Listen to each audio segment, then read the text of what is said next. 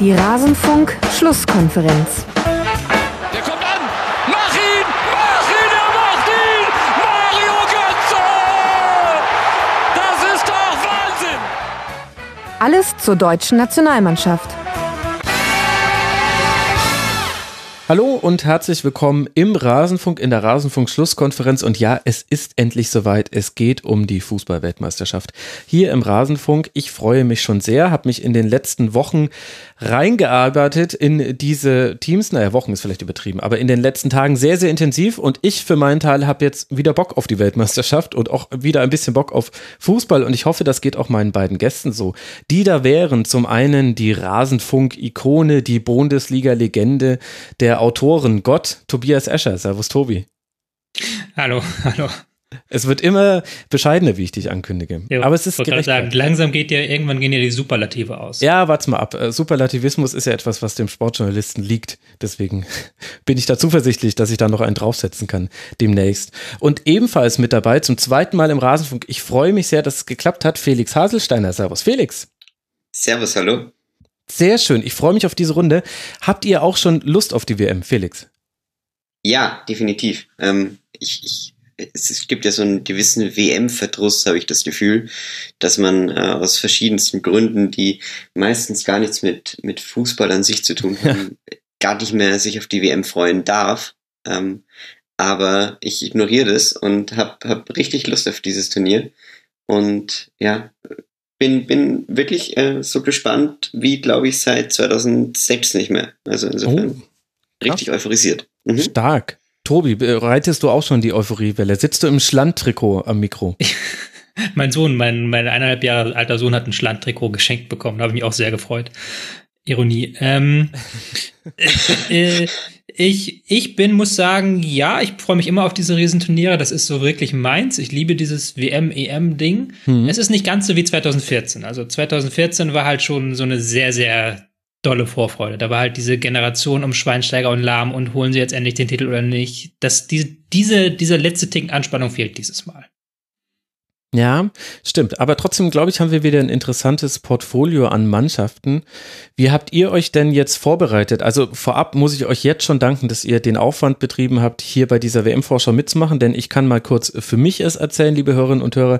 Ich habe jetzt die letzten sechs Tage jeden Abend, man konnte es auf Instagram mitverfolgen, irgendwann um 8 Uhr begonnen und irgendwann um 1 Uhr aufgehört mit der Vorbereitung auf diese Sendung hier. Es ist unglaublich, wie umfassend das ist. Tobi, wie hast du dich vorbereitet? Ähm, also bei den deutschen Gruppengegnern bin ich schon länger dran, weil ich da auch weiß, dass dann spätestens, wenn die Spiele sind, ich dann auch Artikel dazu schreiben muss. Dann lege ich mir das immer so hin, dass ich da dann irgendwann im April schon mit anfange.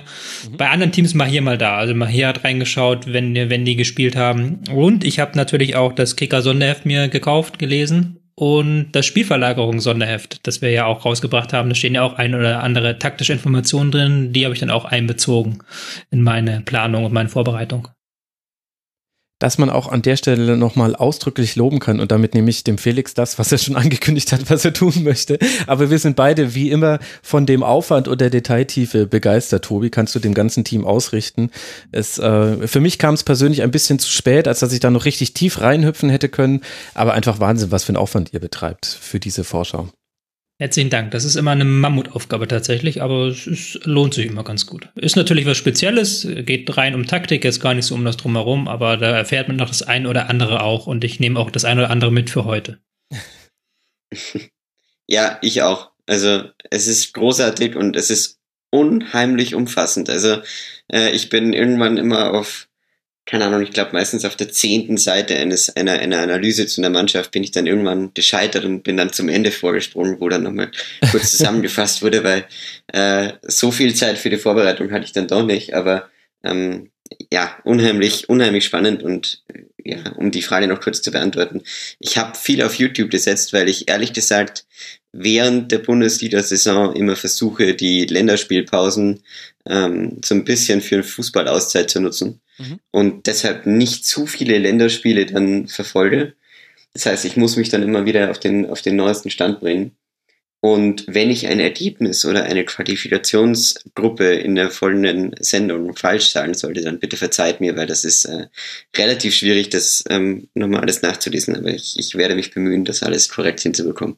Ja, ja, jetzt äh, bauen wir nicht gleich wieder so vor. Das wird alles sehr gut gehen. Vor allem zur Not hätte ich ja auch noch hier 47 Seiten Notizen, in denen ich dann einfach äh, schnell scrolle. Gut, bevor wir loslegen und euch erklären, wie wir jetzt diese WM-Vorschau angehen, möchte ich noch gerne ein paar Menschen danken. Und zwar John Eden, Kenny, Kai Kapelle, Klaus und Moni. Sie alle sind Rasenfunk-Supporter und helfen uns dabei, dass der Rasenfunk der Hauptberuf werden kann. Die WM soll so ein bisschen unser hoffentlich Durchbruch werden in Sachen Reichweite und hoffentlich dann auch in Sachen Spendenbereitschaft. Seht das gerne als Aufruf, uns zu unterstützen. Unter rasenfunk.de slash unterstützen könnt es tun. Wir stehen so ein bisschen bei zwei Drittel des Ziels, was wir uns gesetzt haben. Ab dann sollte es knapp hinhauen, dass man mit den monatlichen Spenden vom Rasenfunk leben kann. Das heißt, seht es als freundliche Aufforderung, euch da nochmal zu informieren, ob ihr nicht vielleicht doch einfach einen Euro im Monat uns spenden wollt. Wenn ja, vielen herzlichen Dank und danke natürlich nochmal an die genannten Supporter. Außerdem wird es auch ein WM-Tippspiel des Rasenfunks geben. Die Rasenfunk-Tippspielgruppen bei Kicktipp Rasenfunk und Rasenfunk 2 werden zurückgesetzt. Alle Mitglieder gelöscht, das heißt, alle müssen sich neu anmelden. Ich mache Rasenfunk und Rasenfunk 2 und wenn Rasenfunk 2 voll ist, dann machen wir halt noch Rasenfunk 3. Es gibt nichts zu gewinnen, außer den Thrill, gegen mich zu tippen, gegen Frank zu tippen gegen manch anderes prominentes Gesicht. Vielleicht kriege ich ja euch zwei auch noch in unser Tippspiel mit rein. Und genau, da könnt ihr mitmachen, liebe Hörerinnen und Hörer, wenn ihr Lust darauf habt. Alle Infos gibt's auch auf unseren Social Media Kanälen. Aber jetzt geben wir mal los mit der WM-Vorschau. Wie schon zur Europameisterschaft haben wir die Vereine bzw. die Nationen eingeteilt in vier Kategorien, die für sich selbst schon diskussionswürdig sind. Aber so muss das sein bei einer Vorschau. Wir wollen heute diskutieren. Und zwar gibt es die Kategorien Titelkandidaten, Überraschungsmannschaften, Durchschnitt und Fallobst. Wobei Fallobst nicht so despektierlich gemeint sein soll, wie es sich vielleicht anhört. Und wir alle drei haben alle 32 Teams im Vorhinein eingeordnet und daraus habe ich jetzt dann einen Durchschnitt unserer Meinung gebildet. Die gehen durchaus manchmal auseinander, was schön ist, denn so soll es sein bei einer WM-Vorschau. Aber bei den Titelkandidaten waren wir uns doch dann relativ einig. Tobi, es gibt äh, drei Mannschaften, die wir alle drei ohne Abstriche als Titelkandidaten sehen, nämlich Spanien, Frankreich und Brasilien. Und ich würde gerne mit Spanien beginnen und mal ein bisschen beleuchten, warum wir die so gut einschätzen. Tobi, was sind so die Punkte, die dich dazu bringen, zu sagen, Spanien ist ein Favorit auf den Titel? Hm. Spanien muss man erstmal auf die letzten Jahre gucken. Da haben sie jetzt sich diesen Titelstatus, äh, Titelfavoritenstatus so ein bisschen verspielt. Ähm, die letzten Turniere mhm. waren ja allesamt ähm, ein großer Reinfall, muss man fast sagen. Mhm. 2014 ähm, gegen Niederlande 1-5 verloren und Chile 0-2 aus in der Gruppenphase und 2016 gegen Italien mit einer Fünferkette im Achtelfinale verloren. Genau. Ähm, das war dann das Ende von Del Bosque auch als Trainer.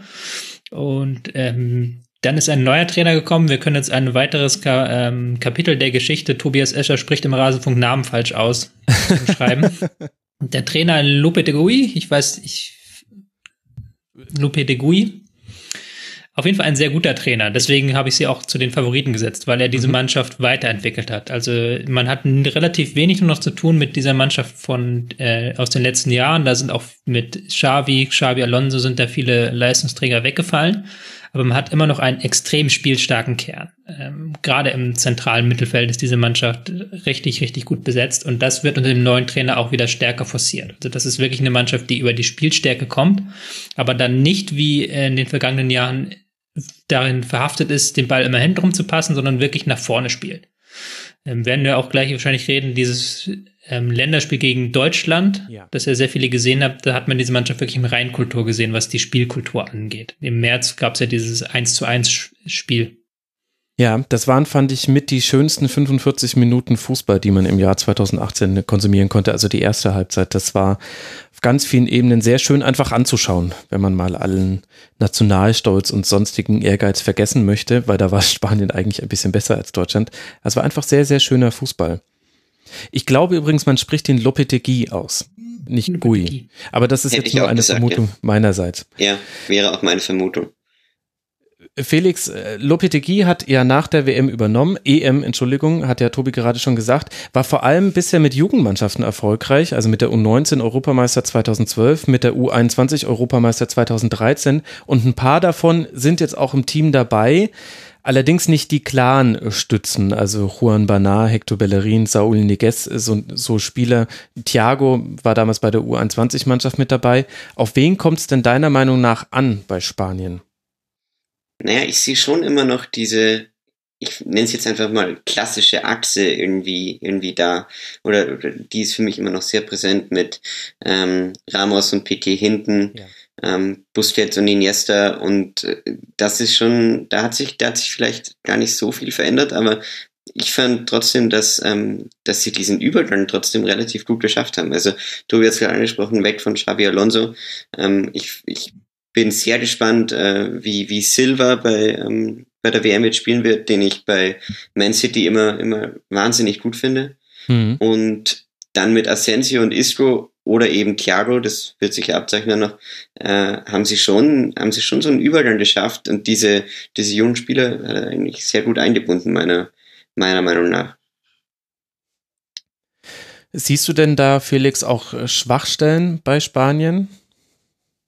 Ja, das ist so ein bisschen das Problem, oder ich sage jetzt mal das Problem, das ist eigentlich der Grund, warum ich sie als absoluten Top-Favorit genannt hätte, weil ich keine echte Schwachstelle sehe, außer vielleicht den Sturm, wo mir nicht ganz klar ist, wie Diego Costa als Brecher in diese ja. ähm, unheimlich passstarke Mannschaft passen soll. Also ich fand es sehr interessant, jetzt äh, ohne allzu viel gesehen zu haben, dass er, äh, dass er doch Morata nicht mitgenommen hat und auch Pedro nicht mitgenommen hat, weil ich hatte den eigentlich so als, als falsche neuen Kandidaten noch auf der Liste, aber ähm, anscheinend ähm, wird er da echt auf, auf Guido Costa setzen.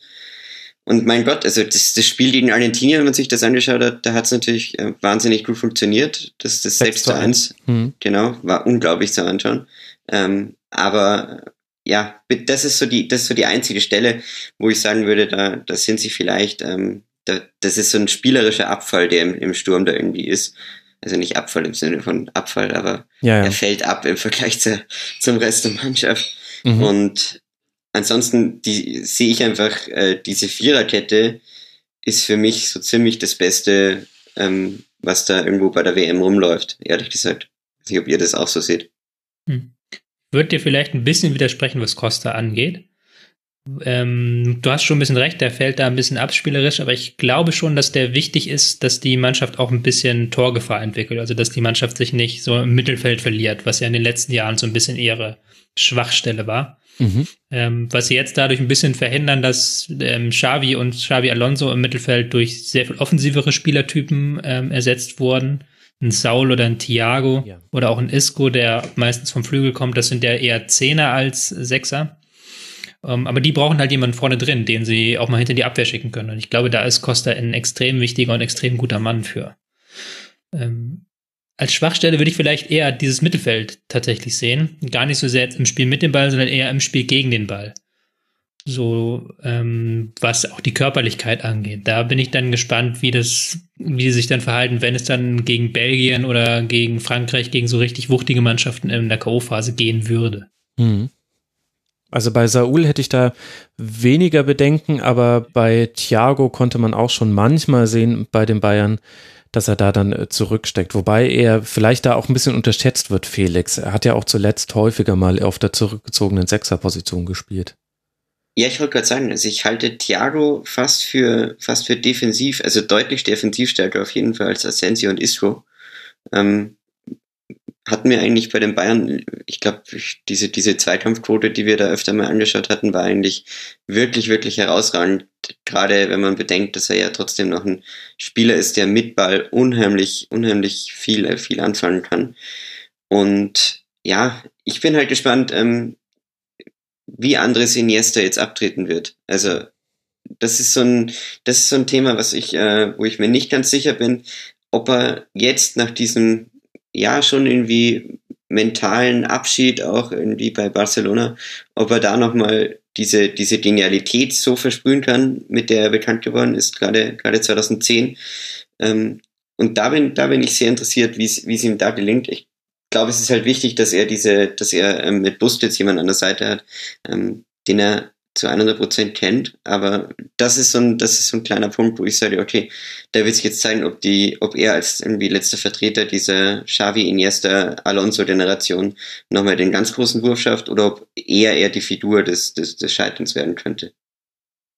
Weil Scheitern hieß ja für Spanien wahrscheinlich eher schon Viertelfinale aus. Also insofern. Ähm, ja, interessanter Punkt. Ich frage mich auch so ein bisschen, Tobi, wie, welche Rolle Sergio Busquets haben wird. Der ist so ein bisschen immer der, der Hidden Champion, auch bei Barca, unglaublich wichtig, aber im Spielaufbau. Und jetzt hat man in den Spielen gegen Deutschland und gegen Argentinien, hat man gesehen, ist schwierig, so jemanden irgendwie auszuschalten, weil die halt auch einfach eine unglaubliche Passsicherheit haben beim Spiel von hinten heraus und auch eine überzeugte Haltung äh, gestellt durch ganz, ganz viele Trophäen, die die einzelnen Spieler für sich schon äh, gesammelt haben. Aber ich frage mich, ob das neben Iniesta der, der Knackpunkt vielleicht sein wird. Schaffen es die Gegner von Spanien, Busquets aus dem Spiel zu nehmen und ihnen zumindest dann eine, ja, Waffe ist mir immer zu militaristisch, aber eine Stärke zu nehmen. Hm. Es ist auch ganz schwierig, Busquets aus dem Spiel zu nehmen, weil der unfassbar spielintelligent ist. Also der weiß, wenn er angelaufen wird, welche Räume er machen muss, der weiß, wann er den Ball halten kann, wann er den ablegen kann. Und das macht es auch un ungemein wichtig in diesem Team, weil, weil er sehr uneitel spielt. Also er spielt sehr mannschaftsdienlich. Mhm. In dem Sinne, dass er Räume besetzt, dass er kurze Pässe spielt, gar nicht so auffällige Pässe immer spielt, aber dass er sich wirklich hinten anstellt. Und ich glaube, das ist halt in, als Fixpunkt dieser Mannschaft unglaublich wichtig. Und Busquets ist für mich die Schlüsselfigur, äh, nicht nur bei Barca, sondern auch in der Nationalmannschaft. Ähm, von dessen Leistung hängt auch sehr viel ab bei der WM, klar. Gut, Spanien in einer Gruppe mit Portugal, Marokko und äh, dem Iran. Über all die Mannschaften werden wir noch sprechen. Sollte Spanien Gruppenerster werden und Deutschland eventuell auch, dann könnte man sich im Halbfinale treffen. Aber das ist jetzt schon arg viel Konjunktiv. Davon bitte nicht nervös machen lassen, liebe Hörerinnen und Hörer. Nervös sollte aber vielleicht Frankreich die Fußballinteressierten bei diesem äh, Weltmeisterschaftsturnier machen, denn auch die haben wir alle drei wenig überraschend, möchte ich sagen, als äh, Favoriten bezeichnet. Letzter Titel für Frankreich, wir erinnern uns schon 20 äh, Jahre her bei der WM 98, danach nochmal Europameister geworden und die jüngere Vergangenheit aus gegen Deutschland im Viertelfinale bei der WM 2014. Wir erinnern uns an den Reflex von Manuel Neuer und an das Kopfballtor von Mats Hummels und in, bei der EM im eigenen Land zu Hause gegen Portugal verloren. Da erinnern wir uns vielleicht unter anderem an einen Pfostenschuss in der 90. Minute. Danach aber Tobi souverän qualifiziert in einer Gruppe mit Schweden und den Niederlanden, was jetzt ja auch nicht so komplette Underdogs sind im Weltfußball. Was macht Frankreich deiner Meinung nach besonders stark, auch im Jahr 2018? Ähm, die Mannschaft hat einen Kader, der, der sich wirklich sehen lassen kann. Also jetzt mal rein weg von allem. Die haben vielleicht den besten Kader der WM, wenn du guckst. Die haben mhm. Griezmann, Mbappé, Pogba, Kante, Varane. Wenn du den Kader verkaufen wollen würdest, da würde, ähm, glaube ich, selbst ähm, die Finanzreserven des von Paris Saint-Germain nicht reichen weil das einfach auf individuellem Level so unfassbar hoch ist. Und sie ja. wissen halt, dieses individuelle Level auch einzusetzen. Gerade das Tempo der einzelnen Spieler. Das ist das, das entscheidende Merkmal dieser Mannschaft ist das Tempo. Also die spielen nochmal sehr viel schneller, als sie es bei der Europameisterschaft und auch bei der Weltmeisterschaft gemacht haben. Sehr viel geradliniger nach vorne. Aber wie geht denn das? das Weil die, die Gegner stellen sich doch eigentlich noch defensiver gegen Frankreich auf in den letzten zwei ja, Jahren. Ne, ja, klar, ähm, aber die schaffen es halt auch aus dem Ballbesitzspiel heraus Tempo zu kreieren. Wenn du natürlich einen Dribbler zum Beispiel wie Dembele den Ball auf Außen gibst, der kreiert ja schon in sich Tempo. Und ein Mbappé, der läuft ja auch ständig hinter die Abwehr, der ist ja ständig mobil, ständig anspielbar. Pogba, der von hinten antreibt. Das ist schon für mich das Merkmal dieser Mannschaft. Felix, was willst du denn da ergänzen? Ich finde die Breite noch so brutal. Mhm. Das ist das, was mich so fasziniert. Also du kannst mit Dembele und Mbappé anfangen und dann kannst du äh, Lemar und Tauvin nachwerfen. Also die beiden habe ich so ein bisschen auf der Liste für äh, so, ja, hippe Überraschungen ähm, bei, der, bei der WM, weil klar, also wenn man sich viel mit Fußball beschäftigt, dann, dann tauchen die beiden Namen natürlich irgendwie auf in Europa, aber die, die sind schon nochmal deutlich hinter Dembele und Mbappé vom, vom, vom äh, Bekanntheitsgrad her, sind aber also die Saison, die vor allem Tauvin in Marseille gespielt hat, das war schon großartig zum Anschauen. Und ich glaube, dass, dass das macht ähm, Frankreich so, oder aus meiner Sicht so unglaublich gefährlich. Oder sagen wir es so, deshalb hätte ich am meisten Angst, wenn, ähm, wenn mein Team, denen die spielen würde, dass die halt unheimlich nachlegen können. Mhm. Und äh, gleichzeitig auch diese, diese Defensive mit ähm, Kanté, der für mich sowieso eines der größten Phänomene ist, die, die irgendwo am Fußballplatz rumlaufen im Moment. Hm. Äh, und dann hast du noch Umtiti und Varan. Also das ist äh, diese, diese Kombination an Spielern ist schon sehr einzigartig. Und der einzige, wo ich ähm, ja auf eure Einschätzung irgendwie gespannt wäre, wäre jetzt Paul Pogba, weil äh, der schon irgendwie in einer kleinen, ja, mittelgroßen spielerischen Krise ist. Ja. Unternehmen, das fand ich sehr interessant, jetzt beim letzten Testspiel ausgepfiffen wurde, äh, was ja so ein bisschen aus meiner Sicht dafür spricht, ähm, dass Frankreich, wenn sie scheitern, äh, nur an der Stimmung scheitern könnten. Das wäre auch nichts Neues, das hat man in der Vergangenheit ja schon öfters gehabt. Ja, eben. Also ja. das, das ähm, glaube ich schon, dass ähm, was man da so liest, ist da eigentlich äh, für diesen, für diese Stärke im Kader relativ viel abseits des Platzes los, was, ähm, was ich überhaupt nicht so wirklich verstehe. Ja, ich frage mich auch wirklich, wie viel Vorurteil und Retrospektive in diesem Urteil drin steckt. Mhm. Also ist das vielleicht, ist vielleicht die Art und Weise, wie man die WM 2010 gespielt hat oder auch nicht gespielt hat, da ging es jetzt nicht so sehr ums Spielerische, ist das vielleicht das, was viele Beobachter und jetzt auch so ein bisschen uns dazu bringt zu sagen, das wird das große Thema. Auf der anderen Seite kann man diese Pfiffe des eigenen Publikums gegenüber eines der wichtigsten Spieler auch nicht wegdiskutieren, auch wenn die WM ganz, ganz weit entfernt von diesem Publikum erstmal stattfinden wird. Aber das werden wir heute noch häufiger haben, dass wir so ein bisschen mit Klischees zum Teil über Mannschaften, zum Teil über ganze Kontinente so ein bisschen hantieren. Wo haben wir uns im Vorgespräch schon drüber unterhalten, Felix? Wir zwei und sicher Tobi auch immer so ein bisschen Bauchschmerzen haben, weil man möchte man ja auch nicht immer die äh, Vorurteile weiter bestärken. Auf der anderen Seite kommen sie auch irgendwo her. Und Frankreich ist da für mich so ein klassischer Fall für. Wenn man die nur isoliert anguckt, den Kader, die Spielweise, die Art und Weise, wie man diese WM-Qualifikation gespielt hat, dann ist das ein ein glasklarer WM-Favorit und neben Spanien vielleicht auch der einzig richtig richtig starke, krasse Favorit. Na, wobei wir sprechen gleich ja. über Brasilien. Doch, über Brasilien müssen wir doch noch reden gleich. Genau, Brasilien ähm. noch dazu. Aber ähm, wir reden dann immer über so man muss dann aber in einem Aber immer solche, ja, wenn sie die Stimmung halten, wenn Deschamps es schafft, dieses hochtalentierte mm, Team dann auch entsprechend einzustellen, das fügt man bei Frankreich immer an, was wir bei Spanien jetzt vorhin aber überhaupt nicht gemacht haben. Ich frage mich, wie gerechtfertigt das eigentlich im Kern ist. Eigentlich gar nicht, oder? Also, weil von den 2010ern oder auch 2002er, das war noch eine ganz andere Generation, das stimmt schon. Ähm, sorry, ich habe dich unterbrochen, Felix. Nee, ja, ich stimme dir schon zu. Es ist eine komplett andere Generation. Ähm, gleichzeitig glaube ich, das könnte bei, bei Frankreich so ein bisschen ein Problem werden. Das sind, wenn man es böse formuliert, sind bis auf Griezmann sehr viele Mitläufer in dieser Mannschaft, ähm, die alle in ihrem jeweiligen Verein keine, keine herausragende mannschaftsführende Rolle spielen, natürlich bis auf Griezmann bei Atletico. Aber äh, Findest du das? Selbst, ja, selbst Hugo Loris ähm, bei, bei Tottenham äh, ist so ein, so ein ganz stiller Typ. Ähm, und äh, Paul Pogba fällt mehr durch große Worte als durch große Taten auf, wenn man es jetzt etwas populistisch formulieren will. Und ansonsten. Aber N'Golo Kanté zum Beispiel bei Chelsea mit der Aufgabe, die er da auch erfüllt? Ja, aber ich meine gar nicht nur taktisch oder fußballerisch mhm. gesehen, sondern ich meine vor allem äh, jetzt, wenn man es wirklich auf Mannschaftsführung bezieht. Also ähm, sehe ich da wirklich, äh, bei Spanien hast du halt Kandidaten wie Piquet und Ramos, mhm. die seit einem Jahrzehnt ähm, zwei der größten Vereine weltweit ähm, eine, eine Mannschaft führen und das sehe ich bei, bei Frankreich nicht so. Und, ja, da ähm, hast du halt mit Varan und Umtiti genau die beiden, genau, die neben dem die, spielen. Genau, du hast ja die Counterparts, die sich aber eher führen lassen äh, von, von ihren Nebenleuten bei Real oder bei Barca äh, und ähm, da sicher mal hinkommen können, aber im Moment würde ich sie jetzt da noch nicht einordnen.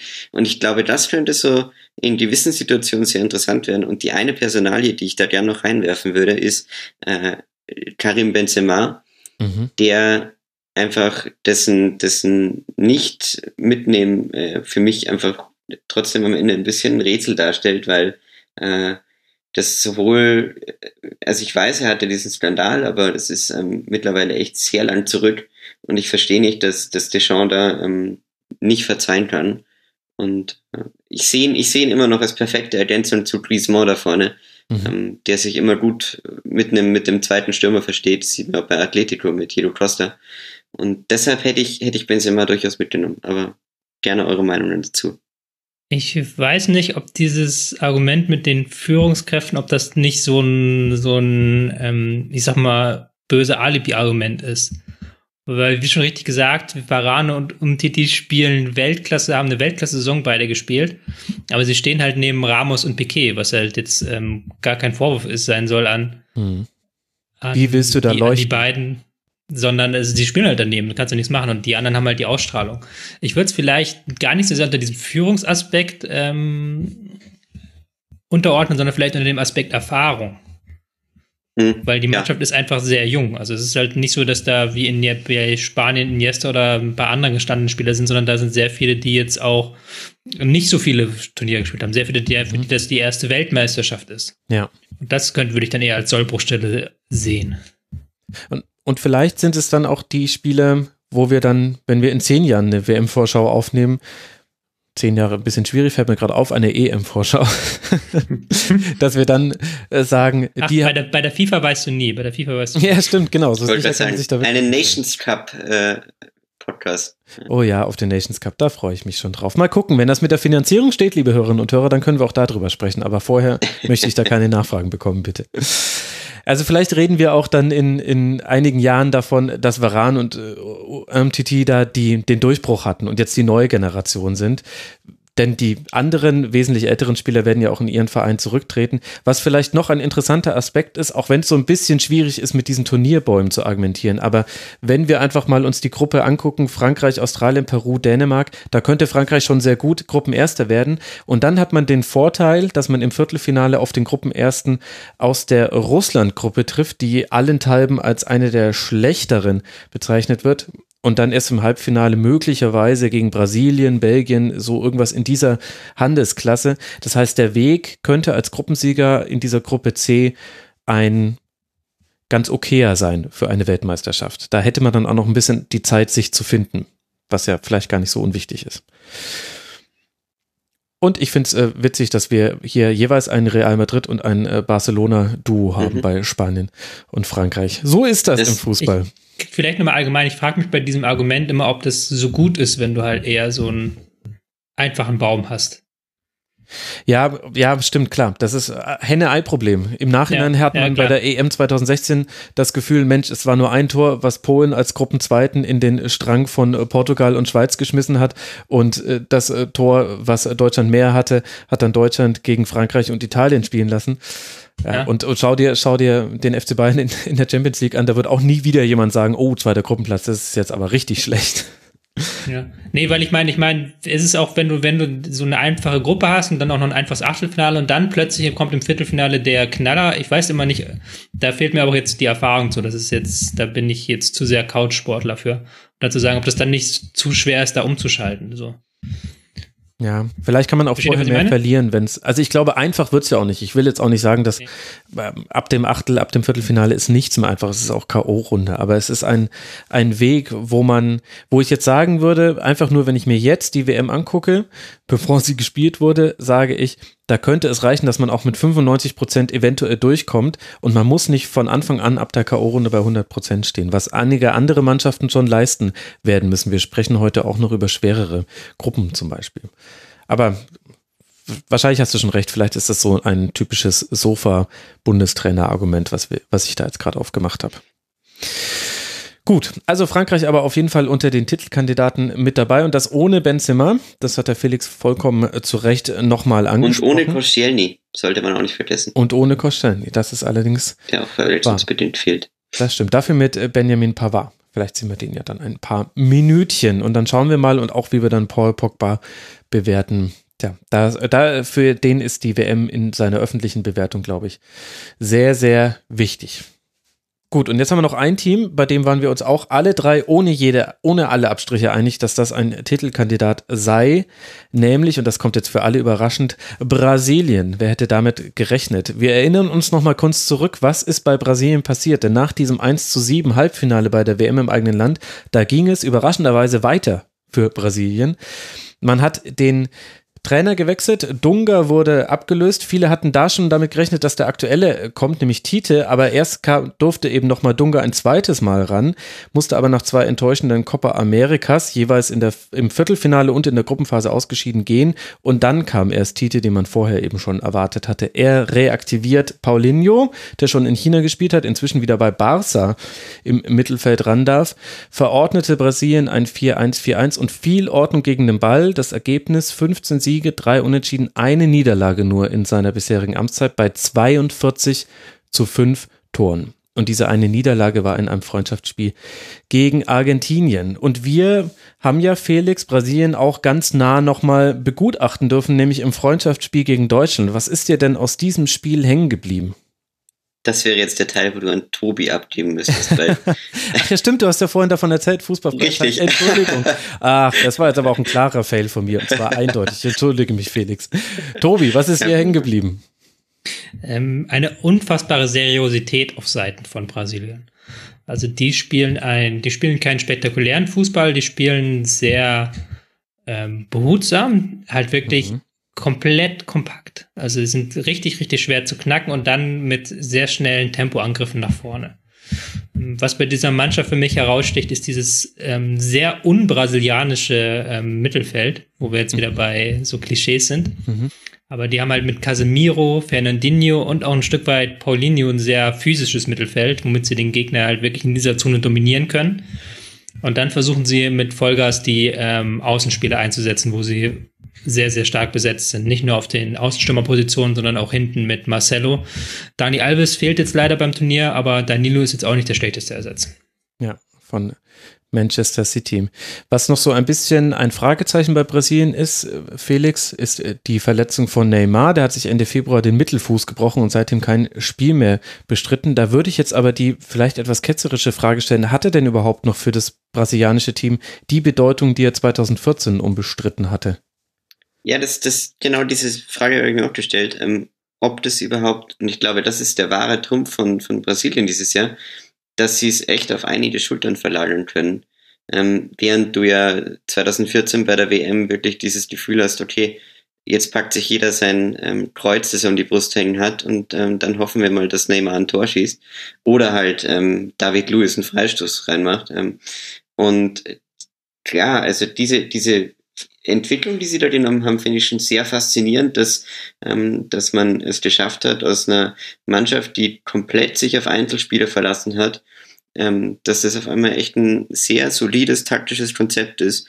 Ja. Ähm, mit eben Leuten wie ähm, Gabriel Jesus, den ich äh, echt auf der Liste habe, der so einen ähm, ja, wahnsinnig schnörkellosen Fußball eigentlich spielt. Und das, Mhm. ähm, das gefällt mir sehr gut. Und ja, ich bin auch sehr gespannt auf, auf Coutinho. Mhm. Und die hat Paulinho schon angesprochen. Ich habe, ich sag, Paulinho ist immer so ein bisschen äh, der Typhoon Korkut Brasiliens. Also, das seien wir mal ehrlich. seien wir mal ehrlich, als Paulinho damals zu Barca gewechselt ist, ich glaube, ich habe irgendwie 100 lustige Tweets gelesen mit Haha, für den geben sie so viel Geld aus, wie können sie denn nur, ähm, wird nichts reißen.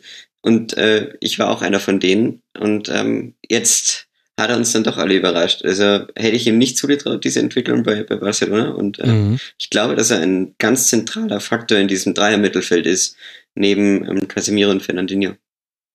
Mhm. Ja. Also Paulinho ist wirklich ein, einer der Schlüsselspieler, da würde ich auch sagen, weil der gegen den Ball sehr viel Arbeit macht, auch vorne in die erste Pressenlinie reingeht, aber auch bei Ballbesitz ein, ein Ankerpunkt ist auf der Zehnerposition und dann auch hilft, dass die Außen ähm, sich entfalten können. Und wenn ich das noch ganz kurz ansprechen darf, weil das haben wir jetzt sowohl bei Spanien als auch bei Frankreich nicht gemacht, sie haben einen überragenden Torhüter wieder, Ja. ähm, den sie bei den letzten Turnieren nicht, also aus meiner persönlichen eigenen Wahrnehmung nicht hatten, weil ich äh, die da in seiner Spätphase nicht so stark fand und ähm, Julio Cesar für mich einfach so ein ja Elfmeterheld, aber keiner keiner, der im, im normalen ähm, 90-Minuten-Spiel irgendwie überragend war. Und das ist Alisson schon. Also das, ähm, Ja. wer dem bei der Roma zugeschaut hat, das ist echt der vielleicht drittbeste Torwart in Europa im Moment. Ja, absolut. Und dann hast du mit ähm, dem Ersatzmann Ederson auch noch jemanden, den man auch nicht Genau. als komplett äh, fähigkeitenlos beschreiben würde. Also äh, wirklich beeindruckende Mannschaft. Gabriel Jesus, den du angesprochen hast, von Manchester City, 14 Torbeteiligungen in 15 Länderspielen. Eventuell könnte der auch so ein bisschen der, ja, wenn man so von den Stars oder den wichtigsten Spielern der WM spricht, könnte ich mir gut vorstellen, dass der bei Brasilien die Musik vorne drin macht, weil er kriegt tolle Vorlagen, er hat einen, ja, das, was ihr schon angesprochen habt, er spielt so einen fast zurückhaltenden Offensivfußball. Also da fehlen viele der Finden, die man sonst häufig bei Brasilien sieht, auch ein bisschen Klischee, aber in dem Fall stimmt's und das macht ihn aber gerade so stark, finde ich. Die, Er ist Finden, nicht die dürfen ruhig woanders äh, stattfinden, aber nicht auf der neuner Position. Darf ich zu Brasilien nochmal eine These in den Raum werfen einfach? Na klar. Weswegen sie für mich der absolute Favorit sind. So, jetzt gehen wir jetzt mal wieder vom taktischen, fußballerischen weg hin zum ähm, Glaskugel, mentalen, was Ja. ich eigentlich nicht so gerne mache. Aber wenn du dir, dir anguckst, 2014, Deutschland, da war ja so eine unfassbarer Wille, dieses Turnier zu gewinnen. Mhm. Also das legendäre Eistonne-Interview, wo man dann gesagt hat, wir scheißen jetzt mal so drauf, äh, wie schön wir spielen, sondern wir wollen das Ding gewinnen einfach. Und ich habe das Gefühl, dass das, das bei Brasilien nach diesem 7-1 vom letzten Mal, dass das aktuell sehr stark vorherrscht bei dieser Mannschaft. Dass wenn, wenn eine Mannschaft sich nach dem Achtelfinale sagt, sagt ähm, was wollt ihr denn von uns? Wir setzen das in, in die Eistonne, dann ist das Brasilien. Ja, das kann echt sein. Ich habe auch dieses Gefühl, auch, auch die ganze Art und Weise, wie es dann nach der Weltmeisterschaft unter Dunga weiterging und wie man dabei den Turnaround bekommen hat. Und ich muss sagen, ich bin ein großer Freund von Tite, ohne dass ich so wahnsinnig viel von ihm äh, schon gehört hätte vorher. Aber er hat unter anderem im Kicker ein Interview gegeben, da möchte ich mal ein Zitat äh, draus vorlesen, denn das hat mir so gut gefallen. Es war sehr schade, dass die Anschlussfragen nur noch waren, wie finden Sie Deutschland, wie finden Sie, naja, egal. Äh, er sagt, Zitat, die DNA des brasilianischen Fußballs sind Qualität und Talent. Nur muss das Talent auch auf dem letzten Drittel des Platzes zum Einsatz kommen. Das erste und zweite Drittel des Platzes sind für die Organisation des Spiels zuständig. Das hat die Seleção, und zwar meint er die von 1970, vorbildlich gezeigt. Jeder hat eine Funktion im Sinne der Taktik, ausgerichtet darauf, in Ballbesitz zu kommen und dann unsere DNA abzurufen, die uns vorne auszeichnet. Dribbling, Kreativität, Abschluss. Das, das siehst du dieser Mannschaft auch sehr stark an. Also Genau. Wirklich mit Casemiro, Fernandinho im Mittelfeld, auch Paulinho ein Stück weit und dann vorne Neymar, aber auch Marcelo, der sich sehr stark im letzten Drittel austoben darf. Genau, also das hat wirklich das auch, was du vorhin ausge ähm, angesprochen hast, nochmal einmal zusammengefasst. Und das ist jetzt zwar auch ein äh, etwas überladenes Klischee, aber eine brasilianische Mannschaft, die aus einer funktionierenden Defensivordnung heraus spielt, die war noch nie unerfolgreich auf, bei einer Weltmeisterschaft. Da kann man nur mal so ein bisschen zurückgehen. Und dann hat man vorne drin, haben wir ja schon angesprochen, jetzt auch nicht die unfähigsten Stürmer. Also Brasilien haben wir alle drei als klaren Titelkandidaten gesehen. Aber bei einer Mannschaft, da haben wir auch Fragezeichen gemacht. Ich weiß nicht, wie groß dein Fragezeichen ist, äh, Tobi. Ich weiß, wie groß meine Fragezeichen sind. Bei Felix habe ich einfach nur gelesen, Titelkandidat. Und zwar wollen wir jetzt reden über dieses unbekannte Team aus Deutschland. Tobi, lass mal loslegen. Was sind denn für dich die entscheidenden Faktoren, wenn wir jetzt einschätzen müssten, worauf es ankommen wird für Deutschland bei dieser WM? Die entscheidenden Faktoren werden sein, wie gut man, wie man aus dieser sehr, ähm, sehr breiten Masse an guten Spielern eine gute erste Elf machen kann. Mhm. Das ist für mich noch nicht so ganz klar, wer da jetzt tatsächlich die Spieler sind, die nachher in welcher Formation auch immer aufs auf den Feld geschickt werden. Löw hat wieder sehr viel ausprobiert in den letzten zwei Jahren, hat wieder sehr viel Neues gewagt, sehr viele Spieler auch reingeworfen. Aber es ist noch nicht so, so klar, wer sind die Säulen der Mannschaft. Also natürlich gibt es ein paar Säulen, aber es ist noch nicht so klar, wer, wie sieht die Offensive aus, wer ist der Torjäger, wie will man zu Toren kommen, wie man konkret Tore verhindern. Da sind einfach noch extrem viele Fragezeichen, die du bei anderen Nationen vorne drin nicht hast. Deckt sich das mit deinen Eindrücken, Felix? Also für mich ist das Entscheidende ja Ma Manuel Neuers rechter Fuß. Aber ich, äh, linker Fuß, aber ich weiß nicht, was es ist. Nee, war ein Spaß. ähm, ja, also deckt sich schon auch, ja. Ich bin, ähm, ich, ich sehe einfach noch nicht diese, oder ich bin immer so, über, im Überlegen, weil wir hatten in den letzten zwei Jahren diese diese Großartigkeit, dass ähm, die U21 so toll war, die Confed Cup Mannschaft so toll war, die A-Nationalmannschaft so toll war. Und da war ein Pool an ganz großartigen Spielern. Aber ich habe jetzt nicht so das Gefühl, dass aus diesem riesigen Pool jetzt so diese eine Mannschaft total heraussticht, mhm. wo man sagt, wow, die werden gemeinsam funktionieren und die werden alles überragen. Also das ist eher immer noch so ein, äh, ja, die sind eigentlich alle sehr gut, also auch Goretzka und Draxler und passt ja alles, ähm, aber es ist jetzt nicht diese, ähm, diese, dieses Elfer-Team oder vielleicht 14er-Team, wo man sagt, wow, äh, das ist jetzt äh, ja vielleicht einer der vier großen, großen Favoriten. Und ja, das macht mir auch so ein bisschen Sorgen. Aber dann äh, andererseits schaue ich mir diesen Kader an und sage halt irgendwie, äh, wenn du ein Mittelfeld hast aus Groß, Özil, Kedira und Gündogan, dann, dann bist du automatisch äh, einer dieser ganz großen Mannschaften. Und da ist natürlich unsere deutsche Eigenwahrnehmung oder eure deutsche, ich bin ja, ich bin ja Österreicher, aber ähm, eure deutsche Eigenwahrnehmung vielleicht so ein bisschen ähm, anders und vielleicht auch kritischer äh, in Bezug auf diese, auf diese Personalien. Mhm. Ja, Tobi, da haben wir ja dann das Mittelfeld schon angesprochen. Gündoan, Kedira, Ösil, Groß. Siehst du denn, was eigentlich der Plan hinter dem ist, wie Joachim Löw bei dieser Weltmeisterschaft spielen lassen wird? Denn bei, anders als bei anderen Mannschaften, wo wir uns jetzt relativ sicher waren, wie die antreten würden, ist Deutschland ja, das hast du ja auch schon in deinem Eingangsstatement quasi gesagt, ein bisschen eine Wundertüte dahingehend. Ja, absolut. Ähm, wir hatten vorhin die Freundschaftsspiele angesprochen gegen Spanien und gegen Brasilien. Da ist mir das nochmal sehr, sehr klar geworden, dass Brasilien hatte da eine sehr klare Marschroute, Ballgewinn kontern. Spanien hat eine sehr klare Marschroute, möglichst viele Pässe und dann irgendwann hinter die Abwehr kommen. Mit Deutschland war dann halt so, so ein Misch, Mischmasch. So ein bisschen Konterspiel, ein bisschen Pressing, ein bisschen Ballkontrolle, aber nichts überragend gut. Ähm, das ist so meine Sorge so ein bisschen. Das ist auch das, was du hast gerade schon das Mittelfeld so ein bisschen angesprochen. Da ist mir auch noch nicht ganz klar, wie das nachher aussehen wird. Mhm wird man eher wieder auf so ein sehr seriöses Mittelfeld setzen wie 2014, dann vielleicht mit Groß Kedira, ähm, Ösel wieder auf den Flügel schicken. Wird man äh, anders, als sehr verspieltes Mittelfeld ähm, setzen mit Gündogan mit drin, mit einem, neben Groß vielleicht sogar. Das ist halt, da sind so viele Fragezeichen drin, dass es mir halt schwerfällt, noch klar zu sehen, wohin diese Mannschaft, wo die Mannschaft hingeht. Ja, finde ich auch. Und ich meine, die Frage ist, du kannst natürlich auch Weltmeister werden, ohne dass du jetzt schon im Vorhinein einen Plan äh, gehabt hättest.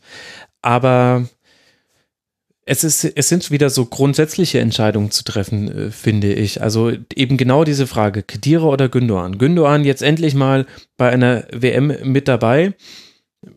Kedira halt der altgediente Recke. Und bisher hat da Joachim Löw eigentlich meistens den altgedienten einen Vorzug gegeben. Aber wenn wir uns an die WM 2014 erinnern, wie viele Entscheidungen da auch von äußeren Einflüssen dann herbeigeführt wurden, so dass es im Nachhinein dann immer sich zu einem Gesamtbild geformt hat, wo man gesagt hat, ja, okay, es hat ja auch wirklich alles gepasst. Also das Lahm dann irgendwann wieder aus dem defensiven Mittelfeld rausgerückte Schweinsteiger kam zurück und Spieler wurden auch rechtzeitig fit.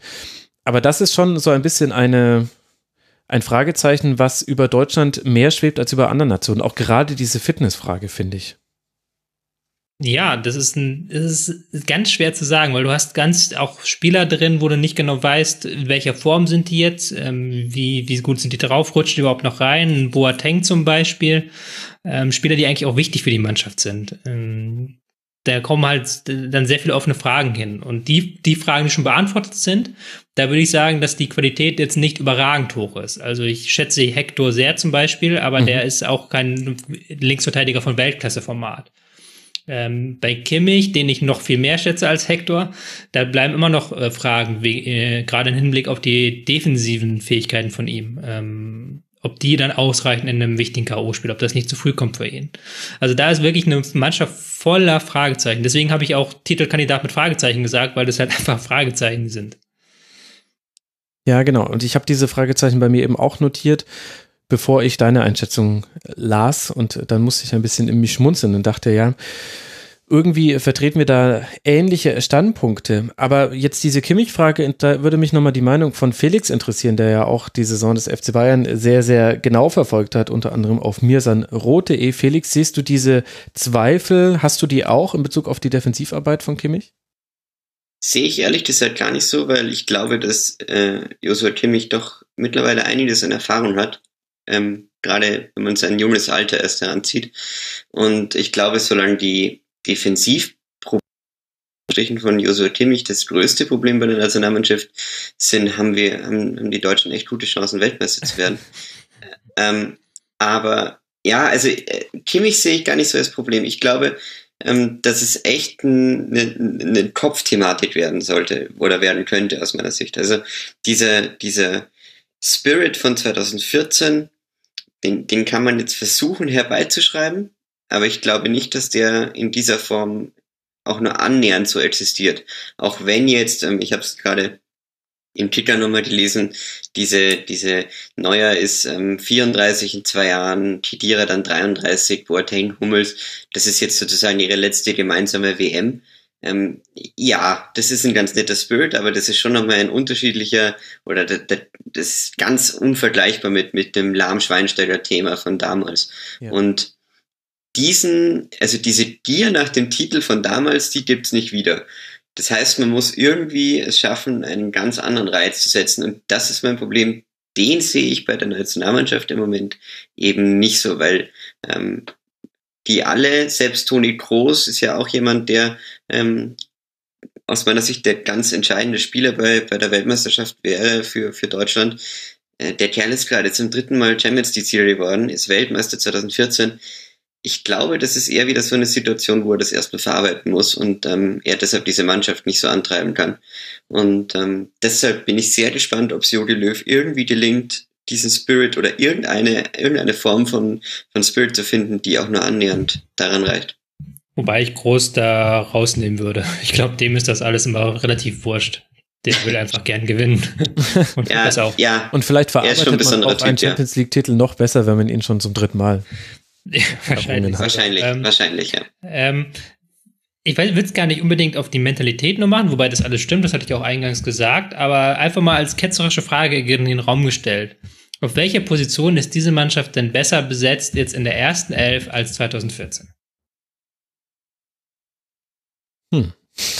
Ja, eine, eine sehr, sehr gute Frage. Vielleicht. Ich würde schon sagen, dass der Groß von 2018 besser ist als der Groß von 2014? Dahinter wird es dann schon eng. Vielleicht Reus, weil er Reus, ja. mal mit dabei wäre und äh, eine Fähigkeit mitbringt, zusammen mit Leroy Sané. Also beide haben einfach eine Stärke im Dribbling, die den 2014er Kader nicht ausgezeichnet hat, würde ich sagen, offensiv. Ja. Aber vielleicht glaube, genau die richtige Fragestellung, ja. Naja, aber der, der 2018er Thomas Müller, den würde ich gar nicht unterschätzen. Ja, ob er besser ist als 2014, ist wirklich eine schwierige Frage. Aber er ist auf jeden Fall gerade gemacht wird. Also ich habe das Gefühl, dass, dass Thomas Müller gerade so ein bisschen unterm Radar läuft. Ähm, wahrnehmungsmäßig, weil sich alle Diskussionen um Neuer drehen, um das Mittelfeld und so weiter. Und ich glaube, dass Thomas Müller ähm, schon in einer WM-Form ist und das hat er in letzten halben, im letzten halben Jahr gezeigt und ich glaube, ähm, der Kerl zum Beispiel hat auch diesen, das was Groß hat, dem ist es alles relativ in Anführungsstrichen egal, aber gut egal. Also im Sinne von der, der kommt mit der, oder der würde, würde, der hat diese Gier, um, um nochmal ähm, an die Grenzen zu gehen wie damals. Und ich glaube, dass, dass den würde ich da auch noch rausnehmen. Wenn wir diesen, dieses Segment aufgezeichnet hätten vor dem Real Madrid-Spiel, und vor dem Eintracht Frankfurt-Spiel werde ich dir zugestimmt. Aber das ist mir in dieser ganzen Lewandowski-Debatte damals sehr stark untergegangen, dass auch Müller in beiden Spielen gegen Real und auch im Pokalfinale ziemlich untergegangen ist und da halt wirklich kaum gute Szenen hatte. Und deswegen steckt dann bei mir auch noch ein Fragezeichen, ob der, der 2018er Müller der 2014er Müller auch ist. Ich will ja gar nicht sagen, dass diese Mannschaft ähm, unbedingt viel schlechter ist. Also viel, die hat immer noch viele Topspieler, aber es fehlt halt diese, diese letzte Seriosität, die man 2014 einfach durchdrücken wollte. Mhm. Ähm, andererseits ähm, ist sie jetzt auch nicht unbedingt so unendlich viel stärker, als sie 2014 war, dass man die, das so aufwiegen könnte. Deswegen ist halt für mich ähm, die Mannschaft nicht ganz so gut aufgestellt, wie sie vor vier Jahren waren. Andererseits neigt man dann dazu auch, wenn man zu nah dran ist, das zu sehr dann so, so sehr auf Kleinigkeiten zu achten, wie vielleicht beim Müller, dass er jetzt gegen Real zu schlecht gespielt hat oder sowas.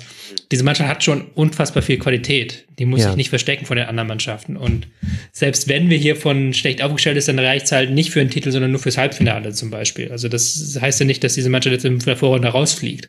Aber wir sind einfach jetzt an diesem Zeitpunkt jetzt sind so viele Fragezeichen, dass ich sie nicht auf eine Stufe heben würde mit Spanien, Brasilien und Frankreich. Und hatten wir nicht 2014 auch eine riesen Sturmdiskussion? Das würde ich jetzt noch, wenn ich mich da richtig erinnere, dass wir, oder dass, ja. dass Mario Gomez nicht dabei war, ähm, wer soll denn da jetzt spielen? Mario Götze als falscher Neuner? Eigentlich musst du Miro Klose doch bringen hat ja dann auch am Ende funktioniert, aber war ja auch vor dem Turnier völlig unklar. Und ich finde, man muss sich ja eher in die, man darf nicht den Fehler machen, sich vor einem Turnier in die äh, Analysesituation nach einem Turnier zu versetzen, sondern man muss ja eher vergleichen, okay, wie waren wir denn 2014, ähm, welche, welche Brandherde gab es denn damals in Deutschland? Da war die Linksverteidigung, äh, mhm. glaube ich, damals Thema, ähm, beziehungsweise generell die Außenverteidigung. Meine Neuer war ein Thema, weil er nicht richtig abwerfen konnte richtig. und an der Schulter verletzt war. Das unterscheidet sich ganz krass zu 2018, wo niemand über Neuer spricht. Nee, überhaupt niemand. Das muss man aber dann im Nachhinein sagen, diese Diskussion mit dem Stürmer war im Nachhinein in dem Sinne unsinnig, weil das Turnier hatte er kaum Tore gebracht nachher und da war es egal, wer vorne drin steht. 2014 war ja ein, war ein komplett torarmes Turnier.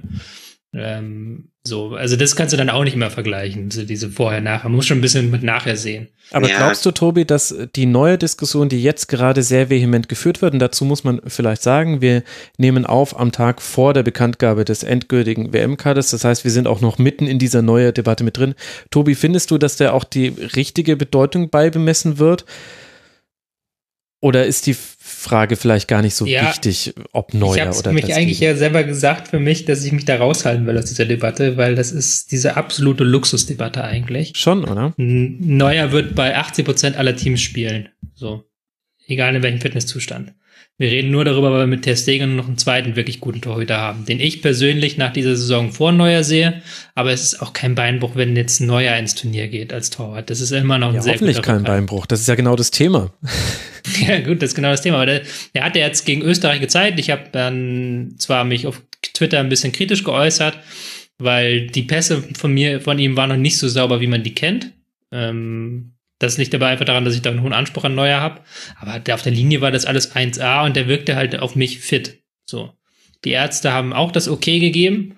Und dann, wenn er jetzt spielt bei der WM, dann ist das für Deutschland überhaupt keine Schwachstelle. Also das ist eine absolute Non-Debatte für mich. Hm.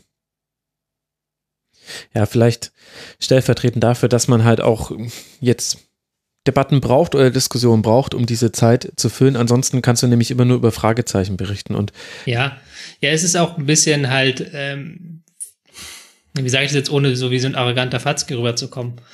Ähm, weil meine Frau kennt Manuel Neuer. So meine Frau kennt Testegen nicht, die weiß nicht, dass Testegen eine super geile Saison gespielt hat. Und Ach so, jetzt war ich jetzt verstehe ich. Ich dachte mir auch. ich war kurz unsicher, wo du damit jetzt hin willst. Ja, genau. Ich dachte auch. So. Und ja. für die ist das natürlich eine, auch eine spannende Frage, kommt Manuel Neuer mit nicht? Die fragt mich immer, ist Manuel Neuer fit? Und ich sage, es ist sowas von egal. So, jeder, der sich damit halbwegs auskennt, weiß, dass Marc André Testegen auch ein guter Torhüter ist. So. Mhm. Ähm, und das ist natürlich ein, Manuel Neuer ist ein, ist ein Kopf und das interessiert einfach viele Leute und ganz blöd gesagt, das klickt sich gut. Ja, tatsächlich. Ich glaube, das ist schon, schon ein Argument. Aber nochmal interessant, auch sich nochmal zurückzuversetzen, wie viele Verletzungsdebatten wir auch bei der WM 2014 hatten. Philipp Lahm war ja auch verletzt, Bastian Schweinsteiger wurde erst langsam fit, Sammy Kedira ja auch, wenn ich mich gerade richtig erinnere. Also unglaublich, mit welchen, tja, vor, Vorbedingungen man auch damals ins Turnier gegangen ist und es bildete sich ein besonderer Mannschaftsgeist heraus und dann hatte man halt auch einfach das Glück, was man bei einem äh, Turniergewinn auch immer braucht. Das darf man halt auch nicht wegdiskutieren. Du kannst sowohl im Finale sehr gut gegen Argentinien verlieren, als auch gegen Algerien rausgehen und es kann auch sein, dass man äh, gegen Frankreich dieses äh, Viertelfinale nicht knapp gewinnt. Und vielleicht ich bin sehr gespannt, das vielleicht abschließend von meiner Seite zu Deutschland, was deutsche Vereinsmannschaften ausgezeichnet hat in der höchsten Spitze. Und wir haben ja gerade so ein bisschen zusammengefasst, dass der Kader zwar breiter geworden ist, aber in der Spitze vielleicht etwas niedriger. Ein sehr schönes Bild, da müsst ihr jetzt ein bisschen drüber nachdenken, liebe Hörerinnen und Hörer. Deswegen fülle ich jetzt noch diesen Nebensatz an. So, jetzt habt ihr es alle verstanden. Etwas breiter, aber in der Spitze niedriger.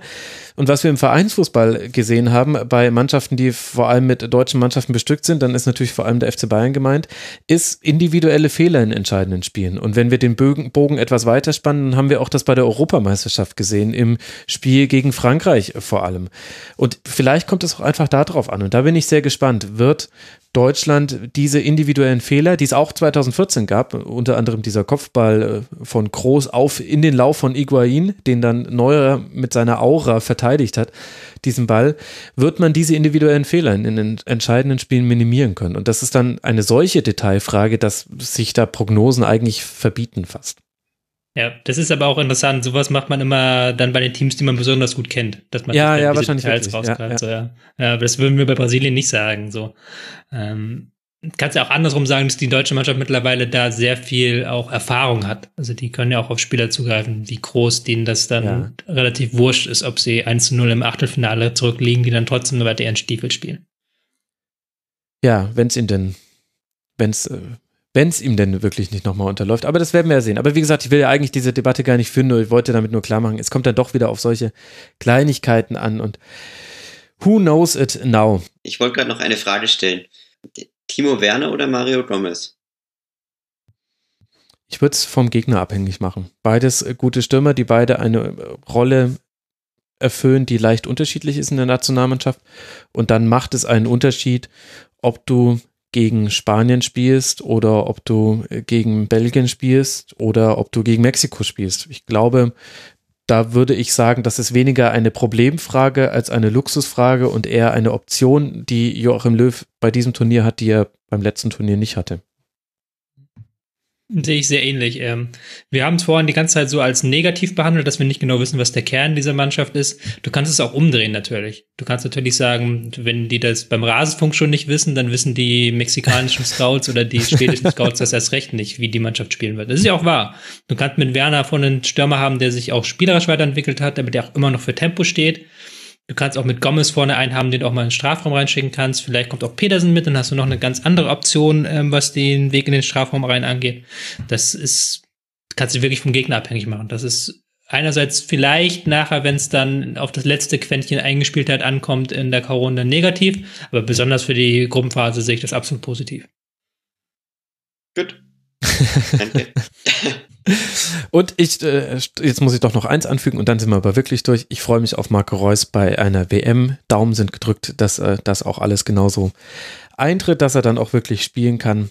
Aber das war jetzt mal lange überfällig. Jenseits von allem, wie wichtig er für die Mannschaft ist, finde ich einfach nur für den Spieler, genauso wie für Gündogan. Freut es einen einfach sehr. So, damit sind wir mit den Teams durch, wo wir alle uns relativ einig waren. Bei Deutschland haben wir jetzt die Fragezeichen erklärt, die wir da hatten. Jetzt äh, kommen wir noch zu zwei Mannschaften, die für uns zum Titelkandidatenkreis gehören, aber nicht ganz unwidersprochen innerhalb unserer Gruppe. Und da würde ich mal bei Belgien beginnen. Da ist es so, dass ihr beide, Tobi und Felix, ihr habt die als Titelkandidaten genannt. Ich habe sie bei mir nur als Überraschung eingeteilt und bin jetzt sehr gespannt, was so für euch die Argumente sind, dass ihr sagt, nee, klarer Titelkandidat und mehr als nur eine potenzielle Überraschungsmannschaft. Tobi, sag du mir mal bitte, was du bei Belgien so siehst an Titelkandidatenpotenzial und dann kann ich ja vielleicht später dann, wenn Felix auch noch seine Punkte genannt hat, ergänzen, was mir fehlt oder wo ich Bedenken habe. Ähm, ich würde einfach genau wie bei Frankreich erstmal mit individueller Qualität argumentieren. Äh, einfach mal jetzt hier in den Raum geworfen. Ähm, Belgien hat den besten Spieler der Premier League aus der Saison 2016-2017, nämlich Hazard in den Reihen. Mhm. Und sie haben mit äh, den wahrscheinlich zweitbesten Spieler der Saison 2017-2018 mit De Bruyne in ihren Reihen. Das ist jetzt nur mal zwei Spieler im Mittelfeld, die in den letzten beiden Saisons die besten Spieler der besten Liga der Welt waren. So. Und das ist unfassbare Qualität. Dann hast du noch Lukaku, du hast Mertens, du hast Kompanie in der Abwehr. Du hast mit Courtois einen wirklich guten Torhüter. Also da sehe ich wirklich die auf sehr vielen Positionen sehr, sehr gut aufgestellt. Und diese individuelle Qualität, die bringt fast keiner mit. Die haben auch mittlerweile fast keine Schwachstellen mehr in ihrem Kader. Ähm, dadurch, dass sie mittlerweile mit Dreierkette spielen, mit zwei sehr offensiven Ausverteidigern, haben sie auch diese, diese äh, ja. Schwachstelle so ein bisschen ausgemerzt.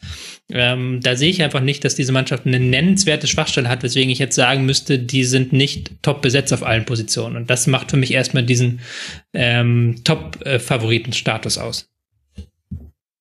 Ja, kann ich nur absolut zustimmen und ich würde noch ergänzen, sie haben einen der besten Torhüter mit Courtois mhm. und sie haben diese unglaublich coole Kombination aus Schnelligkeit und Körperlichkeit vorne mit Azar, Mertens, von dem ich ein großer Fan bin, immer noch, und Lukaku. Und diese Kombination ist schon, die ist schon echt, echt Wahnsinn, weil diese ganzen afrikanischen Mannschaften haben auch alle schnelle Spieler vorne. Aber Belgien zum Beispiel hat einfach noch diesen, diesen Brecher Lukaku. Ähm, wenn man sich dessen, dessen Tore, die er jetzt für die Nationalmannschaft geschossen hat, in der letzten Zeit einfach anschaut, ist unglaublich. Und ähm, das nutzen sie einfach unheimlich gut aus. Haben jetzt, glaube ich, irgendwie 3,7 Tore pro Spiel geschossen, seit ähm, ja. Roberto Martinez übernommen hat. Das ist eine unfassbare Quote. Und er hat es eben geschafft, und das würde ich auch noch anführen, ähm, dass sich äh, Hazard und De Bruyne nicht wie in den letzten, bei den letzten Turnieren ständig auf den Füßen stehen. Mhm. Und das ist die mhm. große Qualität. Er hat überhaupt taktisch sehr weiterentwickelt, muss man sagen. Ja. Also es ist nicht mehr dieses, dieses, wir bringen den Ball irgendwie in den Strafraum zu Lukaku rein oder gucken mal, dass De Bruyne irgendwas macht, sondern das ist sehr abgestimmtes Ballbesitzspiel mit sehr viel, ähm, auch mit sehr vielen Ideen, wie man gerade in die Mittelfeldräume reinkommt und dann von da aus dann versucht, irgendwie äh, auch über die Flügel das oft aufzulösen, aber es geht ja auch, wenn du Lukaku vorne hast. Ja. Aber auch sehr viel spielerisch, ähm, spielerisch versuchen die sehr viel zu lösen. Das ist eine sehr runde Mannschaft ähm, bei Ballbesitz. Und das sieht man auch, die, du habt die Torquote gerade genannt, das ist der, der Wahnsinn, was die offensiv abfeuern für ein Feuerwerk. Da wird halt die individuelle Klasse, die sehr, sehr hoch ist, wird auch sehr gut eingesetzt. Und deswegen habe ich es jetzt erstmal so als zu den Top-Favoriten gesetzt, weil Viertelfinale ist für mich müsste diese Mannschaft eigentlich schaffen. Und ab da sehe ich dann, ist dann wieder Tagesformfrage, aber da sehe ich jetzt Belgien nicht unbedingt benachteiligt. Wir werden noch mal ein paar Schwächen reden, aber ich sehe diese Mannschaft sehr, sehr stark. Ich bin da sehr gespannt, Max, warum du den, äh, den ähm, Top-Favoriten-Status versagst. Ja, also bevor ich äh, kritisiere, möchte ich noch eine Sache loben. Die etwas zurückgezogenere Position von Kevin De Bruyne finde ich wahnsinnig schlau und ist auch, glaube ich, der wesentliche Unterschied neben dem, dass die Rollen zwischen Hazard und äh, De Bruyne noch genauer verteilt sind zur EM 2016, weil es einfach viel, viel schwieriger ist für gegnerische Mannschaften, einen aus dem Sechser-Raum hervorstoßenden Spieler aufzunehmen als jemanden, der auf der Zehnerposition positioniert ist und dann kann die Doppel-Sechs den etwas einfacher aus dem Spiel nehmen, zumindest meinem Laienurteil nach. Und das ist dadurch, dass der Bräune jetzt häufig etwas zurückgezogen spielt, wesentlich besser und schwieriger für die Gegner geworden. Er hat auch eine andere Dynamik, wenn er dann mal nach vorne stößt. Dann die Dreierkette einzuführen, ist auch, allein wenn man sich anguckt, wer da in der Dreierkette steht, liegt das auch so wahnsinnig nahe. Vincent Kompanie, Jan Vertongen, Tobi Alderweireld. Also Tottenham, Tottenham, Manchester City. Thomas Vermahlen habe ich noch gar nicht genannt, als Backup äh, noch mit dabei bei der WM 2014. Jetzt aber eher dritter Innenverteidiger. Also wahnsinnig hohe Qualität. Aber ich sehe da auch einige Probleme, was zum einen Verletzungen angeht. Also Kompanie zum Beispiel hatte zuletzt Probleme mit der Wade. Da weiß man nicht, wie viel Spielpraxis er hatte. Fehlte auch schon bei der EM 2016 wegen einer Leistungsverletzung übrigens. Da bin ich mir nicht ganz so sicher. Und dann haben die einen, haben die sehr viele Spieler, die unglaublich viele Pflichtspiele schon in diesem in diesem Jahr gemacht haben. Jan Vertongen für Tottenham 48 Spiele, Leverett auch eigentlich jedes Spiel mitgemacht. Eden Hazard hat 52 Partien für Chelsea gespielt. Ich habe es mir für Kevin De Bruyne auch nochmal angeguckt. Der hat, der hat 40 Torbeteiligung in 49 Länderspielen, 59 und musste genau auch in 52 Spielen ran. Wir haben Romelu Lukaku, der eine tolle Torquote hat. Seit dem August 2017 hat er in jedem Länderspiel getroffen. Aber wenn wir uns zurückerinnern, war das genau einer der Gründe, warum sich Belgien sehr schwer getan hat bei der EM 2016, weil da hat er nur in einem Gruppenspiel getroffen. Kann natürlich sein, dass Lukaku sich deutlich weiterentwickelt hat und es sehr ungerecht ist, diese Statistik jetzt nochmal rauszuholen. Aber ich ich habe da eben an diesen Punkten ein bisschen Zweifel, ob man da nicht vielleicht wieder in ähnliche Muster verfällt, denn vor der Europameisterschaft 2016 haben wir auch schon Belgien sehr gelobt, ob ihre Offensivstärke. Und sie haben es dann gegen sehr, sehr, sehr defensive Mannschaften nicht auf den Platz gebracht. Und dieses Thema der Überspieltheit oder der Belastung der Spieler, die auch wirklich bei dieser WM, ich weiß nicht, ob ich da mehr drauf geguckt habe als sonst, aber mir kam es extrem vor, wie viele Pflichtspiele heutzutage Profis, die in der Champions League, im FA Cup, in der Premier League spielen, wie viele die machen und dann noch zu einer WM fahren. Das könnte vielleicht ein Thema werden. Und das sind so Punkte, die ich bei Belgien mehr sehe als bei anderen Mannschaften, weil ich bei Belgien dann eben sehe, da wird es schwieriger, wenn ein De Bruyne nicht top of his game spielt, weil er eben vielleicht einfach auch ein bisschen überspielt ist, dann gibt es da niemanden, der nachrücken kann. Und deswegen hatte ich Belgien als Überraschungsmannschaft auf einem sehr hohen Niveau und das ist so ein bisschen langweilig, weil Belgien immer so die geheimliche Überraschungsmannschaft ist. Aber für mich fehlen da ein paar Prozent, wo ich glaube, das wird man dann spätestens ab Viertelfinale dann auch merken kann man natürlich unterstreichen sogar ein bisschen. Hazard nicht mit der besten Saison. De Bruyne spielt jetzt auch die letzten Wochen nicht mehr auf dem Niveau, das er in der Hinrunde gehabt hat. Genau.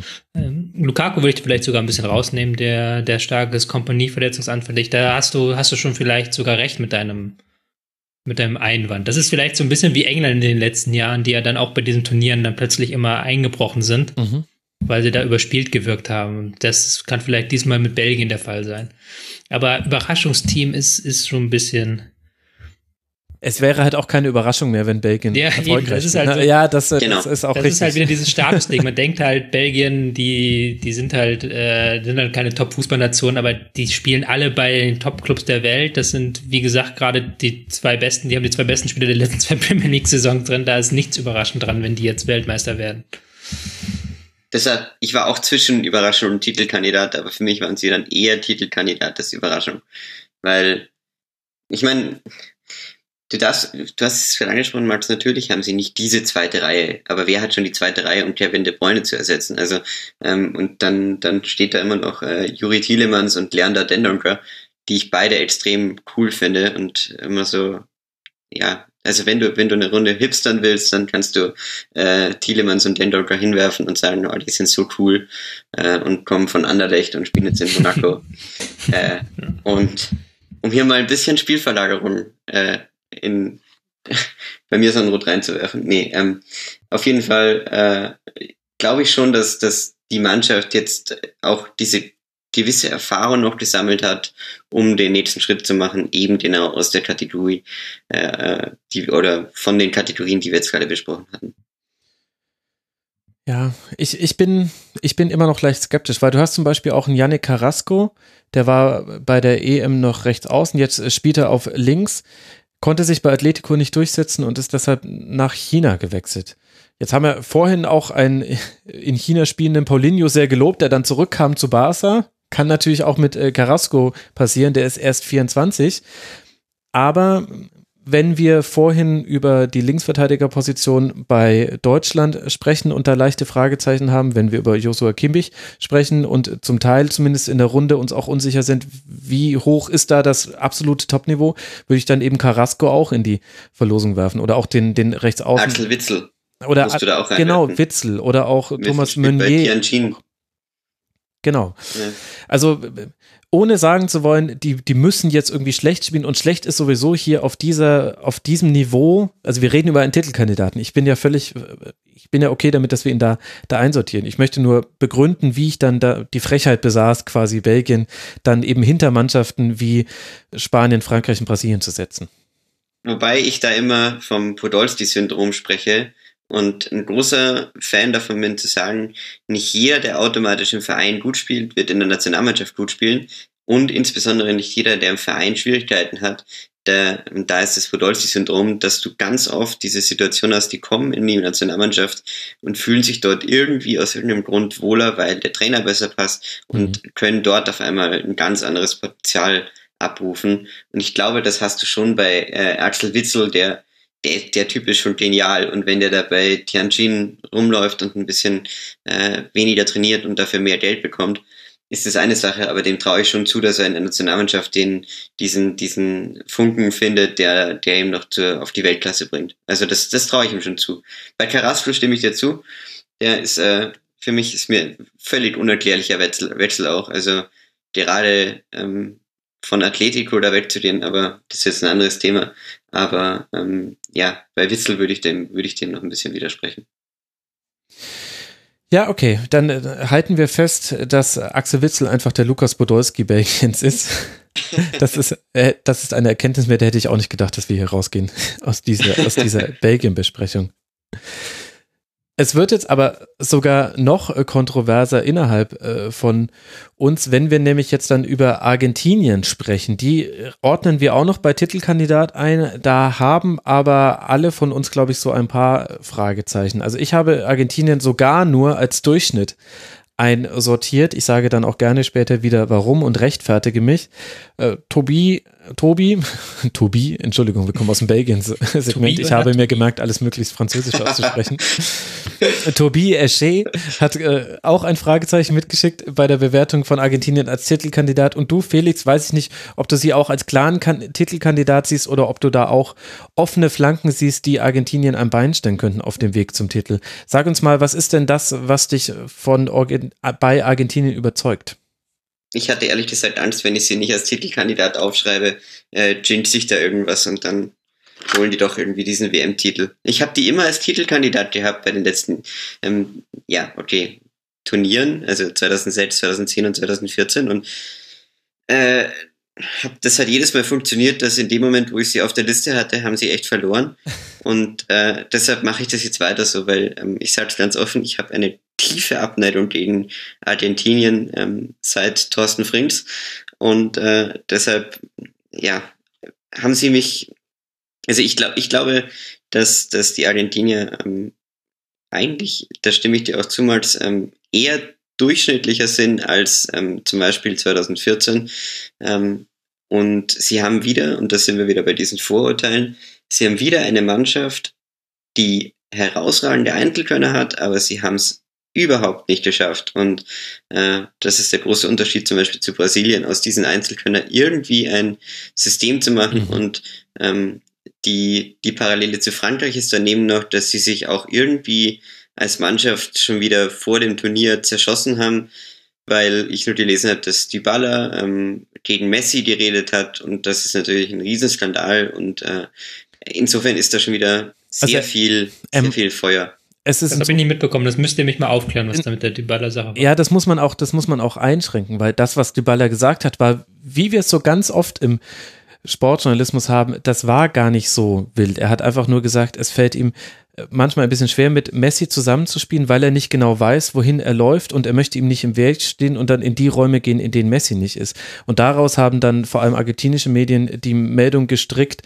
äh, Dybala, ich kann nicht zusammen mit Messi spielen aber also ja, es war ein Skandal. Das stimmt auch, was, was du gesagt hast, äh, Felix. Das ist ein großes Thema und bei Argentinien haben wir da eine ganze Reihe von Themen. Da kann ich euch gleich noch ja, was erzählen. Genau. Da sind mir die Schuppen von den Augen gefallen. Ich bin ja in diesen Boulevardkreisen nicht so unterwegs, aber äh, was da mit äh, Mauro Icardi passiert ist, finde ich schon interessant. Aber es ist, es ist vielleicht eine Mannschaft, die ja, wo eben diese Skandale nie aufhören.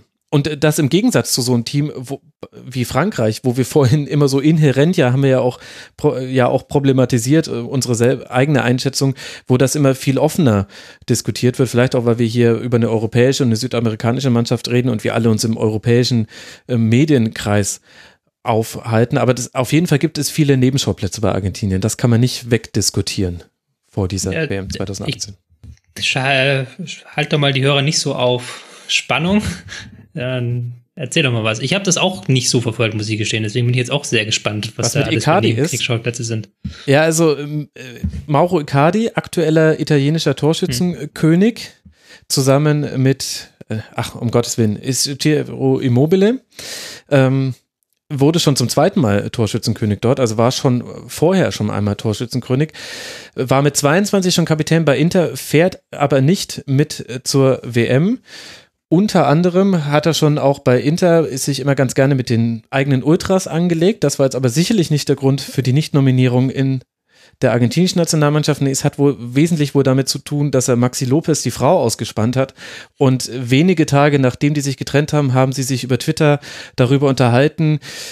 Da haben sie auch einen eigenen Hashtag für verwendet über eine legendäre Nacht, in der sie es wohl 15 Mal miteinander den Torabschluss geübt haben erfolgreich, haben sie sich auseinandergesetzt und dann gab es eben eine öffentlich ausgeführte Schlammschlacht, wo sich dann Maxi Lopez unter anderem darüber beschwert hat, dass er Bilder mit den drei Söhnen von Lopez macht, weil er eben jetzt dann mit der Ex-Frau von Lopez zusammen ist und darauf hat Icardi darauf reagiert, indem er dann bei Instagram ein Foto gepostet hat, wo er mit einem der Söhne kuschelt. Sehr, sehr hässlich, auch sehr weit weg von den von den Dingen, mit denen ich mich sonst beschäftige bei der WM-Vorschau. Ja, Aber ja, klar. Nein, ich Ist dachte mir, damals. ich dachte mir, warum ist er nicht mit dabei?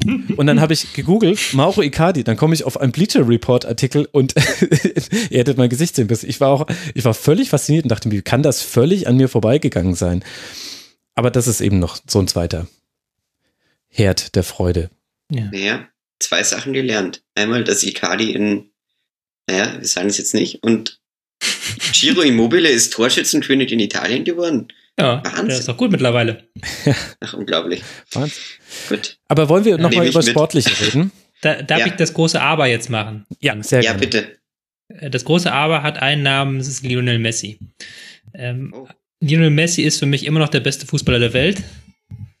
Und eine Mannschaft, in der Lionel Messi spielt, zählt für mich automatisch den Titelfavoriten. Selbst wenn es die argentinische Nationalmannschaft ist, die mit Messi nie, noch nie das ganz große Ding erreicht hat. Aber ich glaube, allein die Qualität von Messi darfst du nicht unterschätzen. Vor allen Dingen, weil er jetzt auch anders als 2014 wirklich fit ins Turnier geht. 2014 war er eigentlich nicht fit, sondern wurde da wirklich durchgeschleift durch das gesamte Turnier. Ähm, da sehe ich das schon und ich glaube auch, dass wenn man jetzt die Vorbereitung hat, dass man dann vielleicht ein System um Messi herum bauen kann. Ähm, auch wenn man Ja. auf den anderen Positionen jetzt gar nicht so die herausragende Qualität hat. Da sind dann auch viele Zuarbeiter, da kann man dann ein bisschen mit Mascherano äh, vielleicht was machen. Lo Celso, der auch ein ähm, Europa völlig unbekannt ist, aber auch so ein klassischer Zuarbeitertyp ist. Da bin ich dann sehr gespannt, ob man das dahin kriegt, ein Messi-System zu bauen. Und wenn man dann ein halbwegs funktionables Messi-System baut und selbst Me- Messi äh, auf Normalform hat, dann ist man halt für mich schon eine Mannschaft, mit der man rechnen muss im Verlauf des Turniers, die halt schwer zu stoppen ist. Ja, das ist vielleicht die größte Aufgabe für George Sampaoli, der ja bei Sevilla den Job aufgegeben hat, um zur argentinischen Nationalmannschaft zu gehen als Trainer. Wie bindet man eben, oder wie bildet man eine Offensive aus Menschen wie eben Messi, Di Maria, Dybala, Aguero und Higuain kannst ja nicht alle spielen lassen. Na, wobei in einem kreativen 4-2-3-1 vielleicht. Aber ja, das ist schon die wesentliche Frage. Aber andererseits hast du es ja auch schon angesprochen, Tobi, nicht äh, die, die Top-Leute auf allen Positionen. Und das fängt für mich eben schon im Tor an, wo ein Willi Caballero sehr wahrscheinlich zwischen dem Pfosten stehen wird, der bei Chelsea nur Nummer zwei ist und schon 36 Jahre alt. Seine Ersatzleute, einmal Nahuel Guzman, der spielt in Mexiko und Franco Armani, der bei River Plate spielt. Ich möchte jetzt nichts gegen River Plate und Mexiko sagen, aber das ist eben nicht Was ist mit Romero? Entschuldigung. Romero ist äh, nicht mit dabei. Warum? Muss ich nachgucken. Wahrscheinlich lief da irgendwas bei Instagram, was ich verpasst habe. Ach Quatsch, okay. Genau, also äh, das, da fängt es eben an. Und dann Ja. zum, zum Beispiel auf der, also in der Abwehr hast du natürlich mit Nicolas äh, Am- Otamendi einen, einen absoluten Abwehrchef, absolut etabliert, aber zum Beispiel die Außenverteidiger sind ein Thema. Auf ja, links spielt keine Außenverteidiger, ja? Ja, du hast Nicolas äh, Ta- Taliafico, der hat erst vier Länderspiele gemacht, spielt bei Ajax Amsterdam. Kann natürlich sein, dass das jetzt sein, sein Breakthrough Tournament wird, entschuldigt den Anglizismus. Auf rechts äh, kann dasselbe für Gabriel Mercado von Sevilla spielen. Äh, zuletzt äh, hat da aber sogar Eda, Eduardo Salvio von Benfica gespielt, der dort eigentlich rechts außen ist. Also genau dieses Thema, Außenverteidiger, größere Fragezeichen als zum Beispiel bei Deutschland. Und dann hilft dir halt Ja, auch klar. vorne nicht Messi und Aguero und Dybala. Die sind ja alle ganz toll. Also, aber hinten sehe ich echt Probleme. Higuain müsst du wieder, ja. Ja. Und Sergio Romero hatte sich verletzt am Knie. Entschuldigung, das Ach, okay. hatte ich das sogar aufgeschrieben, hat es bloß nicht gesehen. Genau. Ähm, ja, das ist alles wahr. Also gerade die Innenverteidigung ist nicht auf Weltniveau. Es ist deswegen, ich habe auch gesagt, Titelkandidat mit Fragezeichen. Ähm, aber es ist ist es halt Messi. So, so Punkt. Wenn, wenn du dann zwei, drei gute Bälle zu Messi ähm, spielst und der dann seine Magie zeigt, dann hast du zwei, drei Tore geschossen, so. Und ich glaube halt, dass Messi auch was zu beweisen hat. Also, das darfst du nicht vergessen. Der, Definitiv. Der hat, ähm, 2006 war er noch ein bisschen jung, 2010 hat er dann unter Maradona alles machen sollen, was nicht geklappt hat. 2014 war er eigentlich nicht fit und hat trotzdem ein sehr gutes, also was heißt sehr gutes, war ein gutes Turnier gespielt. Und jetzt ähm, 2018, das wird sein letztes WM-Turnier sein, mit einer sehr, sehr hohen Wahrscheinlichkeit. Also zumindestens auf einem Niveau, wo man wirklich sagen kann, er gehört zu den Besten noch. Und ich glaube, dass er versuchen wird, dieses Team zu tragen und dieses Team zu führen. Das könnte dann vielleicht zu sehr eine One-Man-Show sein, es könnte auch defensiv nicht solide genug sein, auch weil Sampaoli ein äh, Trainer ist, der sehr offensiv denkt. Ja. Aber ich habe da schon die, ähm, die Befürchtung aus deutscher Sicht, dass ähm, Messi doch noch mal groß austrumpfen könnte. Wann könnte Argentinien in Deutschland spielen, Max? Im Halbfinale. Wissen wir das? Halbfinale. Dann schaffen sie es, wenn, ich, wenn sie, also ich, ich setze sie jetzt als, als äh, Gruppengewinner. Das ist natürlich auch so eine gewisse Arroganz, dass ich hier jetzt immer schon von möglichen Konstellationen spreche. Das mögen mir alle Hörerinnen und Hörer verzeihen. Aber sollte Argentinien seine Gruppe gewinnen und dann das Viertelfinale und Deutschland auch seine Gruppe gewinnen, dann würde man sich im Halbfinale treffen. Okay, dann glaube ich, dass sie im Halbfinale ausscheiden. Aber ähm, ja, das wäre halt, das wäre schon heftig, weil ja. Argentinien jetzt schon dreimal in Deutschland gescheitert ja. ist nacheinander. Irgendwann ist dann auch gut. Aber ich Sie weiß ja nicht, ob ein bisschen Zeit für Sie würden im Viertelfinale übrigens gegen Spanien spielen. Ja. Sollte. Und da, da, sehe ich eben dann echte Probleme. Aber ja, vielleicht Sie haben wir es auch schon alles umrissen, was man, was man sagen kann. Wobei man bei Messi sagen muss, dieses, dass er das Team tragen wird, das hat er schon so oft versucht und ohne dass ich jetzt irgendwie hier so Worte wie Versagen in den Mund nehmen wollen würde, aber in der Bewertung wurde es teilweise dargestellt, als hätte er versagt. Also zum Beispiel, du hast ja völlig zu Recht gesagt, Tobi, WM 2014, Messi angeschlagen, dennoch bis ins Finale gekommen. Sprich mal mit argentinischen Journalisten und vor allem mit argentinischen Fans über die WM 2014, dann sagen die vor allem, warum hat Higuain den, den Treffer nicht gemacht und warum hat Messi seine Großchance in der zweiten Halbzeit nicht gemacht. Und das war auch eine Chance, die er sonst tatsächlich in, ich würde sagen, neun von zehn Fällen eigentlich macht. Ja, aber 2014, ich erinnere mich da noch dran, jetzt wäre es gestern gewesen, wo ich dann, äh, wo sie dann das gegen die Schweiz, dieses ähm, mhm, die Verlängerung. In der 119. Mussten. Minute. in der 119. Minute, ja. Aber dann habe ich, der, ich glaube, der hat nämlich, äh, Messi hat dann auch ähm, gekotzt tatsächlich neben dem Spielfeld in der äh, Halbzeitpause der Verlängerung. Und dann habe ich mal auf seine Statistiken geschaut und der war der, zu dem Zeitpunkt irgendwie neun Kilometer gelaufen. Was halt für einen Profifußballer, für die, die sich da nicht auskennen, unter elf ist eigentlich wenig in so einem Spiel. Und der hat bei neun Kilometern quasi gekotzt, wurde halt gemerkt, dass der, der ist überhaupt nicht fit in das Turnier gegangen. Das hast du auch das ganze Turnier über gemerkt und der hat trotzdem immer noch gut gespielt. So. Das und halt gegen Nigeria schon gerettet, glaube ich, oder? Ja. War dann nicht auch ja, ein Tor in der letzten Minute? Ähm, Aber was, halt auch schon wieder 54 würde? Pflichtspiele. Ich ja. möchte da nochmal darauf hinweisen, es ist unfassbar, unter welcher Belastung diese Spitzenspieler stehen. 54 Pflichtspiele hat äh, Lionel Messi diesem Jahr gemacht.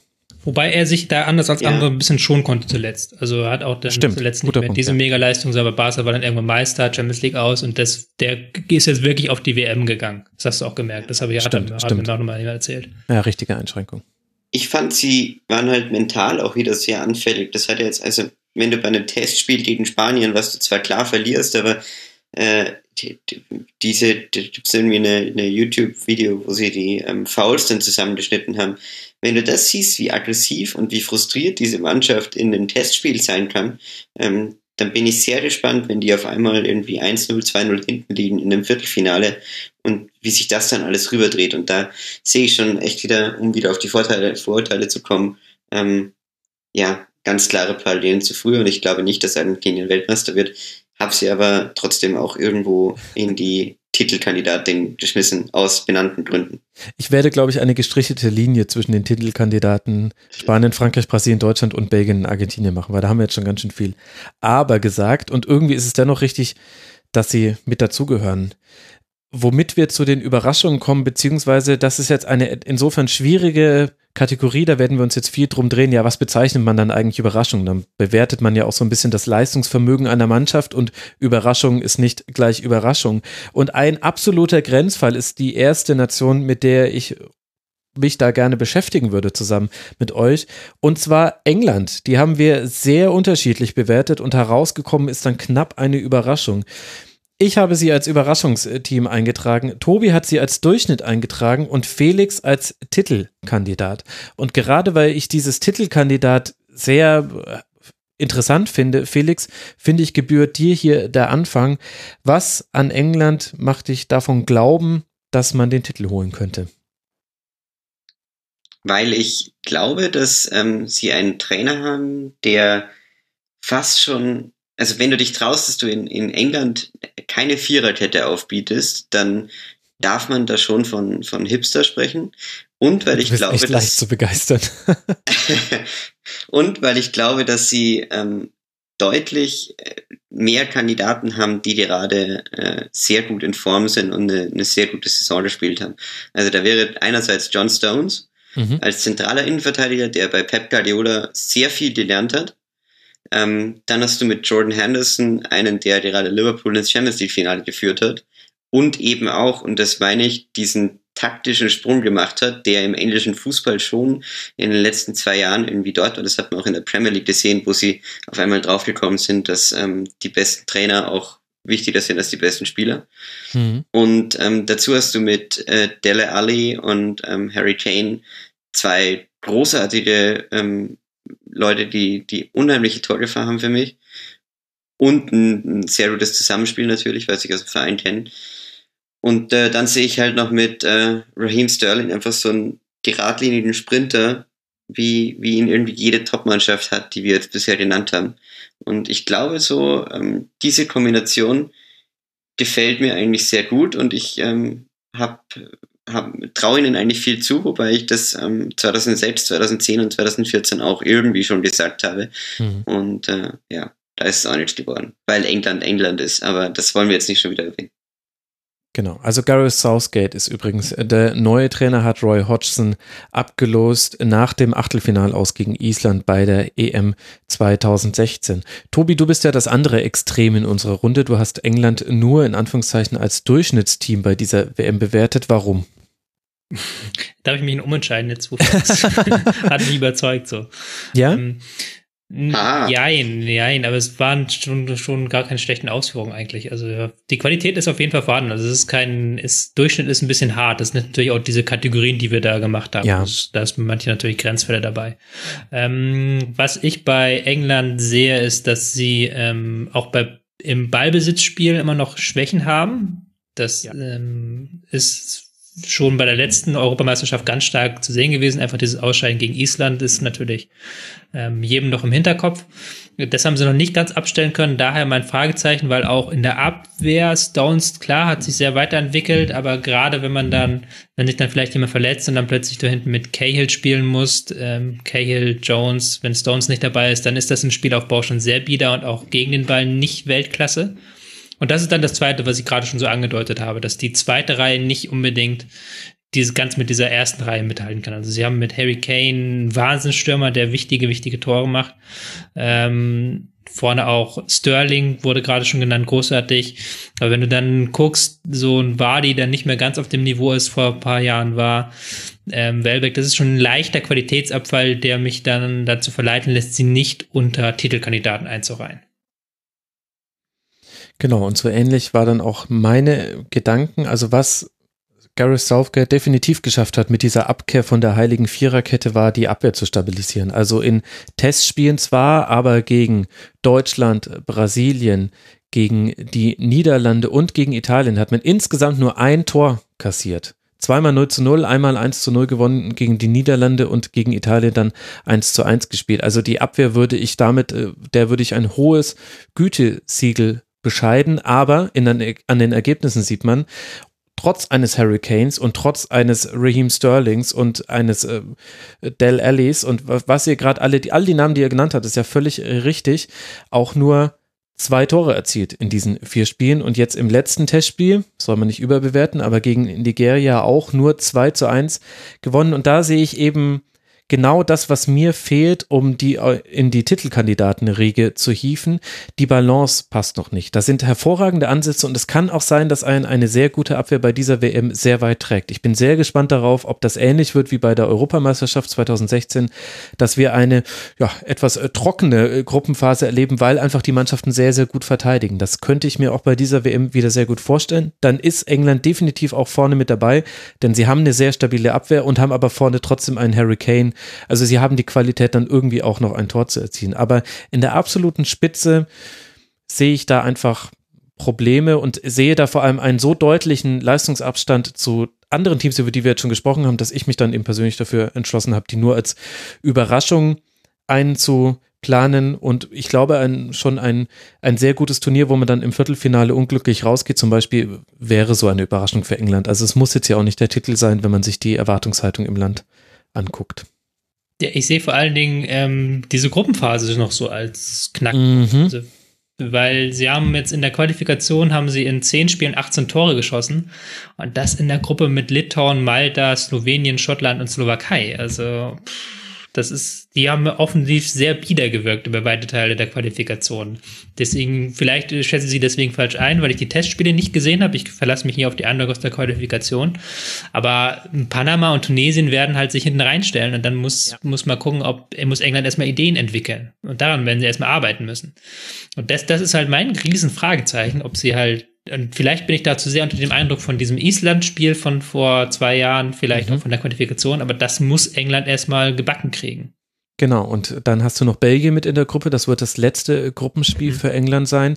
Sollte man da in einer Situation sein, dass man gewinnen muss, um den Platz zwei oder eventuell auch Platz eins zu erreichen, dann ja, also ich finde auch, da treffen so zwei Extreme aufeinander in dieser Gruppe, in der absoluten Spitze, nämlich Belgien, bei denen wir schon besprochen haben, wahnsinnig offensiv stark, torreiche Spiele zuletzt gehabt und dennoch aber eine sehr gute Verteidigung und England, wo die Verteidigung auch von auf dem Papier sehr gut dastand in den letzten Spielen, aber eben vorne ein bisschen etwas fehlt.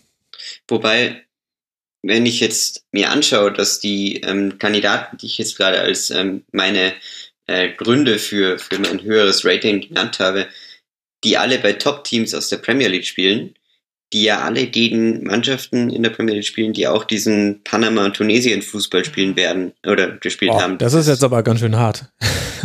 naja, Gut, aber dieses hinten reinstellen dann ähm, auf Konter hoffen. Also was ich sagen will, ist, dass äh, Raheem Sterling mittlerweile schon, glaube ich, verstanden hat, äh, nach zwei Jahren Pep Guardiola, wie du eine tiefstehende Viererkette oder ähm, Fünfer-, Sechserkette irgendwie bespielen kannst. Und ich glaube, und das, das traue ich ihnen dann schon zu, dass sie, dass sie da deutlich, deutlich reifer sind als diese ganze Generation ähm, Rooney und so weiter. Also ich glaube schon, dass wir ein, ich traue ich trau ihnen zu, dass wir ein ganz verändertes England sehen, das uns ein bisschen überraschen wird. Ja, genau, das sind wir ja bei der Überraschung. Ist vielleicht die, ja. Was ist vielleicht die Pep Guardiola Statistik? 2010 Pep Guardiola in Barcelona, Spanien wird Weltmeister, 2014 Pep Guardiola bei Bayern, Deutsche wird Weltmeister. 2018 müsste England dran sein nach dieser Logik. Ja. Ja, und praise, praise the Pep. Muss ja passieren. Das ist ja genauso wie Liverpool die Champions League gewonnen hat, weil er angeblich mal ein Papst gestorben wäre im Jahr 1982. War das nicht so ähnlich? genau, ja. Nun ja, aber ich finde, da haben wir das jetzt eigentlich ganz gut eingeordnet. Das nächste Team, bei dem wir uns dann auch nicht ganz einig waren, was aber immer es noch in die Überraschungskategorie geschafft hat, ist Dänemark aus äh, Gruppe C ist es dann in einer Gruppe mit Frankreich, Australien und Peru. Die letzte WM und die, auch die letzte EM hat Dänemark verpasst und mit Morten Osen auch den Trainer verloren, der 16 Jahre lang im Amt war. Nachfolger ist der Norweger Arge Hareide, der wo sowohl in Dänemark, Schweden als auch in Norwegen jeweils Meister mit seinen Mannschaften wurde, was ich insofern erstaunlich finde, weil ich das, bis ich den Namen gegoogelt habe, nicht wusste. Da sieht man mal, wie wenig man dann eigentlich doch mitbekommt von anderen europäischen Ligen. Nur eine Niederlage in den letzten zwei Jahren hat Dänemark gehabt, nämlich im Freundschaftsspiel gegen Schweden 0 zu 1 vorher im Oktober 2016 zuletzt zu Hause gegen Montenegro. Und das zeigt irgendwie, finde ich, Tobi, auch schon zwei Extreme einer Mannschaft. Eben einerseits diese unglaubliche Stabilität, aber dann zu Hause auch gegen Montenegro verloren, ohne jetzt ein Spiel überholen zu wollen. Du hast Dänemark deshalb vermutlich oder wahrscheinlich auch noch aus anderen Gründen als Durchschnitt eingeschätzt. Ja, genau, ähm, weil das ist für mich so eine klassische Nation, wo ich nicht so recht weiß, was man damit anfangen soll. Weil sie, du hast es eigentlich gerade schon perfekt gesagt, weil sie sehr hohe Ausschläge nach oben haben, weil sie in ihrem Kader auch ähm, sehr viel Potenzial haben und auch Spieler wirklich wie Eriksen, die man fast schon als internationale, wenn nicht sogar Weltklasse bezeichnen muss. Mhm. Der Elf Tore in zwölf WM-Quali spielen, Wahnsinn. Der, der sehr viel kreiert, der auch sehr präsent ist innerhalb dieses Systems der mit Quist und äh, ähm, Delaney zwei Spieler hat, die ihm zuarbeiten. Drumherum, das finde ich schon ähm, ist sehr hohe Klasse und da muss man auch sagen, muss man die Mannschaft halt positiv hervorheben, aber die dann andererseits auch so schwankend in den Leistungen sind, ähm, die dann defensiv manchmal die Stabilität fehlt. Eine Viererkette, wo du zwar mit Westergaard Christensen sehr qualitativ hochwertige Spieler hast, die aber häufig dann auch auf Außen beispielsweise ran müssen, weil sie einfach keine Außenverteidiger haben. Ähm, da ist schon dann viele Fragezeichen dann hinter. Ja, das stimmt. Aber die Stabilität war jetzt für mich der Grund, sie als Überraschungsteam einzustufen, weil ich glaube, in dieser Gruppe, wo du natürlich mit Frankreich schon einen Brocken hast, aber mit Australien und Peru zwei Mannschaften, gegen die genau diese Stabilität auch das sein kann, was einen da dann auch ganz gut durchflutschen lässt, glaube ich, dass da was gehen könnte. Und das, die Namen, die du genannt hast, also Eriksen sowieso könnte einer der Offensivspieler dieser WM werden, zumindest in der Gruppenphase. Richtig starke Saison bei Tottenham gespielt. Christensen hat bei Chelsea David Lewis verdrängt in der Innenverteidigung, konnte, hat ihn als zukünftigen Kapitän gesehen er hatte mal in einem Interview gesagt, also dem traute auch sehr, sehr viel zu. Und wir haben eben auch jede Menge bekannte Gesichter. Also äh, Kier, der Abwehrchef bei Sevilla inzwischen ist, wir erinnern uns zwar früher bei Wolfsburg, Westergaard hast du schon genannt, William Quist spielt beim FC Kopenhagen, früher beim VfB Stuttgart, Thomas Delaney hast du auch gerade schon genannt, Viktor Fischer vom Mainz 05 würde ich jetzt vernachlässigen, weil er nun ein halbes Jahr da war und direkt wieder zu Kopenhagen gegangen ist im Winter. Aber auch Yusuf Paulsen zum Beispiel von Raba Leipzig und natürlich Niklas Bentner, der schon überall gespielt hat, natürlich auch in Wolfsburg Wolfsburg, bei dem allerdings das gerade ein bisschen unsicher ist, ob er spielen kann. Aber das ist großartig. Ja, aber, aber ist das nicht, ich vermutlich ist man da auch geprägt, weil man viele Spieler von diesem Kader kennt, aber all diese Spieler vereinen für mich schon viele Eigenschaften in sich, dass ich sagen würde, also ich glaube, das ist einfach die, das ist eine Grundqualität, die Dänemark mitbringt, zusammen mit einem offensichtlich fähigen Trainer, die bei einer Weltmeisterschaft einen schon recht weit tragen kann. Und ein Achtelfinale vielleicht, oder vielleicht sogar Viertelfinale wäre ja schon eine Überraschung. Vielleicht ist das bei diesen Definitionen auch wieder so eine Sache bei uns einfach. Ja, das kann weil, sein. Weil ich halt, ähm, ich sehe das genauso wie du, ich sehe da unfassbar auch viel Potenzial in diesem Kader und ich habe ja schon gesagt, Eriksen ist für mich wirklich ein Weltklasse-Spieler der da auch den Unterschied macht bei diesem Kader. Aber deswegen wäre jetzt zum Beispiel eine Achtelfinalteilnahme dieser Mannschaft keine Überraschung für mich. Ja, okay. Andererseits sehe ich dann wiederum, dass es im Achtelfinale wahrscheinlich gegen Argentinien recht schwer werden würde. Eine Überraschung wäre für mich bei dieser Mannschaft Viertelfinale und da weiß ich noch nicht, ob da, äh, da sehe ich dann auch auf so Flügelspiel und solche Geschichten sehe ich dann zu kritisch. Ja, ich, ich habe das Problem, dass ich ähm, mich so gefreut hatte, dass ich äh, Dolberg reinschmeißen kann als großen Trumpf bei Belgien, weil das eigentlich ein riesen Sturmtalent ist. Dänemark. Äh, bei Dänemark. Jetzt hast du es sogar verhauen. ähm, bei Dänemark natürlich. Und dann habe ich gelesen, dass Dolberg eine herausragend schlechte Saison gespielt hat. Weshalb mein Tipp da auch wieder in die Hose gegangen ist. Und, ähm, und wer, wer, wer Niklas Bentner immer noch ähm, wirklich irgendwie als, als Hoffnung im Kopf hat, der kann das gerne auf Twitter irgendwie lustig kundtun, aber ich glaube ernsthaft ähm, zu sehen, hängt da in dieser Mannschaft so eigentlich alles von Christian Eriksen ab. Wenn der die WM seines Lebens spielt, dann ähm, glaube ich, traue ich ihm sogar irgendwas gegen Argentinien zu, gegen deren Defensive, aber solange das nicht der Fall ist, ähm, wäre es für mich ehrlich gesagt ähm, so eine klassische, klassische Gruppensituation, dass sie, sie haben das Eröffnungsspiel in Peru, ähm, die für mich so die, also nach Frankreich werden sich Dänemark und Peru irgendwie um den zweiten Platz in dieser Gruppe ähm, streiten. Und wenn sie dieses Spiel in Peru gewinnen, ähm, glaube ich, dass dieses, dass dann, dann, dann kann da schon was ins Rollen kommen. Wenn sie das allerdings nicht schaffen, dann wird es sehr schwierig, weil dann hast du Druck gegen tiefstehende Australier und dann äh, musst du eigentlich gegen Frankreich noch irgendwas holen, was ähm, sehr, sehr schwer werden wird. Und äh, deshalb sehr interessante Turniersituation, dass da, dass da sehr viel abhängen wird vom Eröffnungsspiel. Ja. Absolut richtig. Kommen wir zum nächsten Überraschungsteam, wo wir uns auch nicht ganz einig waren. Wir wollen jetzt über äh, Polen sprechen. Tobi, du darfst äh, gerne wieder den Anfang machen. Ich leite noch kurz äh, ein, indem ich die Hörerinnen und Hörer auf den Stand bringe.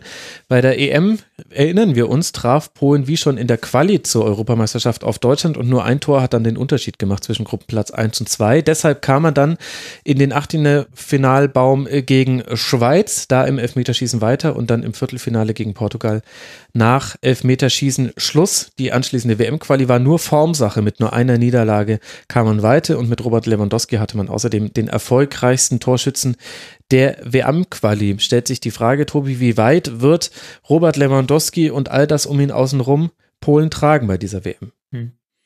Ähm, kann man wieder die Qualifikation so ein bisschen zu Rate ziehen? Da ist eine schöne Statistik, die Torstatistik bei Polen, 28 Tore geschossen, ähm, 14 eingefangen. Mhm. Das sind beides relativ hohe Werte dafür, dass sie sich direkt qualifiziert haben als Gruppensieger. Ähm, und das zeigt auch, in welche Richtung diese Mannschaft spielt, nämlich nach vorne. Also es ist wirklich eine sehr offensiv eingestellte Mannschaft mit offenem Visier, ähm, mit Berezinski und Piszczek, sehr offensive Außenverteidiger, die dann wirklich versuchen, vorne Lewandowski zu füttern. Und Lewandowski bekommt da auch die Bälle vorne drin. Ähm, auch im Pressing sehr aggressiv drin. Nun darf man nicht den Fehler machen, vielleicht diese Qualifikation zu sehr überzubewerten. Das habe ich vom letzten EM-Turnier gemacht. Da haben sie auch eine sehr offensive Qualifikation gespielt und dann während dem EM-Turnier waren sie eigentlich wie alle Teams eher defensiv. Ich glaube, da kann man auch erwarten, dass sie jetzt ein bisschen defensiver auftreten bei dieser WM. Ja. Und da Trainer Adam Nawalka. Und da ist dann die Frage wiederum, ob die Qualität äh, auf das ganz hohe Niveau reicht, ähm, weil sie doch ein paar Fragezeichen haben auf manchen Positionen, beziehungsweise auch der Kader auch nicht mehr auf allen Positionen der jüngste ist. Stichwort Piszczek, Stichwort ähm, Blaschikowski. Ja, das ist ein ganz interessanter Punkt. Also zum einen Bewertung der WM-Qualifikation. Die Gruppengegner waren Dänemark, über die haben wir gerade gesprochen, Montenegro, Rumänien, Armenien und Kasachstan. Also da kann man dann auch tatsächlich mal, wenn man in den Spielen gegen Dänemark sich gut ansteht, auch eine sehr überzeugende Qualifikation spielen. Und das, was du angesprochen hast mit dem, vielleicht spielt Polen auch anders als in der Qualifikation.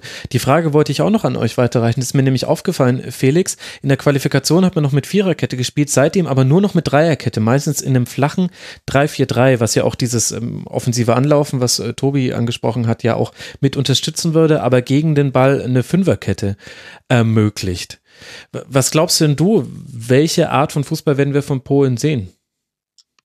Also ich glaube, sie wären doof, wenn sie ihre Offensivstärke nicht ausspielen würden, weil das ist schon der Trumpf in dieser Mannschaft, weil ähm, ich sehe ich sehe Glick ähm, und Paslan wahrscheinlich jetzt äh, nicht wirklich als die überragende ähm, Defensive oder die Innenverteidigung. Mhm. Und ich glaube schon, dass sie das Heil in dieser Offensive mit Blaschikowski, ähm, Zielinski, Lewandowski und für mich entscheidend war schon bei der EM ähm, Arkadiusz Milik ähm, suchen werden. Also ähm, dieses Zusammenspiel da vorne zwischen Lewandowski und Milik fand ich damals sehr interessant, dass äh, ja Milik eigentlich dadurch, dass Levi so drei, vier Leute auf sich gezogen hat, meistens im Sturm, im Sturmzentrum, ähm, dass Milik dadurch Platz bekommen hat, der ja auch so ein, schon ein echter Goalgetter sein kann. Äh, und äh, insofern, das glaube ich ist schon sehr wichtig. Und deshalb kann ich mir nicht vorstellen, dass sie jetzt ähm, gerade mit der Statistik, die Tobi gerade angesprochen hat, ähm, anfangen, ähm, Defensivfußball zu spielen. Also äh, da wären sie ja. schön blöd. Ich glaube, dass das eher eine Milik saß aber auch viel auf der Bank zuletzt ja. bei Polen. Also sie ja, haben sehr viel mit Einstürmern gespielt, ja. Sie genau. haben sehr viel mit Lewandowski vorne allein gespielt. Ich habe sie mit Dreierkett Lag das nicht auch daran, dass er äh, verletzt war? Ja, der war auch verletzt, der hat die Saison sehr viel verpasst, ja. Okay. ja. Ähm, aber der ist ja auch, ist ja auch ein bisschen so, so auf dem absteigenden Ast gewesen, das ist jetzt wieder ein anderes Thema. Der ist ja in Napoli noch nie so komplett angekommen, wie man es erhofft hat. Mhm. Ja, das stimmt. Ähm, was diese Dreierkettengeschichte angeht, das, da bin ich sehr gespannt, ob sie das weiter verfolgen. Ich habe sie, sie defensiv nicht ganz so griffig gesehen, ähm, wie, mit Viererkette, was sie wirklich in Perfektion spielen können, weil sie auch noch die, sehr viel von diesen Klopp-Veteranen im Pressing leben, von äh, Piszczek und Blaschikowski und Lewandowski. Ähm, Da bin ich gespannt, ob man das beibehält. Aber man hat ja in den Tests zuletzt wirklich Dreierkette sehr viel gespielt. Also man hat zumindest da eine weitere Option aus sich offen gehalten. Genau, mit Piszczek als rechten, in, rechten Innenverteidiger, was ich eigentlich sehr naheliegend finde, weil ich glaube, dass es Lukas Piszczek ganz gut äh, tun kann, wenn er sich vor allem auf Defensivaufgaben Aufgaben konzentrieren kann. Da hat man, also er hat auch keine schlechte Saison gespielt, aber ja auch verletzungsbedingt in, bei weitem nicht alle Spiele gemacht bei Borussia Dortmund. Aber da hatte ich manchmal den Eindruck, dass so ein äh, Tacken Spritzigkeit in, in schnellen Laufduellen nach hinten gefehlt hat. Und das hat man dann eben in der, als rechter Innenverteidiger weniger, als wenn man einen klassischen rechten Verteidiger spielt.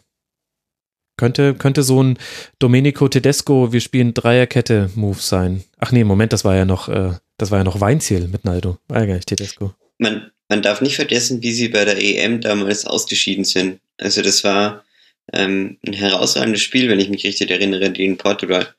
Also, Mhm. dass sie da damals das Elfmeterschießen verlieren, ist halt 50-50 Geschichte. Aber ähm, ich fand schon, dass sie eigentlich bei der EM ihre Erwartungen damals ziemlich erfüllt haben. Und dann ist diese Mannschaft ja relativ zusammengeblieben. Und äh, deshalb traue ich ihnen da schon zu, dass sie so ein bisschen unter dem Radar der ähm, möglichen Überraschungskandidaten ähm, da so in, in einer in einer Liga spielen, die schon auch mal ins Viertelfinale vorstoßen kann. Also das traue ich ihnen absolut zu.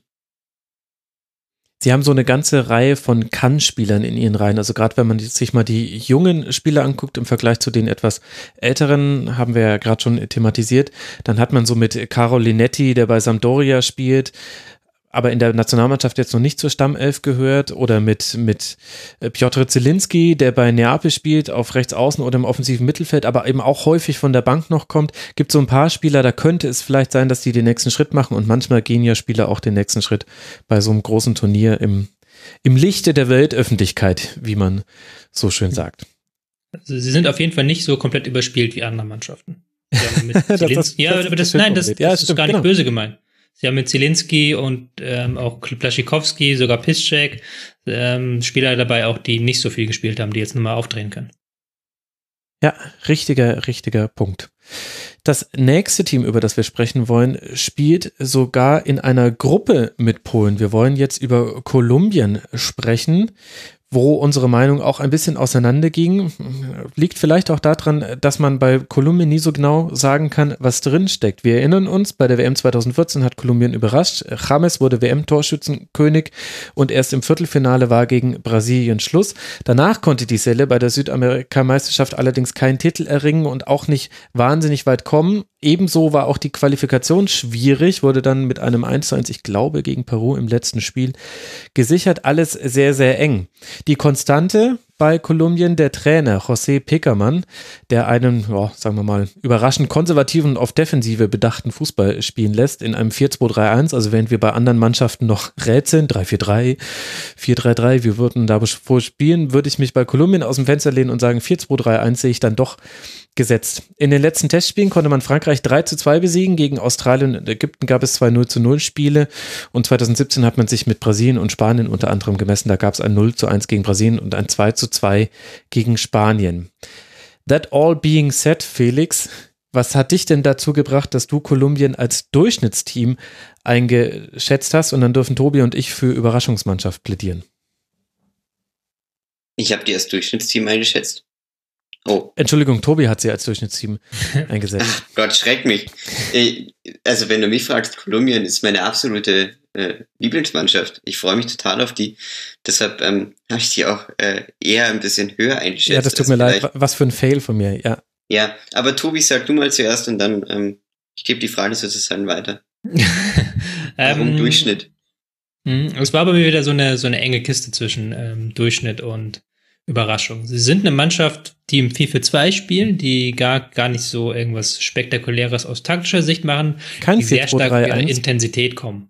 Also die sehr stark darüber kommen, wie sie den Gegner anlaufen, die sehr stark darüber kommen, wie sie druckvoll nach vorne spielen, kein Schnickschnack, sondern wirklich nach vorne äh, gesp- äh, spielen und dann vorne irgendwie den Ball zu Rames oder auch zu Falcao zu bekommen.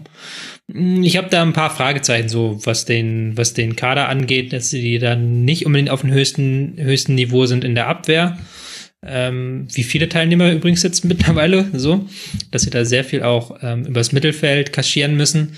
Ähm, deswegen habe ich sie so ein bisschen rangestellt, auch weil ich nicht weiß, ob Rames nochmal so eine äh, Hammervorstellung hat wie vor vier Jahren, wo er auf nichts heraus so halbwegs kam und auch Falcao mit 32 Jahren ähm, nicht mehr der Jüngste ist.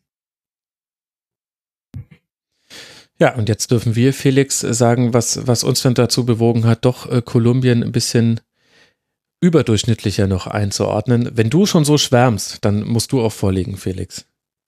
Oh, ich fand einfach, also ich habe 2014 mir ein Kolumbien-Trikot gekauft, weil ich diese Mannschaft so genial fand in ihrer äh, irgendwie gelebten Spielfreude.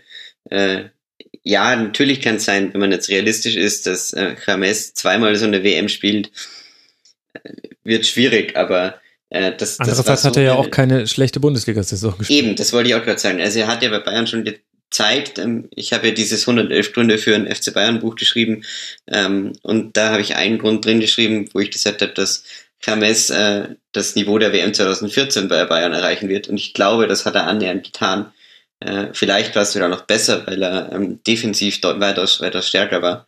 Und ähm, er hat halt mit, mit Quadrado rechts und ähm, äh, äh, diesem genialen Sturm mit ähm, Carlos Bacca oder Falcao, je nachdem, ob, ob Falcao dann noch irgendwie so richtig fit war, nicht diese Saison. Und äh, Luis Muriel, der auch unglaublich schnell ist. Ähm, das sind schon alles wahnsinnig tolle Typen da in der, in der Offensive, die einfach so einen wilden, ähm, ja, eben 50-50 Fußball spielen. Und das war ja auch der Grund, warum du jetzt gesagt hast, die waren bei der WM überragend, haben sich danach ein bisschen schwerer getan. Ähm, weil ich glaube, dass sie einfach, äh, ja, so einen, so einen sehr ähm, offenen, spielfreudigen Fußball spielen. Ja. So ein bisschen Costa Rica in bisschen mehr Qualität, wenn ich das so, so sagen darf. Ja, das ist ein sehr schräger Vergleich, oder? Gut, okay, nehme ich wieder zurück. Aber äh, und ich habe einen, einen lustigen Spieler zufällig entdeckt, ähm, von dem man sich definitiv YouTube-Videos ähm, anschauen kann. Jimmy Chara ähm, spielt ähm, bei Junior Barranquilla und ist ein überragender Typ, äh, der, der schaut aus wie, wie ähm, Raheem Sterling und spielt auch so. Also ich, ich muss ehrlich sagen, ich mag diese Mannschaft einfach. Komm, wir machen es mal über die Emotionsschiene in dem Fall. Und, äh, das ja. ist ja auch okay. So ähnlich ging es bei mir auch. Ich, ich mochte vor allem, also wir haben heute schon häufig über Außenverteidiger gesprochen. Ich weiß euch, weiß nicht, ob euch das auch aufgefallen ist bei der Recherche zu dieser WM. Es ist immer noch eine der, der Positionen, wo Mannschaften Schwachstellen haben.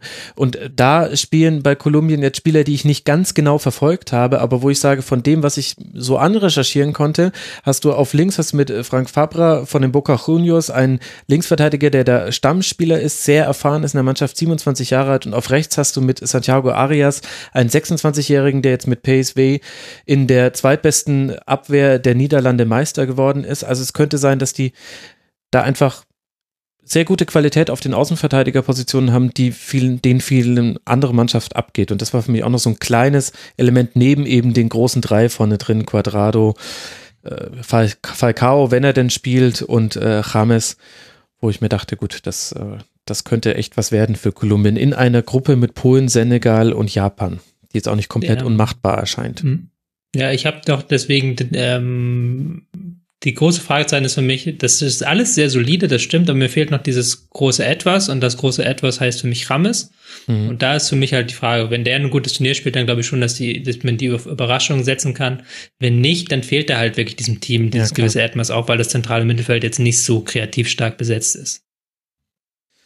Das große etwas Chames, das fasst vielleicht tatsächlich Kolumbien ein bisschen zusammen. Ja. Klar. Dann können wir an der Stelle jetzt mal über den ersten Gruppengegner Deutschlands sprechen, nämlich Mexiko. Die haben wir auch alle bei Überraschung einsortiert, beziehungsweise ich wollte eigentlich eher in Richtung Durchschnitt argumentieren. Kurz zum Reinholen in diese Mannschaft. 1994, 1998, 2002, 2006, 2010, 2014. Sechsmal in Folge ist Mexiko jetzt schon bei Weltmeisterschaften zwar ins Achtelfinale eingezogen, aber nicht weitergekommen. Deswegen ist das fünfte Spiel ein geflügeltes Wort im Land, natürlich auf Spanisch, nicht als fünftes Spiel. Ist die Frage, äh, Tobi, wird es denn diesmal klappen mit dem Achtelfinale und vielleicht auch dem Viertelfinale eben, dass man das, das fünfte Spiel dann erreicht?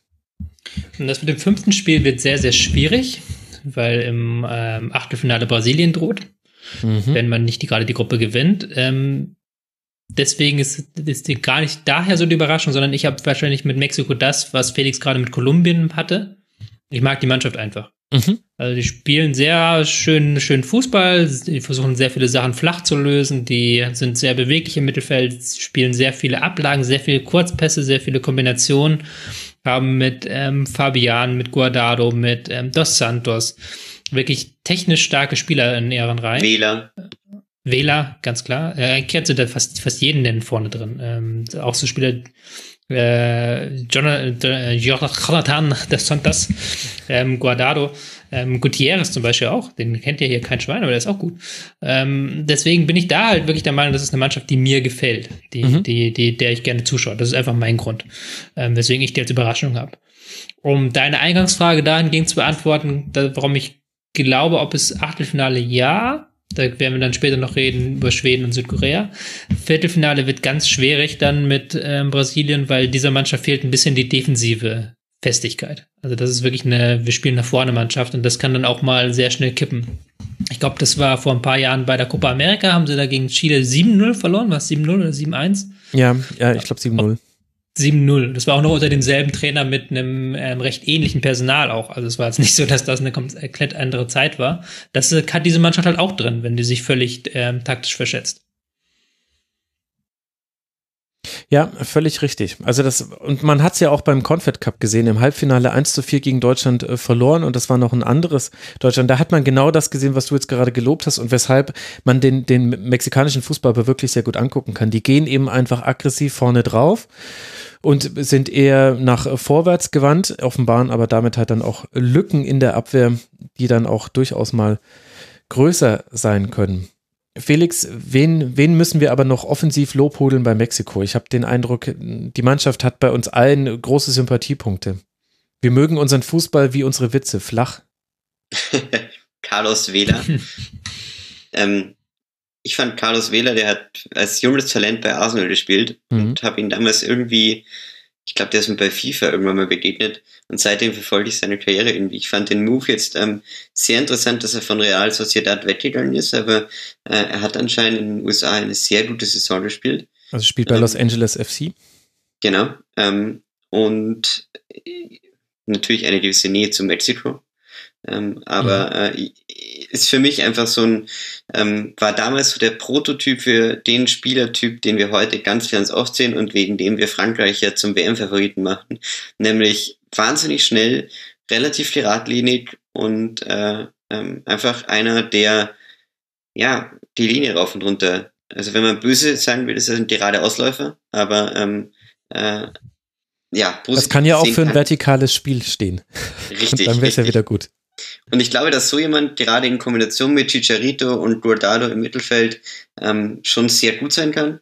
Und dann sollten wir schon noch kurz auf äh, Rafa Marquez zu sprechen kommen. Ähm, wenn er nicht gerade in Drogenhandel involviert ist, um einmal kurz die Boulevardgeschichten auszupacken, äh, ist er, glaube ich, schon immer noch ein herausragender Spielgestalter, der für Mexiko einfach auch, glaube ich, so eine, so eine Vaterfigur ist. Oder wie seht ihr das? Ich weiß nicht, ob er spielt. Also er ist ja noch ähm, ja. tätig und er ist auch dabei, ist 39 Jahre alt jetzt, bei Barca große Zeit gehabt. Aber das ist tatsächlich eine Frage. Wenn er spielt, dann aus dem zentralen Mittelfeld heraus, weil ansonsten ist es auch defensiv nicht ähm, solide genug. Aber da hat er jetzt mit Herrera halt große Konkurrenz. Ich glaube, das ist eher so eine wie du es gesagt hast, Vaterfigur, die halt dabei ist. Genau. Genau, wenn er denn dabei ist. So ganz sicher soll es ja noch nicht sein. Er war, dass er jetzt im Trainingslager in den USA nicht mit dabei war, hatte damit zu tun, dass er dieses Trainingslager nur mit Handschellen verlassen hätte. Das ist so ein bisschen so eine Wu-Tang-Clan-Situation. Vielleicht taucht er dann überraschend bei der WM auf einmal auf. Aber mit Hector Herrera haben wir ja noch jemanden anderen erwähnt, den man wirklich hervorheben kann. 28 Jahre alt, spielt beim FC Porto, manchmal als Sechser, manch, häufiger allerdings eher in der Zentrale vorne. Hat in allen Wettbewerben gespielt. Unheimlich solider, guter Spieler und so ein bisschen unter dem Radar. Also bei Mexiko gibt es so eine Reihe von Spielern, wo ich den Eindruck habe, die sind so genau 1B-Spieler und das kann ja aber bei einer WM locker reichen. Also ist eher als Kompliment gemeint. Mhm. Und wisst ihr, wen ich, ich möchte jetzt einen Tipp abgeben, wer, wer sich, glaube ich, zu einem richtig guten Verein spielen kann, obwohl er jetzt auch mit PSW Eindhoven nicht beim schlechtesten Verein spielt.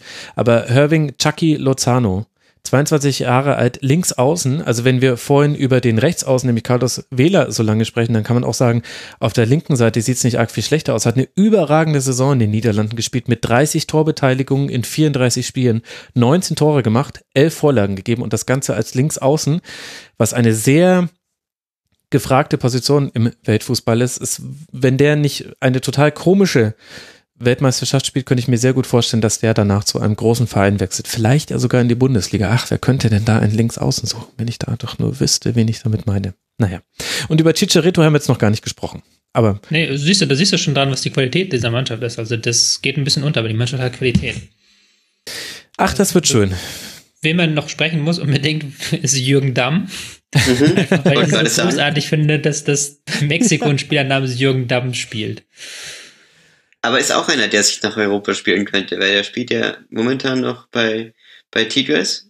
Und ich glaube, dass ähm, dieses südamerikanische Markt oder mittelamerikanische im Fall von Mexiko, ich weiß nicht, wie es jetzt euch ging bei der Recherche, aber ich habe immer wieder, ähm, wenn ich dann äh, mir Videos von, von den Südamerikanern angeschaut habe, äh, klar, die spielen auf schlechterem Rasen meistens da drüben, aber sonst spielen sie auch alle oder sehr viele herausragend guten Fußball. Wobei ich gleichzeitig das Gefühl habe, dass dieses ähm, große Südamerika-Casting der, der großen Vereine ähm, irgendwie ein bisschen untergegangen ist. Und ich glaube, dass schon ähm, da einige äh, Vereine vielleicht bei der WM auf solche Kandidaten wie jetzt Jürgen Damm ähm, vielleicht mal ein Auge werfen könnten. Ja gut, Jürgen Damm glaube ich nicht, dass er spielt, weil der müsste an Carlos Wähler vorbei erstmal und dann gibt es noch ein paar andere vorne drin. Naja. Ähm, aber das ist so ein bisschen dieses eurozentrische Bild, das man vom Fußball manchmal hat, dass man dann diese anderen Ligen in Südamerika und Mittelamerika abwertet. Ähm, ohne dass, ähm, ich kenne mich da nicht genug aus, um das wirklich dann die Stärke dieser mexikanischen Liga zu sagen zu können, aber es ist halt, wir tun dann das gerne mal ab, aber da spielen halt auch wirklich gute Kicker. Und gerade Mexiko dominiert ja den ähm, nordamerikanischen Fußball seit, seit Jahren mittlerweile. Und da mhm. steckt natürlich auch eine gewisse Qualität hinter in der Jugendarbeit vor allem. Absolut. Da kann man sich auch, war nicht Bielsa derjenige, der damals die Jugendarbeit mhm. da aufgebaut hat, von der. Ich glaube sogar bei den Tigres war das, war das genau, tatsächlich genau, sogar. genau. Bin mir gar nicht sicher. Ähm, aber der hat das in der Anfang der 2000er, ist er in Mexiko gewesen, hat die Leute da wahnsinnig gemacht mit seinen Forderungen. Wenn es doch nur ein Buch gäbe, wo man das nachlesen könnte, hast du da vielleicht einen Tipp, Tobi? Äh, von Felix hat tatsächlich ein Buch rausgebracht zu dem Thema. 111 Gründe, Mexiko zu lieben. 111 Mexiko zu lieben, nein. Ähm, deswegen, ich hatte mich, ich hatte mich für das Buch, deswegen bin ich vielleicht auch ein bisschen verliebt in Mexiko. Ich hatte mit beim Buch Zeit der Strategen, das ich ja geschrieben habe, ein bisschen mit dem mexikanischen Fußball beschäftigt und das ist halt, die haben halt wirklich was, äh, da ist ein bisschen was hinter. Und da sind auch noch viele der Mannschaften, das ist ja auch eine goldene Generation, das vergisst man manchmal so hier, die 2005 damals U17 Weltmeister wurden. Mhm. Und da sind auch noch ein paar dabei. Ich glaube, Giovanni dos Santos, ähm, Carlos Vela war, glaube ich, auch dabei und die, die, die von denen, die von denen wird ja auch in vielen Mexiko erwartet wenn wir hier, wenn die in der Achtelfinale rausgehen, dann denken, sagen wir alle, ja gut, typisch Mexiko und in Mexiko wird jeder enttäuscht sein. So. Die genau. wollen diesmal schon mehr als Achtelfinale. Also das wird ein interessanter Gruppengegner für Deutschland und die Zeit der Strategen ist erschienen bei Rowold und sollte gekauft werden. Autor ein gewisser äh, Tobi Esche. Du weißt schon, dass ich hier freiwillig bin. Also ja, das ist nett, dass du Werbung für mich machst, aber musst du gar nicht machen. Aber ich, ich bin gerne hier. Ja, natürlich, Werbung. aber ich empfehle es ja auch gerne, weil ich das Buch äh, wirklich sehr gut finde. Sonst würde ich es auch nicht machen. Ja, da muss ich wieder sagen, habe ich klassisch das falsche Buch über David Alaba geschrieben. Und dann setze ich mich in den WM-Podcast. Naja. Ja, aber du hast es ja irgendwie geschafft, das Thema Alaba jetzt hier noch mit reinzubekommen und äh, yes. damit das Thema deines Buches. Also da bist du auch ein Meister darin im Marketing. Weißt du, wenn es nicht bei der Auswahl des Buch, äh, des Buchsujets klappt, dann wenigstens beim Marketing. Völlig vergessen vorher zu sagen, dass ja äh, Österreich gestern den Sieg des Jahres Jahrhunderts geschafft hat. Aber das nur am Rande. Ja, das nur am Rande. Wir wollen Testspiele mal nicht überbewerten, Felix. Aber, aber über Österreich machen wir dann nochmal eine eigene Folge. Lasst uns jetzt lieber über Uruguay sprechen, die wir auch als Überraschung eingeordnet haben, beziehungsweise Tobi als Durchschnitt vermutlich auch wieder eine Frage der Benchmark. Die Gruppe von Uruguay ist höchst interessant, denn da gibt es, also wir werden hier über alle drei Mannschaften noch reden. Ägypten, Russland, Saudi-Arabien und eben Uruguay. Da dürfte so ziemlich alles drin sein für Uruguay, die sich als Zweiter hinter Brasilien und noch vor Argentinien für diese Weltmeisterschaft äh, qualifiziert haben.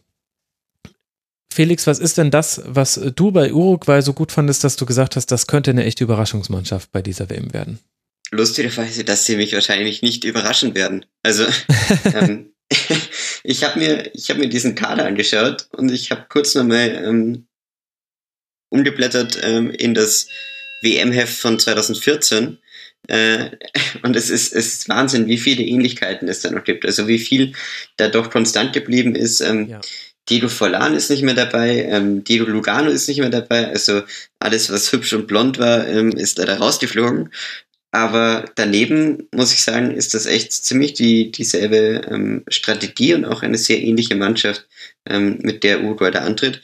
Und ich glaube aber, dass ähm, Oscar Tavares ähm, schon ein gefädelter Coach ist, der äh, es im Vergleich zu Argentinien zum Beispiel geschafft hat, dass ähm, Suarez und Cavani zwei dominante Figuren im Sturm sind, die trotzdem gemeinsam Fußball spielen können. Und das ist, ähm, das ist schon eine Leistung und ähm, gerade mit so einem Egozentriker auch wie Cavani und ähm, Suarez ist ja auch eher ein bissiger Typ. ähm, Entschuldigung. Den hast du dir zurechtgelegt, äh, ne? Ja. Ja, ich habe kurz überlegt, ob ich ihn vermeide, aber nee, aber ich traue ich, ich, ich trau den Uruguayern oder Uruguay, ja, Uruguayern wahrscheinlich, ähm, schon wieder schon wieder was äh, in, in Richtung Viertelfinale zu, ehrlich gesagt. Hm. Das ist wieder eine Frage der Benchmark. Du hast es bei mhm. mir schon gesagt. Also, das, ich würde alles, was Felix gerade gesagt hat, unterstreichen. Aber eine Mannschaft, die halt vorne im Sturm Cavani Suarez ähm, hat, die muss schon was Außergewöhnliches erreichen, damit ich sie als Überraschung wirklich nach ein, äh, einordne. Weil diese Mannschaft hat einfach im Angriff so viel Qualität, ähm, dass es, ähm, dass sie einfach von so schon eine sehr starke Mannschaft ist. Nun ist aber das komplette Spiel auf Cavani und Suarez ausgerichtet. Das heißt, die dürfen sich gegen den Ball gerne Freiräume nehmen, die sollen, ähm, dürfen sich sehr frei bewegen, die anderen Spieler füllen das aus. Und deswegen sind da immer so Fragezeichen, wie sie nachher bei dem Turnier wirklich rauskommen.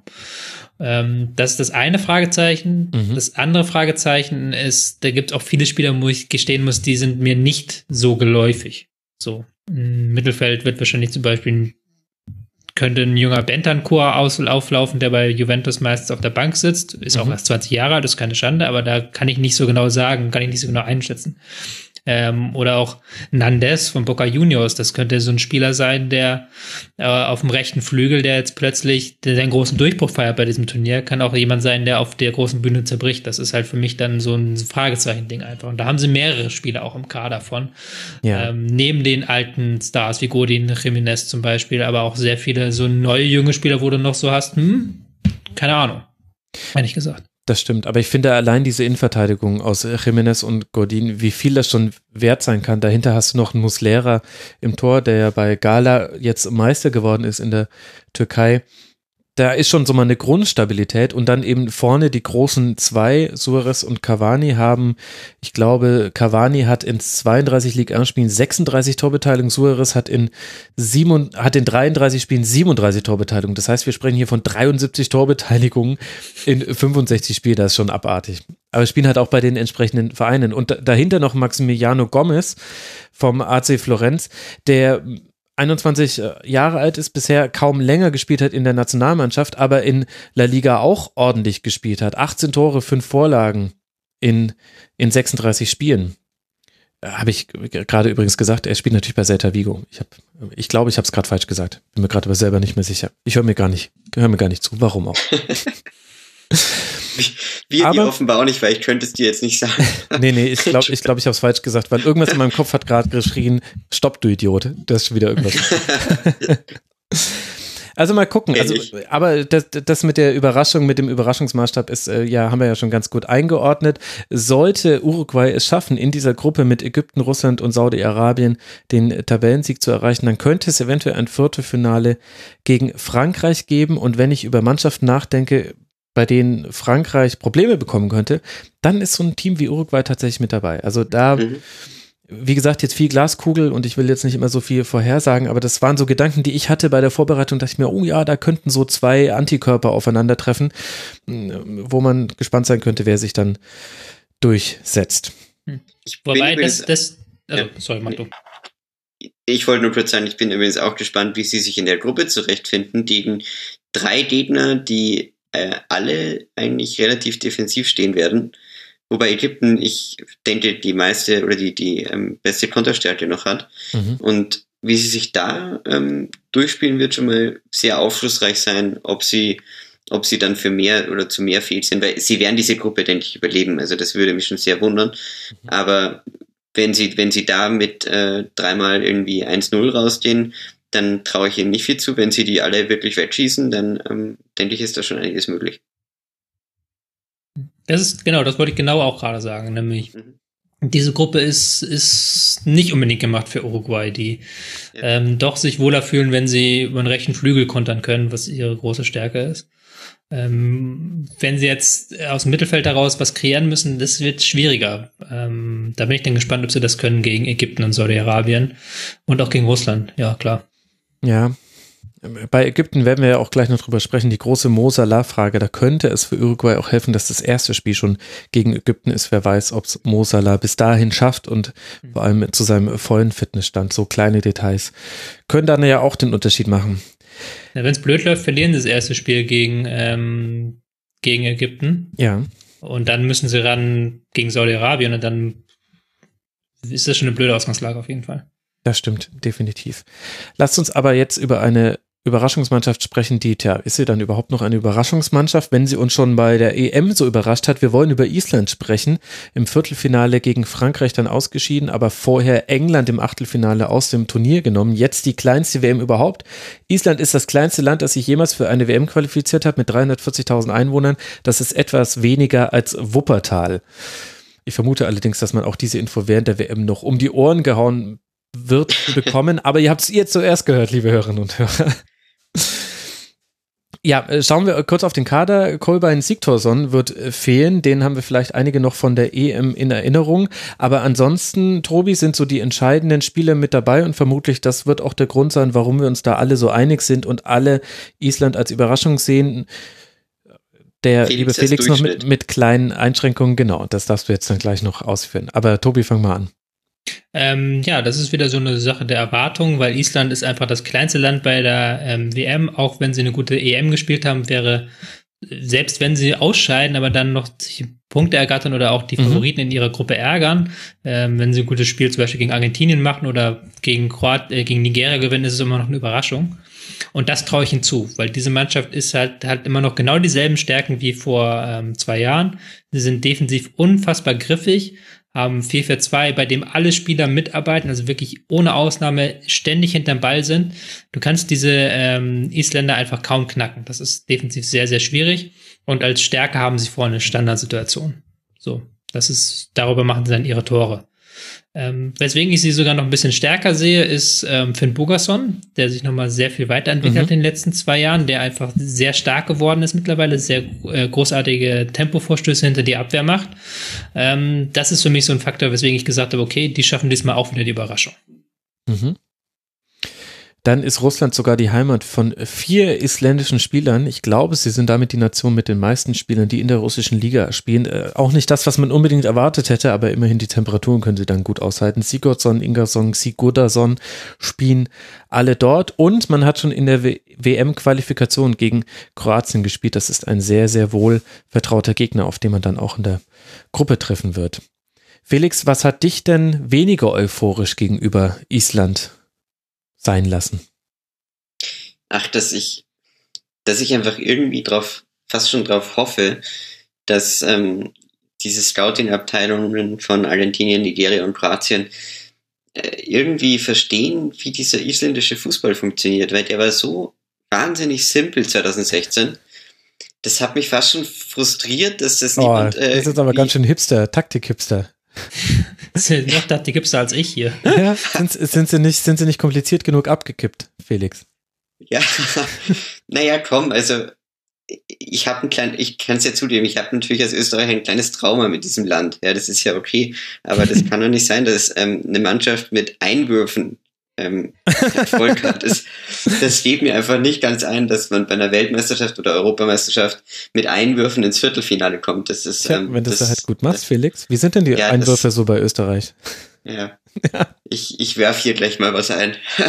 nee, ähm, ich, ich finde wirklich, ähm, also für mich, für mich, äh, ich, ich konnte sie jetzt nur in den Durchschnitt zählen, weil ähm, ähm, ich glaube nicht, dass sie mich nochmal überraschen werden mit ihrer, ähm, mit ihrer simplen Taktik. Und ja, diese, dieser Spielerteil, dieser Spielerteil, das ist wie bei Uruguay. Also es ist faszinierend, dass sich, ähm, man hat ja nach 2016 irgendwie gedacht, die werden jetzt doch alle oder ein paar zumindest zu deutlich besseren Vereinen kommen oder Mhm. irgendwas schaffen. Es hat sich eigentlich relativ wenig getan. Es sind alles ähm, so untere Durchschnittsvereine, teilweise bis auf Sigurdsson und Bjarnason, ähm, ja, sind das alles so untere Durchschnittsvereine Europa. Und ähm, ich glaube, dass diese Kombination dieses, dieser, dieser, dieser Mannschaft in äh, Verbindung mit, ähm, ja, jetzt habe ich den Namen des Trainers vergessen, ähm, Heime Heimir Hall- Hall- Hallgrímsson, der halt diese Lars Lagerfeld-Ära irgendwie weiterführt. Ähm, das ist schon, das, das, das hat halt einfach diesen, diesen Spirit, ähm, der schon gut ist, aber ich traue ihnen in der Gruppe einfach nichts, nichts wirklich zu, muss ich ehrlich sagen. Wir werden auf Nigeria und Kroatien noch zu sprechen kommen, aber ähm, Ich bin immer so für Taktik und ich bin immer dagegen, äh, ich bin immer dafür, dass man die Teams, die nur Defensive und nur Einwürfe haben wollen, dass man die kritisch sieht. Ähm, stimme ich dir ganz zu, aber die können halt nicht viel, aber das ist halt Island, ne? Die, die, die, die wohnen halt, ich habe gehört, da wohnen nicht mal so viele Menschen wie in Wuppertal. Ja, siehst du. Ja, Und Was der Trainer kommt vom Frauenfußball. Was für eine schöne Geschichte ist das? ja das ist einfach, Ja. da muss man aber auch einfach sagen, dass diese, dass diese Nation ähm, ein Kader aus 23 Spielern, die halt alle in internationalen halbwegs guten Ligen spielen. Also ist, da ist kaum mehr einer dabei, die, der in der heimischen Liga spielt. Ist da überhaupt noch jemand dabei? Nee, ich glaub nicht. Ähm, Seversson, ich weiß nicht, ob der noch im Kader nachher drin ist. Der spielt in Reykjavik. Ähm, aber ansonsten äh, haben die halt nur noch Spieler wirklich, die in, ähm, auf dem europäischen Festland spielen. Und das ist halt schon eine Wahnsinnsgeschichte, finde ich. Ähm, und da wieder zu sagen, okay, die sind halt taktisch limitiert und die Spiele werden auch keinen Spaß machen. Natürlich nicht. Die werden sich hinten reinstellen gegen Argentinien 90 Minuten und Argentinien soweit nerven. Und irgendwann macht Messi ein Tor wahrscheinlich. Kann auch sein, dass sie da mit 4-0 abgeschossen werden von Argentinien dann im zweiten Spiel schon die Muffe voll haben. Aber es ist halt immer noch eine richtig schöne Geschichte, finde ich einfach. Mir, da kann ich das dann, da, da, bei Island kann ich dann all, all diese Kritikpunkte, denen sie Fußball, da zählt das für mich nicht. So. Kritikfreier Raum. Schön zu sehen, dass es das auch bei Tobi Esche noch gibt. Größtes Fragezeichen übrigens, Hörst du bitte damit auf? so, so, so langsam gefällt mir das einfach. Das hat irgendwie sowas Verruchtes. Äh, wichtigstes Fragezeichen bei Island ist übrigens Gylfi Sigurdsson, der sich im März eine Knieverletzung zugezogen hat und ohne Spielpraxis äh, zur WM kommt quasi der Manuel Neuer Islands. Womit endlich mal dieser Quervergleich ja. angestellt wurde. Es wurde lange, lange schon Zeit. Lasst uns über Marokko sprechen. Da haben wir auch fast unisono, der Felix tanzt hier wieder aus der Reihe, eine Überraschung gesehen. Vielleicht ist das aber wieder eine Frage der, des Bewertungsmaßstabs. Marokko wird in einer Gruppe mit Portugal, Spanien und dem Iran antreten. Das heißt, das Achtelfinale ist jetzt unbedingt nicht fest einzuplanen. Tobi, nachdem wir beide uns da einig waren, musst du wieder das Plädoyer halten. Die erste WM seit 1998 ohne Gegenteil die Qualifikation gewonnen und dabei auch die Elfenbeinküste auswärts 2 zu 0 besiegt. Waren das so die Gründe für dich, also die Art und Weise, wie man sich qualifiziert hat, dass du Marokko eine Überraschung zutraust? Ich würde erstmal einen, allein die Kaderqualität nennen. Weil Mhm. das ist etwas, was man mit Marokko eigentlich nicht verbindet. Ja. Aber ähm, wenn man nur guckst, da spielt ein Benatia, Mhm. ähm, da spielt ein ähm, Belhanda, da spielt ein Ziyech, da spielt ein ähm, Harid von Mhm. Schalke, der eine wahnsinnig gute Saison gespielt hat. Das ist für eine Mannschaft, die du eigentlich, eigentlich zumindest ich, nicht auf dem Schirm hast, eine, als Fußballnation, ist das schon ein sehr gehobener Standard. Ähm, das, deswegen wäre erstmal so, die Mannschaft ist besser, als man denkt, allein von der individuellen Qualität. Und dann kommt halt hinzu, dass sie eine Qualifikation gespielt haben, wo sie defensiv sehr solide waren, die sie wirklich ähm, dominiert haben als Qualifikation. Ähm, auch gegen ähm, Gegner, die gar nicht so einfach sind. Also Elfenbeinküste, Gabun mit Aubameyang, ähm, Mali ist jetzt auch nicht die schlechteste Fußballnation in Afrika. Das sind halt so Faktoren, wo ich gesagt habe, okay, die Mannschaft scheint besser zu sein, als man denkt. Und die sind auch besser, als man denkt, weil die halt schon wirklich eine Spielstärke haben, aber auch eine defensive Solidität, Mhm. die, die sich, die sich für mich schwer zu bespielen macht. Ja, und ich habe auch noch, also bei der Defensive, da bin ich mir halt, war ich mir jetzt persönlich bei meiner Recherchen nicht sicher, wie gut ist das drumherum um Benatia und vor allem die Torwartfrage ist noch eine, die bei Marokko mitspielt. Äh, Bono, 27 Jahre alt, spielt bei Girona regelmäßig, Munir, 29 Jahre alt, ist etatmäßige Nummer 1, spielt aber bei Numancia nicht regelmäßig, also so ein kleines Fragezeichen, wie ist da die Torhüterqualität, aber die Offensive eben, wenn du einen Belhanda hast, du hast einen Sieg, der bei Ajax eine tolle Saison gespielt hat. Amin Harit hast du schon genannt, hat bei Schalke eine gute Saison gespielt. Das ist halt schon wirklich eine Qualität. Im Sturm werden wir jetzt nicht Aziz Buhadus sehen, den könnte man noch vom FC St. Pauli kennen, wird da wahrscheinlich nicht in der Spitze stehen, aber haben auch Leute, die vorne die, die Tore machen können. Das war dann für mich so ein Grund, dass ich dachte, naja, in so einem Spiel gegen Portugal, in einem Spiel gegen den Iran, da könnte was runterfallen für Marokko und muss ja nicht das Achtelfinale sein, dass es eine Überraschung ist. Und jetzt kommt der Spielverderber Felix und darf das alles einordnen. Nee, warte, warte, darf ich aber nur mal kurz sagen, unterschätzt mir die Defensive nicht, muss ich einmal kurz einhaken. Okay. Weil die haben halt wirklich ihre Gruppe, habe ich ja schon gesagt, die nicht die welteinfachste ist, haben sie mit null Toren, null Gegentoren Ja, das stimmt, das stimmt. Und haben auch in den äh, Freundschaftsspielen jetzt ähm, gegen Usbekistan, Ukraine, okay, und Serbien haben sie auch nur ein Gegentor in drei Spielen eingefangen. Also die, die sind defensiv solider, als man denkt. Ja, das stimmt. Vielleicht hänge ich da auch zu viel an der Torwartfrage auf, einfach nur, weil ich die Torhüter nicht kenne, um die es geht. Ja. Das kann sehr gut. Ja, die, die kenne ich auch nicht, die sind wahrscheinlich gut. ja, Felix, du musst uns jetzt erden. Warum nur Durchschnitt? Ich, ich bin da kein Spielverderber. Ich, ich war ganz nahe zwischen Durchschnitt und Überraschung. ein das Rückgrat Einzige, wie ein. Mich, ja, nee. das Einzige, was mich von Überraschung abgehalten hat, war wirklich die, die Torwart-Thematik. Weil ich äh, schon denke, dass bei so einer in Anführungsstrichen kleineren äh, Nation, gerade mit Portugal und Spanien in der Gruppe, ein starker Torwart den Ausschlag geben, könnt, Ausschlag geben könnte. Mhm.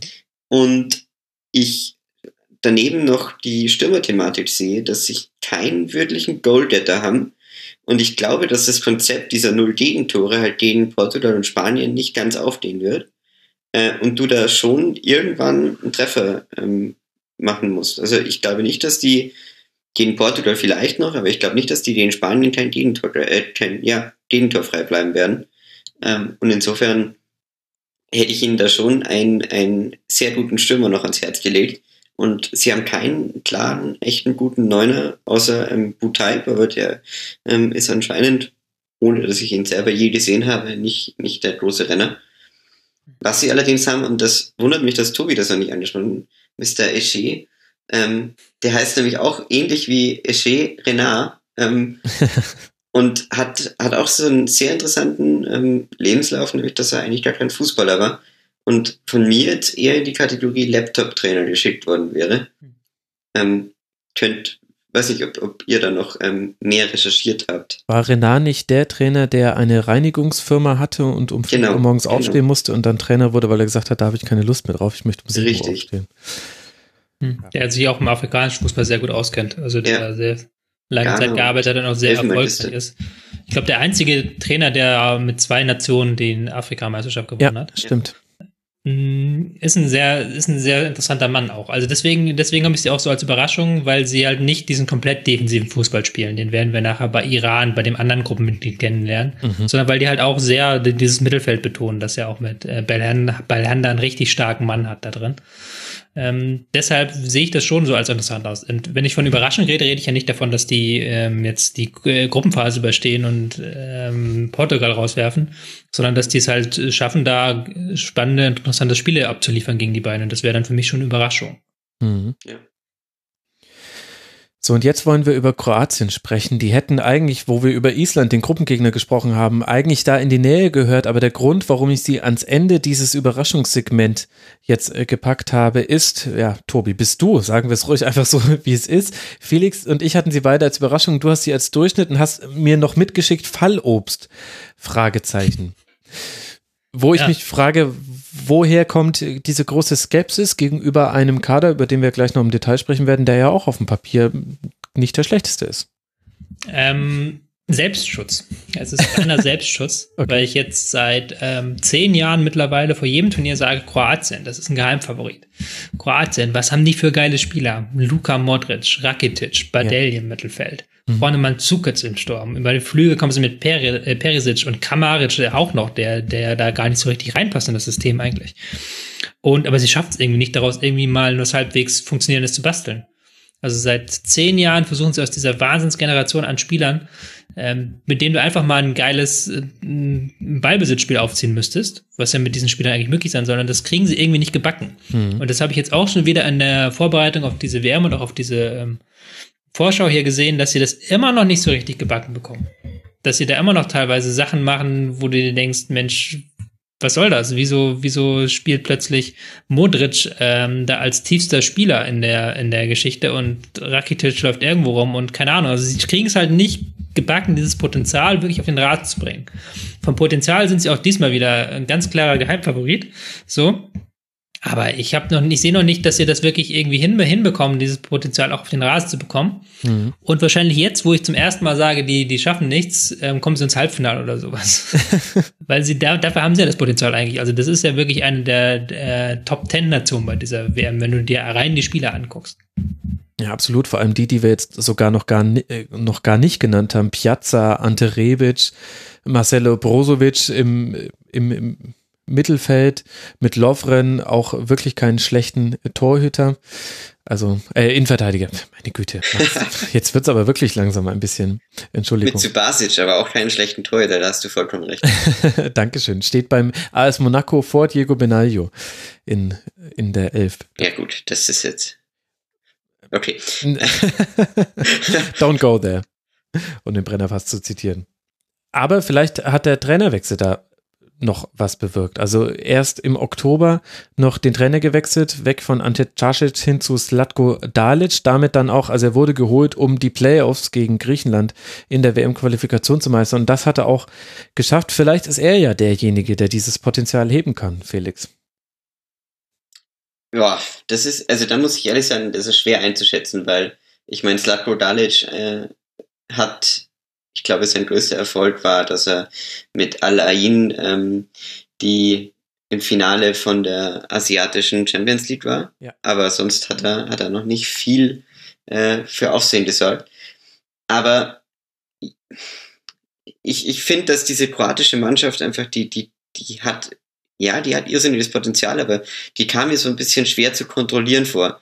Ich habe das mal in einem Artikel über Nico Kovac geschrieben, ähm, der bei der WM, glaube ich, damals Trainer war, ja. Mhm. Äh, und es dort nicht ganz geschafft hat, diese, diese Mannschaft unter Kontrolle zu bringen und diese Kombination an Stars in irgendein System rein zu, rein zu zwingen. Also ich habe schon das Gefühl, da kommen sehr viele, die ähm, gerne äh, sozusagen auch mehr sind oder mehr wären, als sie eigentlich sind. Also ich glaube, dass äh, Rakitic ähm, und Perisic beide ähm, sich für die wichtigsten Spieler in Kroatien halten ähm, und äh, das halt mit ihrem Status bei Barcelona und Inter Mailand rechtfertigen, aber dann einfach vielleicht dieser, dieser letzte ähm, Aufopferungswille fehlt. Und das war mir das, was mir bei Kroatien auch gerade 2014 gefehlt hat, ähm, war diese irgendwie ähm, jegliches Funktionieren als Mannschaft wurde einfach verpasst. Und ähm, das würde ich gar nicht mal nur taktisch sagen, sondern auch, ähm, äh, was man zu den Eindruck am Spielfeld hatte.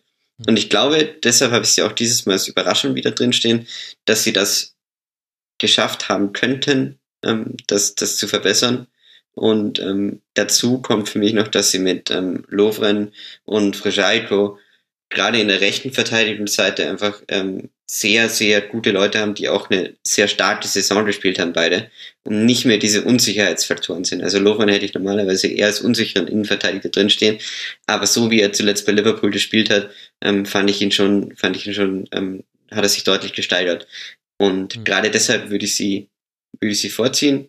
Äh, was mich interessieren würde, weil das frage ich mich wirklich das ganze Jahr schon, ähm, ich verstehe Mandzukic's Rolle am Flügel nicht ganz. Und ich glaube, dass die Kroaten ja auch ähm, relativ oft mit ihm auf, auf der Seite gespielt haben. Äh, kann, mir, kann mir das einer von euch erklären? Warum? Flanken auch bei Juve? Überladen der anderen Seite dann Flanken auf Mandzukic, der auf, auf von außen kommt. Spielt ja, spielt ja Roma, glaube ich. So, bin ich jetzt gerade verwirrt? Nee. Nee, Juve hat äh, so Juve, die Tore so, geschossen Ja, so. Madrid. so. Ähm, die gerade wechselt. Ähm, mit Und ich glaube, es liegt auch ein bisschen an Andrej Kramaric, der eben der in, in der Mitte eben sehr gute Länderspiele gemacht hat. Nach dem, was ich, muss ich allerdings einschränkend sagen, ich habe es jetzt nicht über 90 Minuten gesehen, da habe ich jetzt mir viel angelesen, aber Kramaric, tolle Saison bei Hoffenheim gespielt, tolle Rückrunde vor allem gespielt. Und ein bisschen hatte ich den Eindruck, dass es auch damit äh, zusammenhing und dann zusammen mit dieser Rolle, die Mandzukic dann eben bei Juve auch manchmal spielt. Da kommt er ja auch manchmal, also Dybala und Mandzukic sind da ja sehr fluide im Besetzen der Position vorne und da haben wir jetzt noch gar nicht dann vom äh, dritten verbliebenen äh, Stürmer gesprochen, Higuain. Also Kroatien, schauen wir mal, wie weit es äh, ein diesmal tragen kann in einer Gruppe mit Argentinien, Nigeria und Island. Könnte man, wenn man den Platz hinter Argentinien beläge, belöge, belüge, könnte man könnte man gegen Frankreich im Achtelfinale spielen. Das könnte auch interessant werden. Womit wir bei der Kategorie Durchschnitt gekommen sind und all diejenigen, die sich fragen, wann wird denn hier mal über den Europameister von 2016 gesprochen, denen kann ich fröhlich entgegnen, Jetzt, jetzt wird über den Europameister von 2016 gesprochen und zwar erst im Durchschnittssegment, wo Tobi dann sogar noch die negativste Einschätzung von uns allen hatte. Also Felix, du hast sie als Überraschungsmannschaft. Tobi hat mir da noch ein Fallobst-Fragezeichen mitgegeben.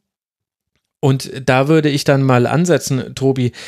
Hat deine etwas kritische Ansicht von Portugal, wie viel hat dem mit den Gruppengegnern, unter anderem eben Spanien und Marokko zu tun und wie viel hat es andere Gründe? Es hat 0,0 mit den Gruppengegnern zu tun, Ah, weil ich okay. sehe sie schon noch stärker als Marokko und Iran.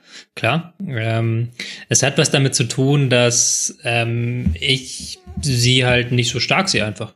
Also, sie Warum? Sind Europameister, aber der Weg, den sie zur Europameisterschaft beschritten haben, der würde ja bei der Weltmeisterschaft gar nicht funktionieren.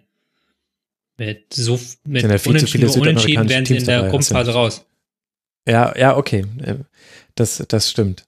Und also die werden, die werden mir schon so ein bisschen so zu gut gesehen dann teilweise. Ähm, überkompensieren wir da, dass wir Portugal vor der EM zu schlecht gesehen haben? ich weiß nicht, ob wir das kompensieren dann, vielleicht auch, ähm, vielleicht auch wieder dieses, dass wir defensiven Fußball ein bisschen zu kritisch sehen, vielleicht. Das könnte sein, Mhm. halt, weil Portugal spielt defensiven Fußball, die stellen sich mit einer ähm, Viererkette davor noch eine Viererkette oder sogar noch eine Fünferkette und dann vorne Ronaldo, stellen sie sich hinten rein und gucken dann, dass sie einen Konter äh, zustande bekommen. Ähm, aber ich würde dann sogar sagen, dass dieser Defensivfußball gar nicht auf dem allerhöchsten Niveau ähm, stattfindet. Ähm, und mit dieser Einschätzung bin ich, glaube ich, gar nicht, äh, ist, glaube ich, gar nicht so schwer zu belegen, weil auch bei der WM haben sie, äh, bei der EM haben sie relativ viele Tore ähm, kassiert. Und auch seit der EM waren sie jetzt auch nicht überragend defensiv. Also auch da hatten sie, hatten sie ihre Probleme. Sie kaschieren halt ganz viel damit, dass sie extrem intensiv sind und dass sie dann im Spielen, im Konterspiel nach vorne extrem gut sind. Dass sie dann nicht nur einen Ronaldo haben, der natürlich alles verwertet, der diese Mannschaft noch zwei Stufen besser macht, aber auch einen Moutinho zum Beispiel oder ein anderes Silva von drin, die auch sehr, sehr viel Gefahr am Konter verursachen.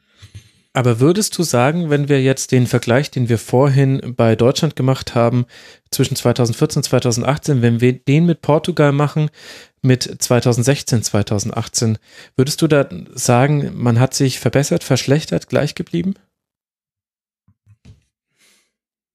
Frage würde ich vielleicht sogar weitergeben an denjenigen, der sie als Überraschung hat. Ich sehe sie nirgendwo stärker aufgestellt als vor zwei Jahren. Ähm, sogar teilweise noch schlechter, weil so, so ein Impacts-Einwechslung, eine Einwechslung wie ähm, Renato Sanchez, der da einfach aus dem Nichts kam und dann halt sehr viel Wucht nach seinen Einwechslungen gekommen ist, diese Option ist ja komplett weggefallen jetzt so. Da hast du keinen Spieler, der so ist. Mhm. Felix? Hm. Ja, jetzt wo du sagst, ähm, bin ich mir da auch unsicher. Ich hätte es ja auch eher als Überraschung in zwei Richtungen gesehen. Also ich glaube schon, ich, ich bin mir da total unschlüssig. Ich traue ihnen zu, dass sie wie 2014 in der Gruppenphase ausscheiden, weil die Situation eine ganz ähnliche ist. Diesmal in der Rolle von Deutschland, Spanien und diesmal in der Rolle der USA, Marokko. Ähm, also zwei Mannschaften, gegen die halt äh, einmal aus meiner Sicht wenig Chance besteht und dann ist es halt so eine 50-50-Geschichte. Aber jetzt, wo du so fragst, also besser geworden sind sie auf jeden Fall nicht, glaube ich, ähm, seit 2016. Darf ich zwei Namen einwerfen an der Stelle? Links außen Gonzalo Guedes vom FC Valencia, 21 Jahre jung. Rechts außen Bernardo Silva, haben wir schon angesprochen, von Manchester City, 23 mhm. Jahre jung. Das sind die beiden Positionen, wo ich sagen würde, da hat man eine andere Qualität als 2016. Für mich hat sich in dem Mannschaftsteil verbessert. Ja, Bernardo Silva habe ich mir auch aufgeschrieben. Ähm, ist so ein versteckter, versteckter Triumphkandidat vielleicht. Aber trotzdem, dieser, dieser Stammkader ist doch immer noch dasselbe. Also da spielen doch immer noch Pepe, José Fonte. Rui Patrizio im Tor, Moutinho Quaresma und dann CR7. Also das ist ja so, ja, kann natürlich wieder ein durchgewurschtelt werde, werden. Wobei das bei der, wie Tobi richtig gesagt hat, bei der EM damals einfach auch sehr leicht war, sich durchzuwurschteln. Ähm, ich glaube halt, dass dieser CR7-Fokus damals äh, irgendwie ganz glücklich funktioniert hat. Mhm. Aber ich glaube nicht, dass der bei der WM gegen Spanien und Marokko reichen wird und ich mir deshalb eher auch die Überraschung zutraue, dass sie in der Vorrunde rausgehen. Wenn sie so das nicht das tun. Hm? Ach, du hast es als negative Überraschung, Überraschung gedacht. Ich habe in beide Richtungen gedacht. Ich traue denen halt auch zu, dass sie sich ins Halbfinale... Du wolltest erst warten, was wir sagen. naja, wenn, wenn, die, wenn die gegen Marokko gewinnen, gegen Iran gewinnen, Zweiter werden, äh, traue ich ihnen halt auch wieder zu, dass sie mit ihrem Fußball äh, irgendwie entweder in der Verlängerung ein Tor schießen oder dann ähm, im Elfmeterschießen gewinnen. Das ist so eine, das ist das Real Madrid dieser WM. Also äh, ja, das ist ein ganz schlechter Vergleich. Ja. Stimmt. Eigentlich ist es ja gute Qualität und natürlich können die alle was, aber die brauchen halt auch irgendwie das Glück, weil sie kein geniales Konzept haben. Und Fernandes ja, ich würde nicht sagen, fantastisch ich würde nicht sagen, dass sie kein geniales Konzept haben, aber die ja. ähm, sind halt sehr schwer zu schlagen. Also die sind sehr nicht unbedingt perfekt da drin, jetzt selbst ein Spiel zu gestalten und zu ähm, offensiv zu kontrollieren, aber sie sind sehr, sehr schwer zu schlagen, weil sie auch eine ähm, gewisse Abgewichstheit und Körperlichkeit auch mitbringen. Und, ist interessant. Ähm, Bei mir steht schwer zu schlagen ist die beste Bezeichnung. Ähm, Habe ich mir aufgeschrieben. also wir sind uns sehr einig. Andererseits Na, haben sie was zu verlieren, einig. oder? Portugal nur Durchschnitt aber äh, ein Durchschnitt, der einen auch irgendwie hässlich äh, dann doch wieder weit tragen kann, sogar bis Achtelfinale hinaus, wo man, wenn man Zweite hinter Spanien würde, gegen den ersten aus der Russland, Ägypten, Uruguay, Saudi-Arabien-Gruppe spielen würde. Es wird höchste Zeit, dass wir zum nächsten Gruppengegner der Deutschen kommen. Schweden, die haben wir auch als Durchschnitt äh, all in all bewertet. Bin gespannt, ob wir da alle bei unserer Einschätzung bleiben. Ich habe Schweden sogar noch positiver gesehen als ihr zwei. Ich habe sie als Überraschungskandidat markiert. Kurz zur Erinnerung, nach der Gruppenphase war für Schweden bei der Europameisterschaft Schluss. Man konnte dabei kein einziges Tor erzielen. Das einzige gegen Irland war ein Eigentor.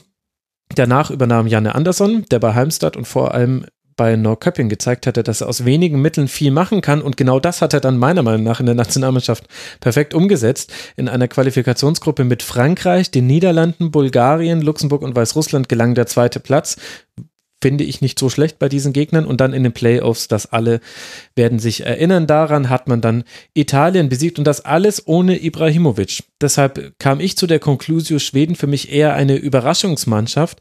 Tobi, was fehlt dir beim deutschen Gruppengegner, dass du da mit diesem etwas positiven Fazit mitgehen würdest? Ähm, muss man erstmal sagen, dass dein positives Fazit gar nicht so sehr aus der Luft gegriffen ist, weil auch die Schweden sehr ähnlich zu den Portugiesen oder vielleicht auch zu den Isländern sogar ein sehr schwer zu knackender Gegner sind. Ja. Also die stellen sich wirklich mit einem 4-4-2 ganz klassisch hinten rein, ähm, gar nicht so riesen aggressives Pressing, aber gucken, dass sie extrem kompakt stehen, dass der Gegner überhaupt keine Räume bekommt dass er vielleicht verlagern kann, aber dann schieben sie sofort drüber, also extrem laufstark, extrem kompakt und extrem defensiv stark. Und dann nach vorne gucken sie irgendwie, dass sie eine Flanke auf Berg schlagen und der köpft dann irgendwie ein Tor. Also das ist dann wirklich das gesamte Geheimrezept. Das ist dann ähm, für mich eher Durchschnitt, weil dann natürlich diese spannende Note fehlt. Ja. Weil es auch nicht so wie bei Island ist, dass ich bei Schweden das jetzt unbedingt verzeihen würde. Die haben, könnten eigentlich auch besseren Fußball spielen mit Forsberg im Kader, mit einem Eckdahl als Antreiber im Mittelfeld, mit Lindelöf als sehr stark, spielstarken Aufbaumann. Ähm, aber das ist halt ein Fußball, der sie ähm, zu einer Mannschaft machen kann, die wirklich andere Mannschaften ärgern wird und die auch, ja. an denen sich auch Deutschland die Zähne ausbeißen wird. Das glaube ich nämlich auch. Und deswegen bin ich zur Überraschung gekommen und ich habe es auch viel am Personal festgemacht. Gar nicht so sehr an Emil Vosberg, der, finde ich, eine äh, weniger gute Saison gespielt hat als in der Vorsaison bei Leipzig und irgendwie etwas, ja, überspielt, ausgespielt wirkte. Kann natürlich sein, dass die Akkus jetzt dann wieder voll sind, aber wenn ich mir angucke, da spielt ein Ludwig Augustinsson auf der Linksverteidigerposition, der gute Spiele gemacht hat bei Werder. Du hast mit Andreas Krankwist einen beinharten Innenverteidiger, der auch noch äh, gute ja, gute Zweikampfwerte und alles mitbringt. Also der hat sehr viel von der Stabilität, die sie brauchen. Du hast mit Michael Lustig, der bei Celtic Glasgow spielt, hast du jemanden, der bei Celtic in der Innenverteidigung äh, gesetzt war. Wenige Male war er da sogar auch äh, Kapitän. Also genau das, was du gesagt hast. Aber eben nach vorne hast du einen Albin Eckdahl, der so der Unterschiedsspieler beim HSV war, nur eben leider immer wieder Verletzungsprobleme hatte. Wird auch so ein bisschen die Frage sein, wie fit er dann zur WM ist. Aber da sehe ich einfach viele Dinge, wo ich sage, das kann, das kann gut funktionieren. Du hast mit Viktor Claesson auch noch jemanden dabei, Krasnodar spielt, das heißt, der sich auch noch gut in, im Land auskennt und bei, naja, und hatte bei Krasnodar in 34 Spielen 20 Torbeteiligungen. Das ja, jetzt klar, russische Liga, aber nicht so schlecht. Und deswegen dachte ich auch so mit Blick auf die jüngsten Länderspiele, die man da so hatte, habe ich ein, ein ganz gutes Gefühl, was Schweden angeht. Generell hatte ich so den Eindruck bei der Vorbereitung, Felix, da wird mich dein Eindruck auch interessieren, all diejenigen Teams, bei denen man eine lange Konstanz wahrnehmen kann, und da gehört ja Schweden definitiv mit dazu, äh, da habe ich das Gefühl, das kann einfach bei dieser WM schon reichen, dass du dir einfach sehr sicher in dem Fußball bist, den du spielst. Genau das, was wir vorhin bei Deutschland so ein bisschen kritisiert hatten, was uns gefehlt hat, allen dreien, das würde ich bei Schweden im Positiven sehen. Die wissen ganz genau, was sie machen müssen und was sie zu tun haben und dann kann es auch sein, dass das auch einfach funktioniert. Ja, dieses, dieses soliden Gewachsene ist schon, schon da. Wobei ich muss ehrlich sagen, ich habe die Schweden 2016 live gesehen bei der EM. Ähm, da fand ich sie wirklich nicht, nicht gut oder in keinster Weise irgendwie spektakulär und sie haben es dann wirklich, war echt beeindruckt, wie sich die neu erfunden haben.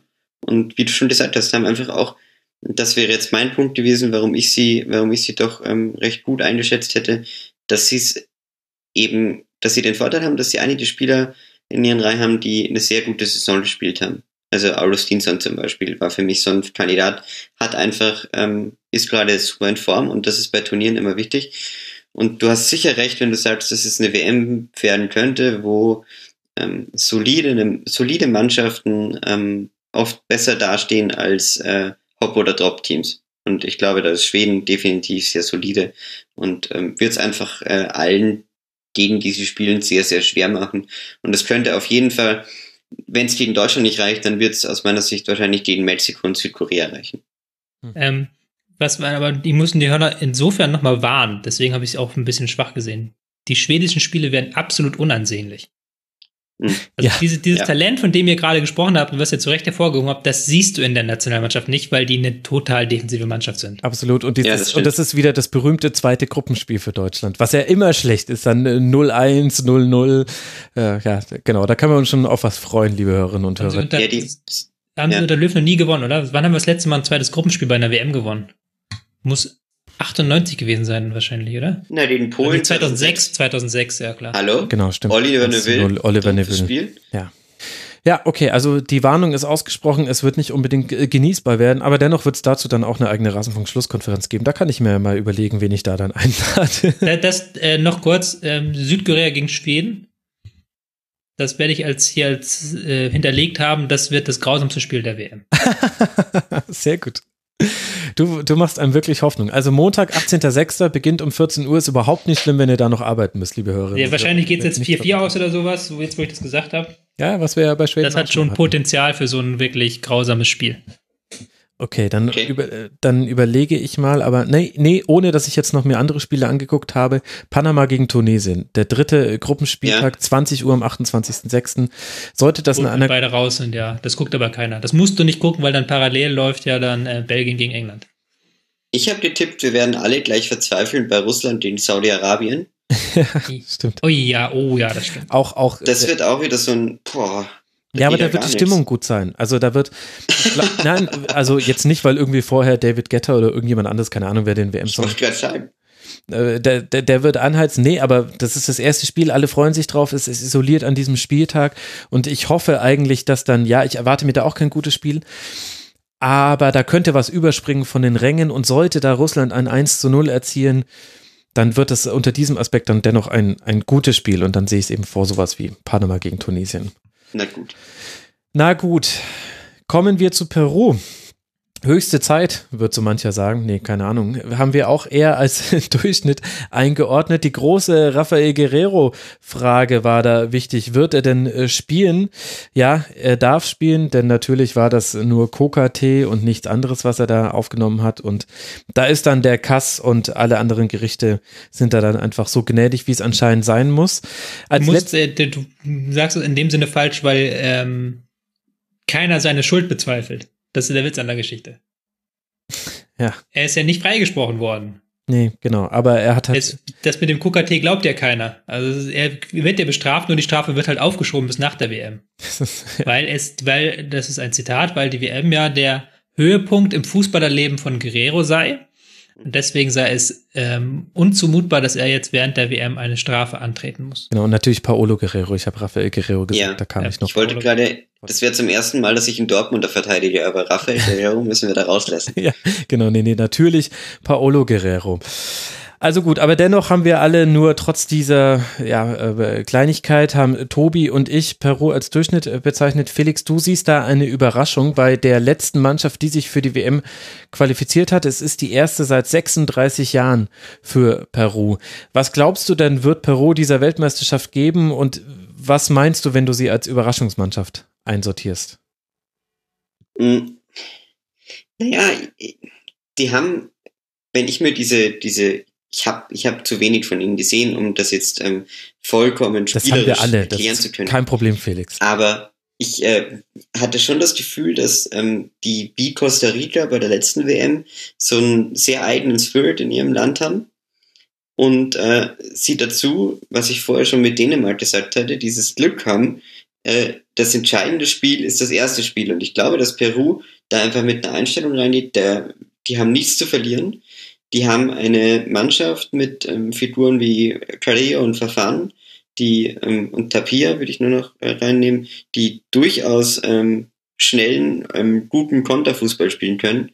Und äh, ich glaube, dass so eine, dass gerade in dieser Gruppe ähm, eine solide taktische Marschroute und da verlasse ich mich jetzt mal einfach auf das äh, Heft von Spielverlagerung, ähm, äh, wenn ich das sage, könnte da schon reichen, um den zweiten Platz hinter Frankreich zu belegen. Und ich glaube, dass, ähm, ja, dass sie sehr, und äh, genau das wollte ich auch noch sagen, ähm, wenn ich gerade lese, äh, dass sie mental extrem befestigt sind, weil sie haben sich jetzt gegen Ecuador, Argentinien durchgesetzt, wo sie zweimal kurz vorm Aus waren in der Südamerika-Quali und dann noch ähm, Neuseeland, okay, Neuseeland, aber immerhin in den Playoffs geschlagen. Und äh, das ist schon, also dieser Weg zur WM, der war sehr steinig, aber sie haben ihn geschafft.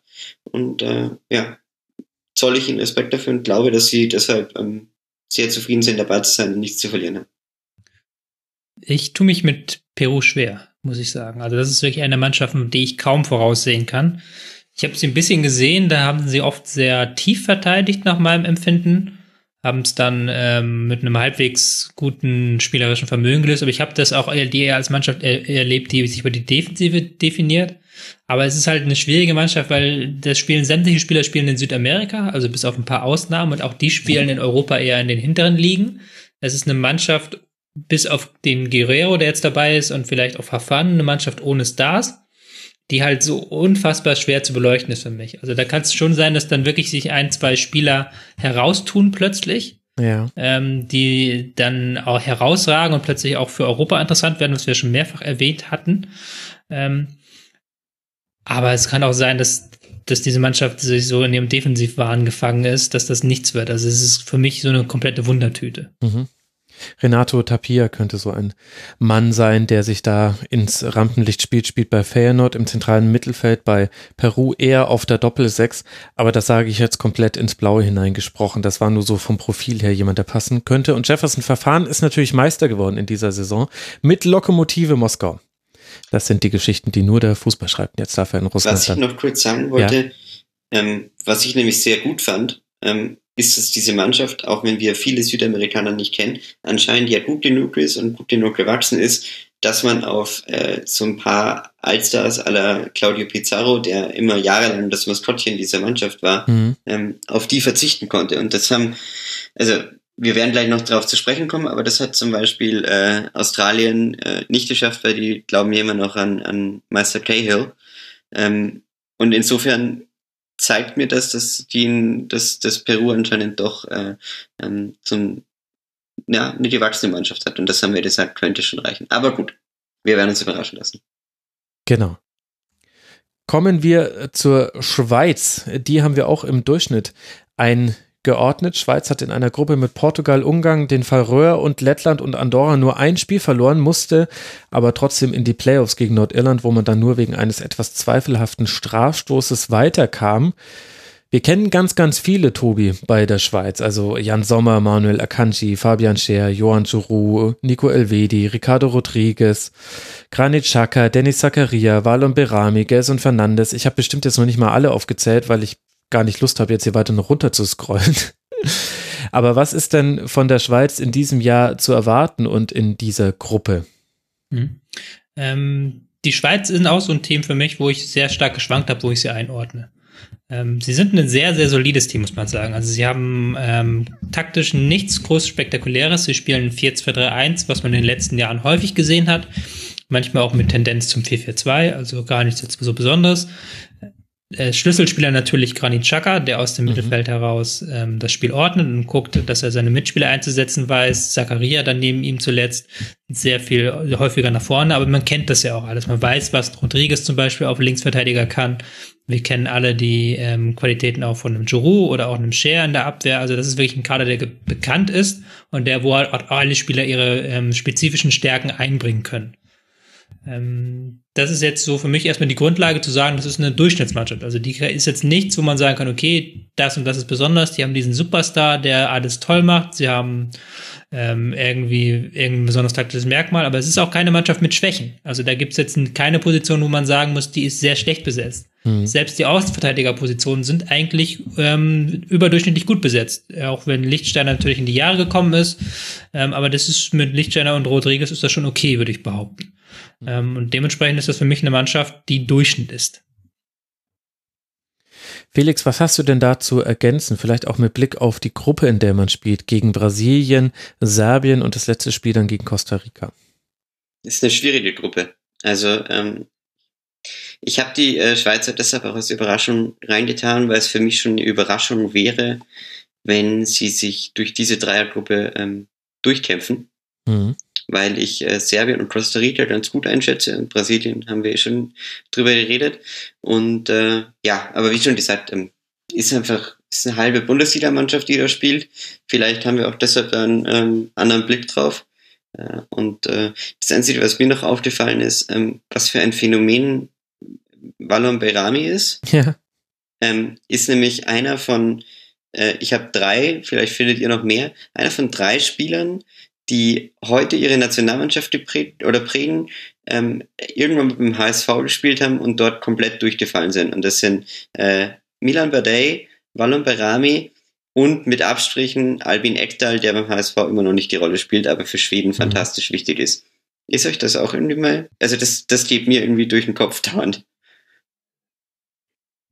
Ja, ich dachte mir das auch schon bei Kroatien, wenn man sich anguckt, ein Rakitic hat mal auf äh, Schalke gespielt und wen hat man da noch so alles in der Mannschaft äh, schon gesehen? Ja, ist ein interessantes Phänomen, dass die Bundesliga eben einfach nicht die Zielliga für viele für viele Spieler ist und bei manchen vielleicht auch manchmal die Geduld fehlt. Weiß man, ich, ich, hat die Bundesliga sicherlich nicht exklusiv, das ist ganz normal so. Man erwartet sich viel. Also Ivan Rakitic ist da ein super Beispiel. Viel erwartet, er hat einiges davon eingelöst, aber halt nicht alles und war dann auch in einer Phase bei Schalke 04, wo man sehr wild mit Spielern durchrotiert hat. Und dann wurde er halt einfach äh, wegrotiert. Aber ja, den Gedanken hatte ich ganz häufig beim Vorbereiten dieser WM-Vorschau, dass ich mir dachte, ach ja, Wahnsinn, stimmt, der spielt ja jetzt da ich glaube schon, dass ähm, die Bundesliga halt so ein, so, jede Liga hat so ihren speziellen Scouting-Raum. So ganz blöde gesprochen, so in, in ähm, Frankreich reden sie wahrscheinlich, könntest du dasselbe Segment wahrscheinlich mit Marokko und Tunesien machen. Stimmt. Ja. Mhm. Und die ja. Schweiz ist halt einfach so, vielleicht auch ein Stück weit osteuropäische Länder, sind halt so Bundesliga-Länder typische. Ja, ja, das stimmt. Äh, eine Sache noch zu der Schweiz. Ähm, Blair Miley finde ich, ähm, oder habe ich gesehen, hat eine herausragend gute Saison bei oder Rückrunde bei Bologna jetzt gespielt. Ja. Den hatte ich nämlich ehrlich gesagt nicht mehr auf der Rechnung als äh, Stammspielkandidat bei der Schweiz, aber ähm, er schafft es immer wieder zu diesen Turnieren irgendwie sich in eine Rolle zu bringen. Hm. Und das ist für mich auch Und das so auch ein noch Thema. auf der offenen Planstelle so ein bisschen. Also wenn man auf Genau, allen genau. anderen äh, Positionen recht fest besetzt ist, ist dieses Ja. zentrale Mittelfeld noch die fraglichste Position, wo eben er spielen kann oder Remo Freuler, der bei Atalanta Stammspieler war. Richtig. Oder Eddie Mies und Fernandes, der bei West Ham spielt, allerdings auch äh, am Anfang des Jahres verletzt war und gar nicht so häufig in der Startelf war. Und das ist für mich so ein Faktor, der dafür spricht, was, ähm, dass ich die Schweiz schon eigentlich als Turniermannschaft sehe, Mhm. weil die in, also seit 2008 immer wieder, vor allem 2010 und 2014, doch über sich hinauswachsen konnten und äh, eigentlich immer mehr geschafft haben, als ich von ihnen erwartet hätte. Und äh, ja, bin ich sehr du gespannt, ob sie das nochmal schaffen. Das sehe ich genau andersrum so ein bisschen vielleicht sogar, was an der Ja? Auslosung liegt einfach. Mhm. Weil sie im ersten Spiel gegen die Schweiz ran müssen. Nein, gegen Brasilien. die Schweiz ran müssen, ja natürlich. Äh, gegen Brasilien ran müssen. Das ist das erste Spiel gegen sich selber. Ähm, nein, Sie gegen können sich Brasilien nur müssen selbst sie ran. schlagen. Sie können sich nur selbst schlagen, ja. Ähm, weil sie dann gegen Brasilien ran müssen. Wenn sie das verlieren und Serbien parallel gegen Costa Rica gewinnt, dann hast du in der zweiten, äh, im zweiten Spiel eine sehr unschöne Ausgangslage für die Schweiz, nämlich dass du gegen Serbien einen Sieg brauchst. Deswegen sehe ich das eher als ähm, negativen Faktor, diese Auslosung und dann auch die Frage, ob man nach dieser, diesem Spiel gegen Brasilien den Schalter findet. Mhm. Wollen wir dann vielleicht an der Stelle auch gleich über Serbien sprechen? Die haben wir nämlich auch alle im Durchschnittssegment eingeordnet. Nach 2010, wo man Deutschland noch in der Gruppenphase 1 zu 0 besiegte, wir erinnern uns an die zweiten Gruppenspiele von Deutschland, haben wir vorhin im Schweden-Segment drüber gesprochen, konnte sich Serbien nach verpassten Europameisterschaften und der Weltmeisterschaft in Brasilien wieder qualifizieren und das sehr souverän in einer Gruppe mit Irland, Wales, Österreich, Georgien und Moldawien gab es nur eine Niederlage auswärts eben bei jenem Land, bei dem auch Deutschland verloren hat. Das heißt, muss man sich nicht grämen, liebe Serben. Ironie off. Aber danach äh, wurde Slavoj Muslin nach Querel mit dem Verband entlassen und Nachfolger ist Mladen Kristajic. Speaking of Leute, die man doch irgendwoher kennt. Grüße nach Werder, Grüße auf Schalke. Der stellte das System auf ein 4-3-3 um, holte Milinkovic Savic von Lazio Rom wieder ins Team, der war vorher so ein bisschen außen vor und hat damit meiner Meinung nach einige Dinge bei Serbien in so Rollen gebracht, die bei mir dazu geführt haben, dass ich Serbien als Überraschungsmannschaft eingeschätzt habe und ich sehe sie nämlich auch vor der Schweiz. Du, Tobi, bist bei uns das andere Extrem. Du hast mir Serbien als Fallobst serviert. Warum? Ähm, ja, das war auch wieder so eine Entscheidung. Ich verstehe deinen deinen Punkt tatsächlich, ja. Also ähm, Kristalic hat sie ein bisschen stabilisiert, wobei sie vorher auch nicht schlecht gespielt haben. Also es war jetzt nicht so, dieser Trainerwechsel war ja eher so ein Politikum, da wurde ja dann Ja. sehr viel diskutiert auch. Ähm, war gar nicht unbedingt nötig, meiner Meinung nach, dass man die Dreierkette abschafft, weil sie eigentlich in der Abwehr gutes Personal haben. Ähm, haben ja sogar Nastasic, glaube ich, nach Hause geschickt sogar. Ja. Ähm, was ich schon so einen äh, interessanten Move finde, weil der auf Schalke eine gute Saison gespielt hat.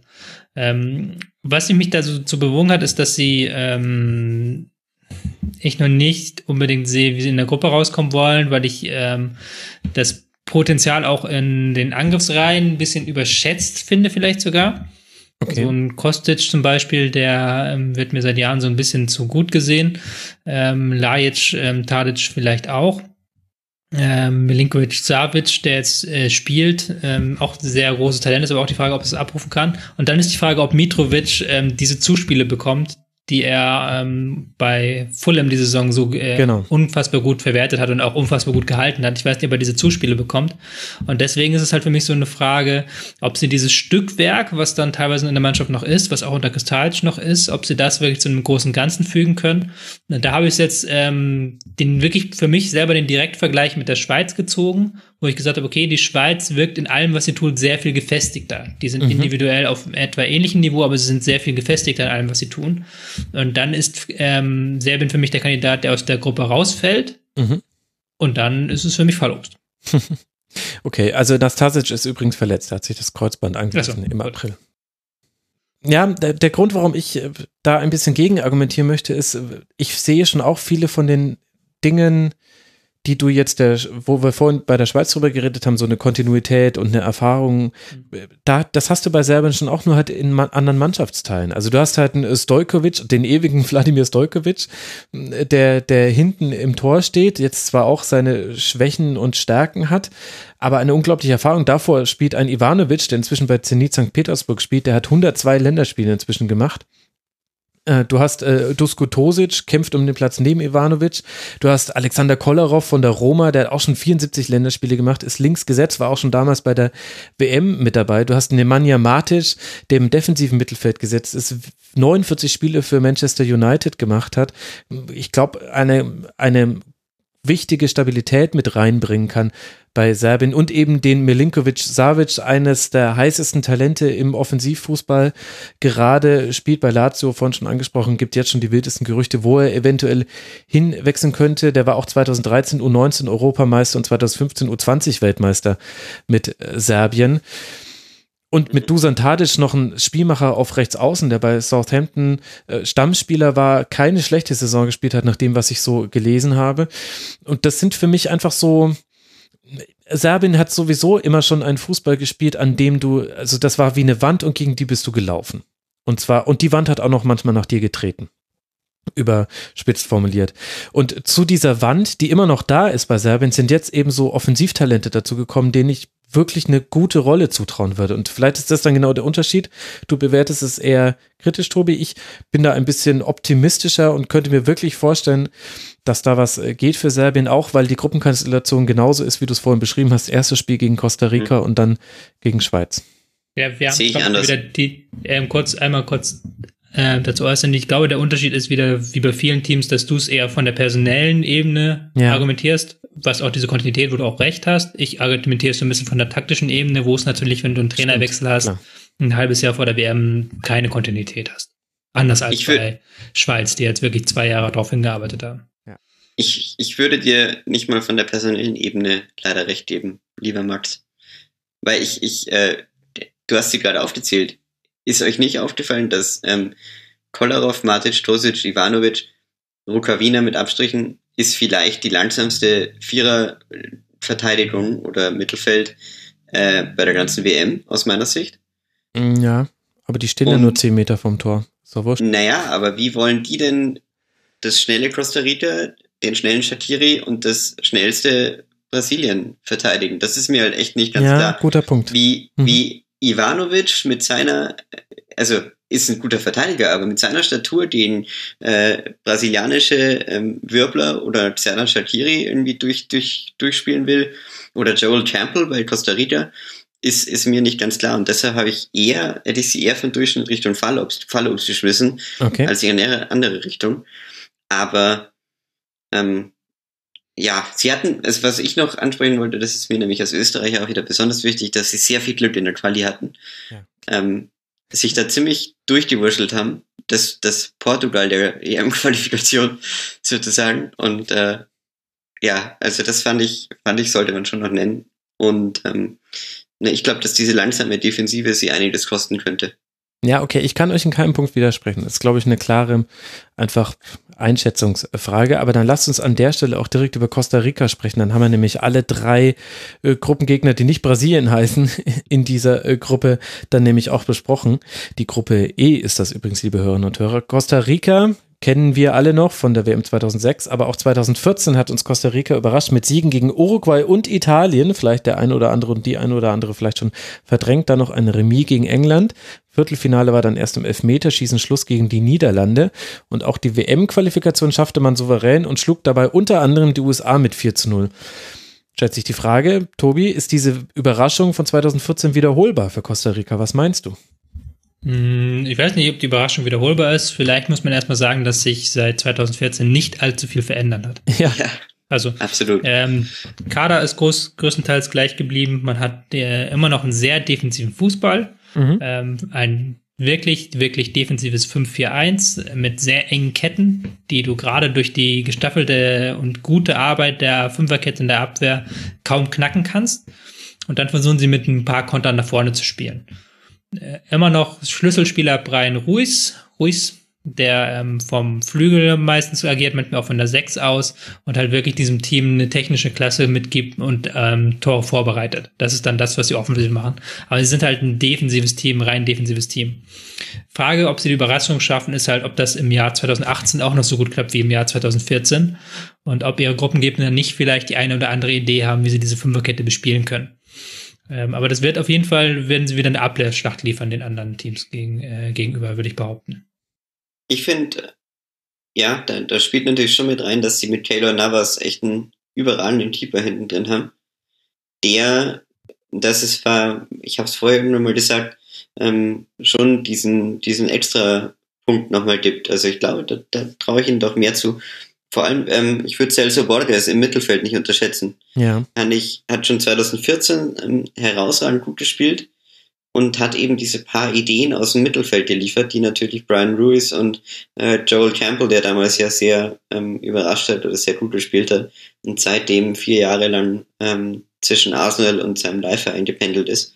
Äh, ja, also ich, ich traue ihnen schon eher wieder, eher wieder was zu. Die hätte ich jetzt in der Gruppe zum Beispiel eher zwischen Durchschnitt und ähm, Überraschung eingeordnet. Aber ja, klar. Äh, es gibt, es gibt Einschränkungen, die haben wir auch gemacht. Es gibt, genau, genau. Wichtigste Personale ist sowieso der Trainer Oscar Ramirez. Warum ist er der wichtigste Personalie, weil es so interessant ist, wie er zum Trainer wurde. Er war eigentlich Assistent von Paul van Schoppe und der hat sich dann zu einer öffentlichen Prügelei hinreißen lassen. Und nach nur einer Woche als Assistent war Oscar Ramirez dann Cheftrainer und das war im Jahr 2015. So kann es gehen. Solche Geschichten schreibt exklusiv und ausschließlich der Fußball. 1,65 groß und 1,65 breit. und äh, wird etwas kritisch beäugt, weil er immer so ruhig ist im Vergleich zu vielen Fans und äh, Journalisten auch zum Teil bei Costa Rica. Habe ich zumindest während meiner Recherche mehrfach gelesen. Pura wieder. Ist ja das Motto der Costa Ricaner. Aber das nur am Rande. Genau. Jetzt äh, wollen wir nicht am Rande, sondern im Zentrum unserer Beobachtung über Ägypten sprechen, über den die große Mo Salah-Frage schwebt, äh, Tobi. Von der können wir uns logischerweise auch nicht losmachen. Äh, wollen wir einfach beide Szenarien durchspielen oder, oder macht es überhaupt Sinn zu argumentieren, dass Ägypten ohne Mo Salah ein ähnliches Ägypten ist? Die Abhängigkeit ist schon allzu offensichtlich, oder? Also ich habe es dir ja ganz klar geschrieben im Vorhinein, mit Mo Salah Überraschungskandidat, ohne Mo Salah sind sie verlost für mich.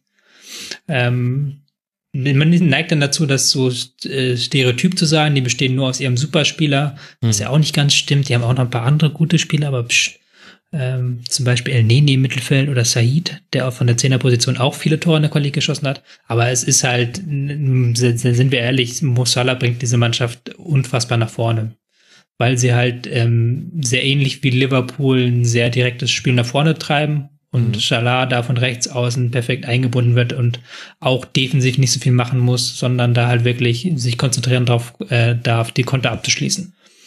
Und diese Mannschaft ist mit Salah dreimal so gefährlich wie ohne Salah. Und deswegen ist das für mich die entscheidende Frage, weil mit Salah kann, kann ich mir sehr gut vorstellen, dass sie in dieser Gruppe mit ihrem Konterfokus gut bestehen können, dass er die Abwehrspieler da ähm, gut beschäftigt. Ohne ihn sehe ich das noch nicht so. Ohne ihn sehe ich dann das ein bisschen sehr zäh, das Spiel. Möchtest du da noch was ergänzen, Felix? Ich habe mir ihr Testspiel gegen Kolumbien jetzt angeschaut. Ähm, ohne Salah haben sie da gespielt. Boah, das war schon sehr aufschlussreich. Also das, das riecht dann doch stark nach Fallobst, um hier die Metapher nochmal auszubauen. Mhm. Ähm, weil da war eigentlich, wenn dann Distanzschützen oder ähm, Standards ähm, waren gefährlich. Und die haben immer auch wieder das Problem, dass sie einen äh, sehr unsicheren Torwart haben. Ähm, ich mhm. glaube, alle drei Torhüter spielen in keiner wirklichen nennenswerten Liga. Genau, ja. Genau, also äh, ist ähm, sehr erschreckend schwaches Niveau und ich glaube, dass das, ähm, das zum Problem werden könnte. Äh, El Neni muss man natürlich schon herausheben, wobei der auch zuletzt verletzt war und deshalb wahrscheinlich eher auch offene Frage ist, ob der so schnell in, in Form kommen wird. Und äh, wenn das nicht passiert, also ohne äh, Salah sowieso und auch ohne einen starken El Nini ähm, sind sie für mich äh, echt, echt eher schwach einzuschätzen und bieten dann aus meiner Sicht eher Russland die Chance, in der Gruppe Zweiter zu werden. Ach, eine goldene Brücke zu unserem nächsten Team. Sehr Yes, gemacht, das wollte ich. äh, Felix. Ein, ein Rekord kann aber Ägypten sich krallen. Essam El Hadari im Tor ist Kapitän und mit 45 Jahren könnte er der älteste Spieler sein, der jemals bei einer WM eingesetzt wurde. Und wen wird er ablösen? Wisst ihr es vielleicht zufällig? Ja, sicher Gabor Tiray. Ah nee, war ja nicht bei einer WM. Farid Mondragon. Genau das gleiche Ah. Regalfach im Grunde. Mhm. Nur ohne, ohne Jogginghose. Ja, aber dann lasst uns direkt auch über Russland sprechen, die wir auch alle als Durchschnitt bewerten. So ein bisschen, tja, die Wundertüte, weil man nicht weiß, Tobi, soll man da einen Heimvorteil, Vorteil mit einpreisen bei der Bewertung? Ja, für mich auch so, vielleicht sogar fast so ein bisschen wie die Südamerikaner. Weil die, ähm, warum? ja, sehr gut. Ja, lass mich nur mal zu Ende reden. Du weißt ja gar nicht, Ja, was ich ja. sagen will. Ähm, Sondern ich meine halt in dem Sinne, dass wir, ich die Liga einfach nicht kenne in Russland. Mhm. Und die Spieler spielen halt alle in der Liga. Und dementsprechend ist es für mich eine Mannschaft, die ich ganz, ganz schwer einschätzen kann. Was ich gesehen habe, war sehr bieder. Jetzt ähm, umgestellt mittlerweile auf eine Dreierkette, um noch ein bisschen mehr defensive Stabilität reinzubringen. Aber diese Mannschaft, der fehlt halt der letzte Schliff nach vorne. Der fehlt halt vor allen Dingen ein genialer Spielmacher, der Ja. ein, zwei, drei gute Pässe spielt. Ähm, Golovin oder Chagoev im Mittelfeld, die reißen das nicht wirklich an sich, das Spiel. Dann wird's halt dann schwierig. Da weiß ich halt nicht, da fehlt mir halt jedes Maß. Und dann kommt es wieder darauf an, wie du, um dann zu deinem Eingangsstatement zurückzukommen, Max, ob diese Mannschaft ähm, sich vom Publikum tragen lässt, ob dann der, ob es dann einen David Odankor flankt auf Oliver Neuville Moment gibt für die Russen. Ja, also beim Confed Cup äh, konnte man nicht so arg viel Hoffnung bekommen, was äh, da hingehen angeht, aber es hängt ja auch, ja, wahrscheinlich hängt es ganz, ganz viel an diesem Auftaktspiel für Russland und dann ist es einfach schwierig zu bewerten. Ist es dir noch wichtig, da auf einzelne Spieler einzugehen, Felix? Hm, vielleicht nur auf äh, Smolov, der im Sturm schon die Schnelligkeit mitbringt, um da vielleicht die ein oder andere Mhm. Konterchance mitzumachen. Zwei Treffer gegen Spanien gemacht, einen gegen Frankreich in den Testspielen. Genau, das habe ich gesehen. Und äh, ich fand nur, dass ähm, ich überrascht war, dass das, ja, oder seit Jahren überrascht bin, dass aus Alan Zagoev nie was geworden ist. Ähm, weil wir den ja auch immer so als ewiges Talent stehen hatten, oder ich zumindest.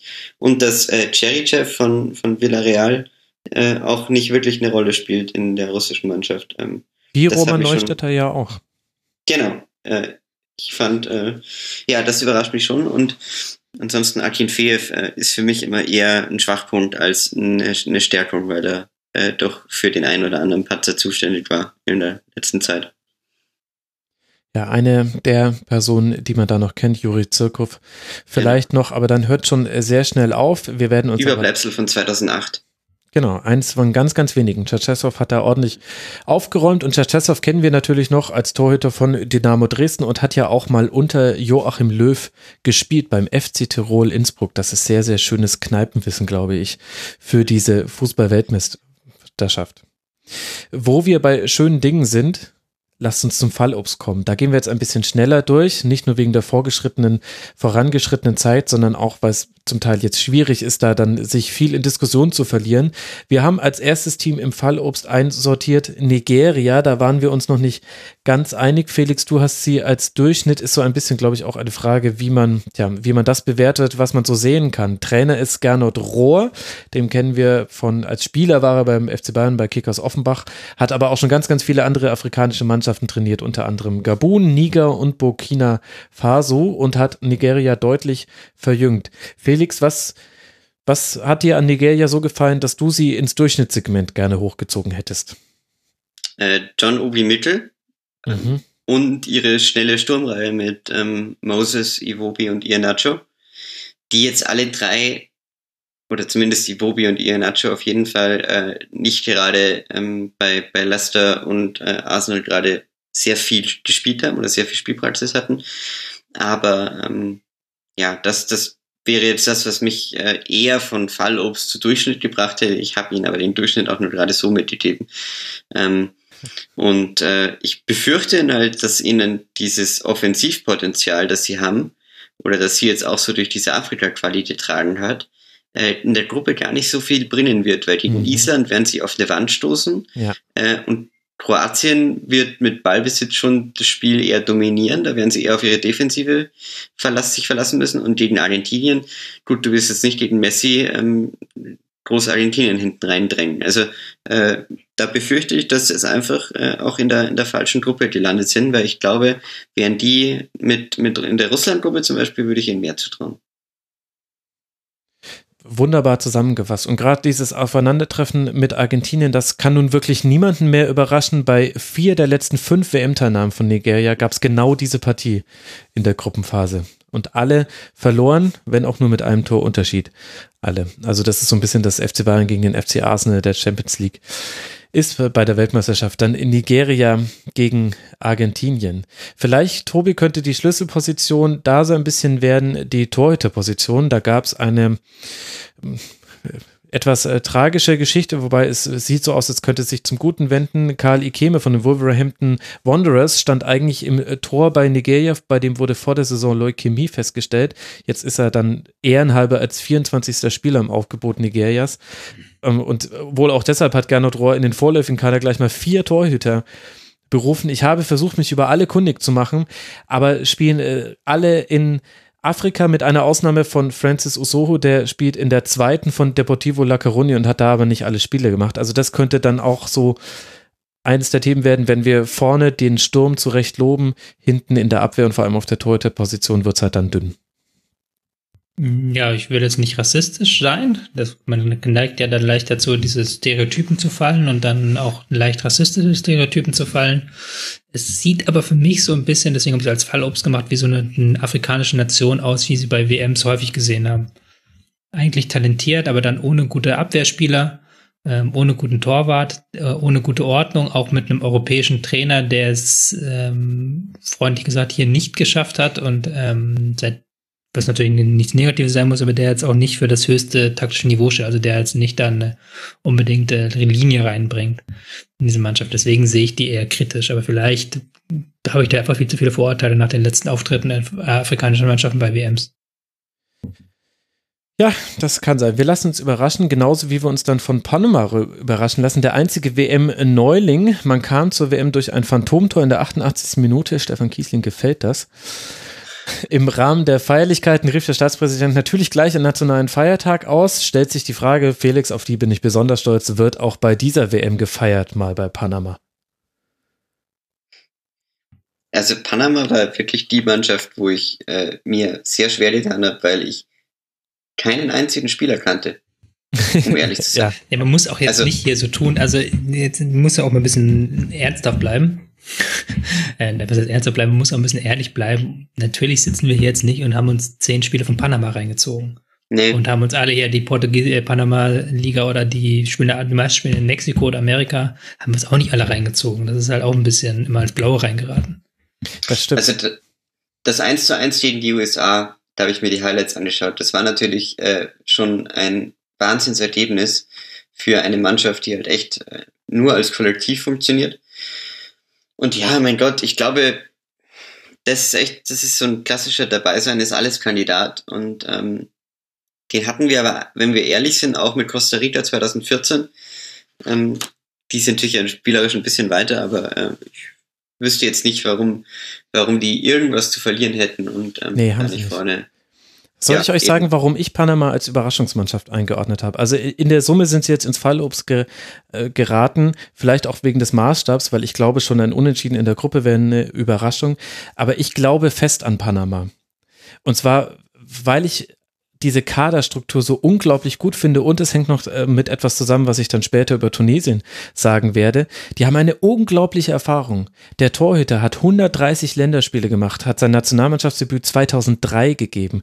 Roman Torres, einer der Innenverteidiger, hat 106 Länderspiele gemacht. Der geht gerne mal mit nach vorne, wird dann abgesichert von Gabriel Gomez auf dem defensiven Mittelfeld. Der hat 141 Länderspiele gemacht, auch seit 2003. Blas Perez ist mit dabei, 115 Länderspiele seit 2001. Luis Tejada, 100 104 Länderspiele seit 2001. Und ich glaube einfach, dass diese unglaubliche Erfahrung, vor allem im Kontrast zu der äh, fehlenden Erfahrung auf Seiten von Tunesien, gegen die man das letzte Gruppenspiel macht, ich glaube, das wird genau den Unterschied machen. Und es wird einen 1 zu 0 Sieg von Panama geben, weil ich diese Vorstellung will nicht mehr aus meinem Kopf, dass diese Typen, die seit 2001, seit 2003 zusammen in der panamanesischen Nationalmannschaft spielen, dass die vor jedem dieser WM-Gruppenspiele in der Kabine sitzen, sich die Schuhe anziehen und sich einfach nur angritzen und sich sagen, ja, geil, Wahnsinn, hier sind wir. Und jetzt sollen aber die anderen erstmal kommen. Und da wird es dann schwierig, wenn Belgien kommt und da könnte es auch wehtun, wenn England kommt. Aber wenn du gegen Tunesien spielst, da glaube ich, ich deswegen habe ich Panama als Überraschung eingetragen, ohne ja, natürlich irgendwas gesehen zu haben von denen. Also ich, ich, ich habe nur ein Spiel gesehen. Ich finde die, ich, die sind doch, also aus meiner Sicht sind die nur dabei, weil die USA sich blöd angestellt haben. Ja, und? So, so gemein das klingt, aber die haben halt nichts, die haben eine negative Tordifferenz gehabt in der Qualifikation. Die haben die haben, verlassen sich ganz auf ihre Defensive und hoffen, dass sie offensiv irgendwas reinbekommen. Ich weiß nicht, ob das reicht für Tunesien. Ja, die haben auch gegen die Schweiz 0 zu 6 verloren. Aber äh, komm ey, die sind einfach ja, gut, okay. Einfach mal einen raushauen. Ja, irgendwie, ich weiß nicht, das war, das war so ein Gefühl, was ich hatte. Und, und gerade eben, wir werden ja gleich noch über Tunesien sprechen. Der Senegal ist die nächste Mannschaft, die wir eher als äh, Fallobst bezeichnet haben. Und das, obwohl man mit Aliou Cissé einen am Trainer hat, den wir alle noch kennen, und zwar von der größten Sensation in der Fußballgeschichte Senegals, nämlich dem Eröffnungsspiel-Sieg gegen Frankreich bei der WM 2002. Cissé hat dann irgendwann übernommen und auch einiges mit der Mannschaft gemacht. Tobi, warum für dich dennoch Fallobst? Das ist ein Fall, wo es mir ein bisschen schwer gefallen ist, weil die schon viel Qualität im Kader haben, mit mhm. Manet ähm, als Flügelspieler, der meistens von rechts kommt in der Nationalmannschaft, bei Liverpool links spielt wegen Salah. Ähm, Koulibaly, großartiger Aufbauspieler. Aber es ist halt wieder so eine Frage, ob sie genug Struktur für so eine WM haben. Ob sie halt wirklich die taktische Struktur auf den Platz bekommen, damit auch ihre Spieler vorne ähm, zum Einsatz kommen.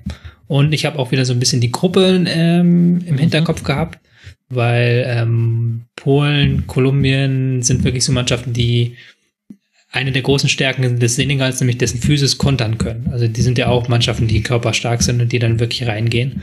Und da habe ich dann das Gefühl, dass Senegal vielleicht so ein bisschen die Seriosität fehlt, um gegen diese beiden Mannschaften dann zu bestehen. Ja, kann man natürlich äh, gut so argumentieren. Felix, magst du noch was ergänzen zum Senegal? Ich glaube, dass sie eine der unterhaltsameren Fallobstmannschaften werden.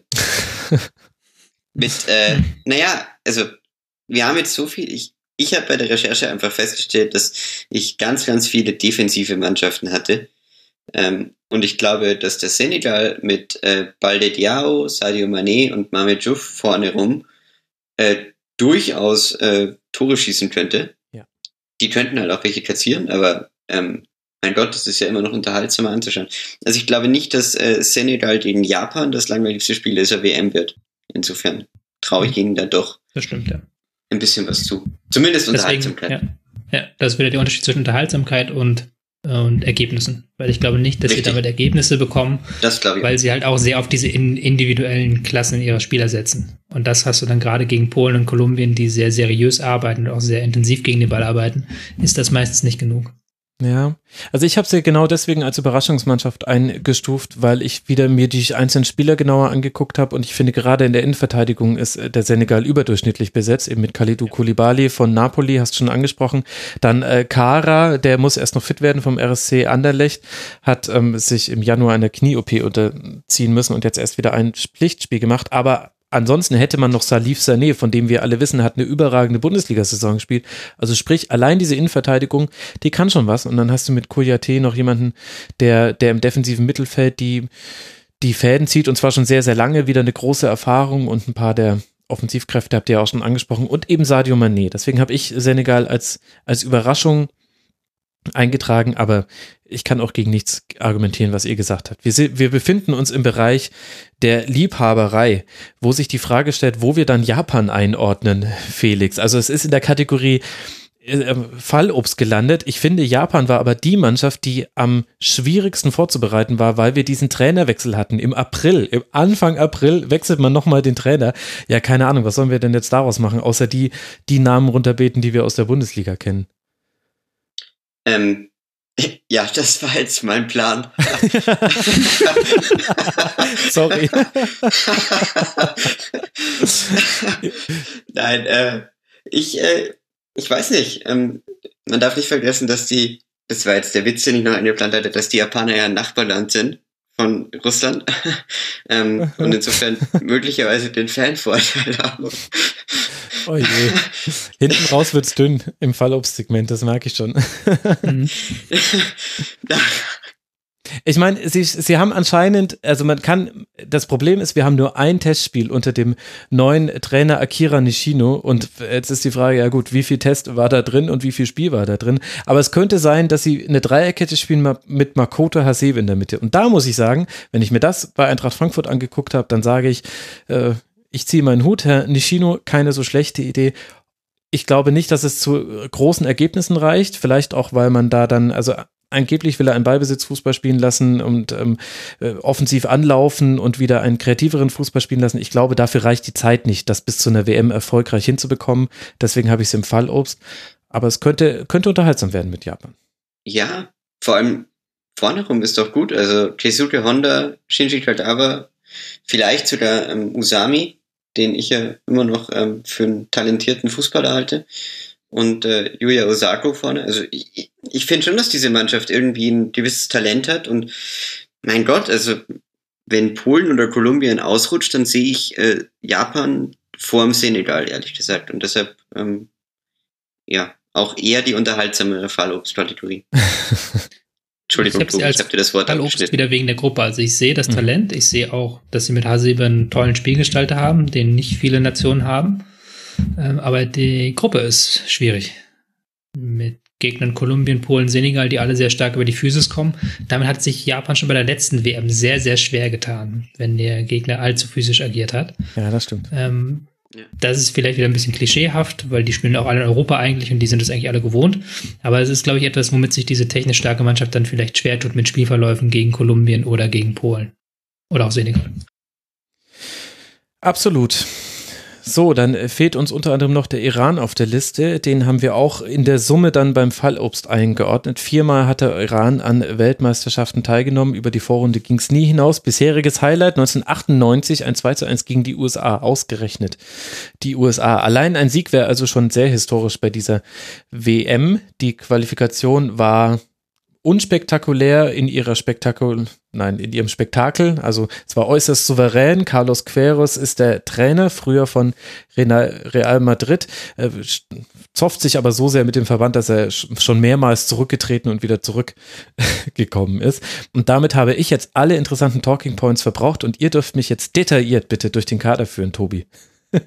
Ja, detailliert ist äh, dieser Kader wieder ein äh, Kader mit vielen Unbekannten, wobei es gibt auch ähm, einzelne Spieler, die in Europa spielen, so ist es nicht. Ähm, Safi ähm, zum Beispiel oder auch Asmun, der bei Rubin Kazan in Russland spielt.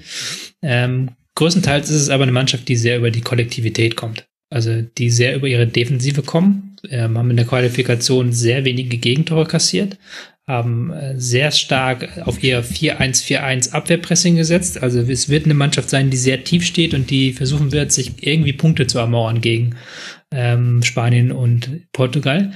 Man muss aber sagen, dass sie die taktische Qualität haben, um das vielleicht sogar zu schaffen, weil sie wirklich eine der defensiv sehr starken Mannschaften sind. Keros ist da ein Trainer, der da sehr großen Wert drauf legt, dass die Spieler zu jedem Zeitpunkt am richtigen Fleck stehen. Hm. Und dadurch machen sie auch so ein bisschen wett, dass sie eigentlich keinen Spieler von internationalem Format in ihrem Kader haben. Wunderbar zusammengefasst. Mhm. Felix fehlt ja da noch ein Aspekt. Naja, also ich fand, das Einzige, was man vom Iran in ihrer Geschichte irgendwie im Kopf behalten hat, waren die Stürmer mit mhm. Ali Day und Wahid Hashemian. Äh, und der fehlt mir halt jetzt leider. Mit, also Asmun kann ich wenig dazu sagen, hat spielt auch in Russland. Ja, aber soll ich dir äh, mal was sagen? Dem fehlt noch ein Treffer, um Irans Rekordtorschütze zu werden, trotz all der Namen, die du genannt hast. Ja, unglaublich. Also besser als der Hubschrauber, vielleicht kann er doch was. Ähm, also ja, ich, ich auch in der Gruppe traue ich dem Iran eigentlich wenig zu, weil ich Marokko ähm, stärker sehe und äh, gegen Spanien und Portugal. Portugal könnte sich halt die Zähne ausbeißen, aber ähm, Spanien wird, wird, es, wird es gewinnen und daher ja, glaube ich. Daher dann äh, Fallobst in der Summe. Wo wir haben Ali Karimi vergessen zu erwähnen, müssen wir natürlich, Max. Also ja, wie könnte man Ali Karimi vergessen? Er zählt immer noch meine Kaffeedose und jeder, der die Instagram-Stories vom Rasenfunk aufmerksam verfolgt, der weiß, dass das nicht mal ein Witz war. Mhm. Kommen wir zum letzten äh, Gruppengegner der Deutschen. Südkorea haben wir vorhin auch schon mal kurz angerissen. Äh, teilen wir auch eher als Fallobst ein, Felix. Als die Quali schief zu gehen drohte, entließ man den Nationaltrainer Uli Stielecke. Den kennen wir natürlich auch noch irgendwo her. Ich glaube, der war mal bei Germany's Next Top Model der Sakko-Experte. Sein Nachfolger zitterte Südkorea damit zwei 0 zu 0 Spielen zur WM und musste aushalten, dass während er diese zwei 0 zu 0 Spiele irgendwie eingefahren hat, äh, die Fans für Güs Hitting, eine Rückkehr von Güs Hitting sich stark gemacht haben. Warum ist äh, Südkorea bei uns allen Fallobst, obwohl da doch Heung-Min Son spielt, Felix? Weil da halt nur Heung-Min Son spielt, ja. wenn wir ehrlich sind. Also gut, ja, Ku, aber ähm, hat auch wirklich wieder keine gute Saison gespielt, ist auch für mich einer, von dem ich in seiner Karriere irgendwie mehr erwartet hätte. Er war auch gesagt. wieder häufig verletzt jetzt beim FC. Auch ja, absolut, aber was sie, es ist auch, also strahlt für mich einfach auch keine wirkliche Torgefahr irgendwie aus in letzter Zeit. Und ähm, also sonst ist diese Mannschaft schon ein, ein, ein ziemliches äh, Gepflaster an No-Names auch wieder. Ähm, und deshalb traue ich ihnen ehrlich gesagt nicht wirklich was zu. Ich weiß nicht, ob das vielleicht ein großer Fehler ist. Ähm, aber sie spielen ja nicht äh, als zweites Team in Deutschland. Insofern werden sie wahrscheinlich auch keinen Punkt holen. Mhm. aber ja, also das wäre jetzt so, so mein Fazit, ähm, äh, mein verfrühtes. Ich, ich ja, habe auch zu wenig, oder ich habe ein, eine, eine Highlight-Zusammenfassung gesehen, um jetzt über, über Südkorea ähm, was zu sagen. Ja, ich habe ein bisschen mehr gesehen und ähm, da muss man halt sagen, die haben die Qualifikation wirklich nicht gut gespielt. Sehr oft mit einem 4-4-2, das schon relativ defensiv war, wo der einzige Licht, Lichtblitz war halt Son, der wirklich hm. die Qualifikation so halb im Alleingang gewuchtet hat. Und jetzt kam der neue Trainer und der hat umgestellt auf ein noch defensiveres 5-4-1-System ähm, das sie jetzt in den Testspielen sehr stark forciert haben. Und das ist halt sehr defensiv auch, aber sie sind halt ähm, individuell gerade in der Abwehr nicht so besetzt, dass das aufgehen kann, meiner Meinung nach. Also vielleicht geht's auf, weil sie halt wirklich ähm, die taktische Disziplin haben und weil sie auch im Mittelfeld dann ein paar Spieler haben, die dann mal einen Ball halten können. Mhm. Ein, äh, Key zum Beispiel oder auch Kuh, wenn der in Form kommt. Aber ansonsten ist das schon sehr überschaubar aus meiner Sicht und sehr defensiv. Deswegen vorher die Ankündigung, dass wenn Schweden gegen Südkorea spielt, zwei sehr defensive Teams, dass dann man dann nicht mit einem ähm, Spektakel rechnen kann.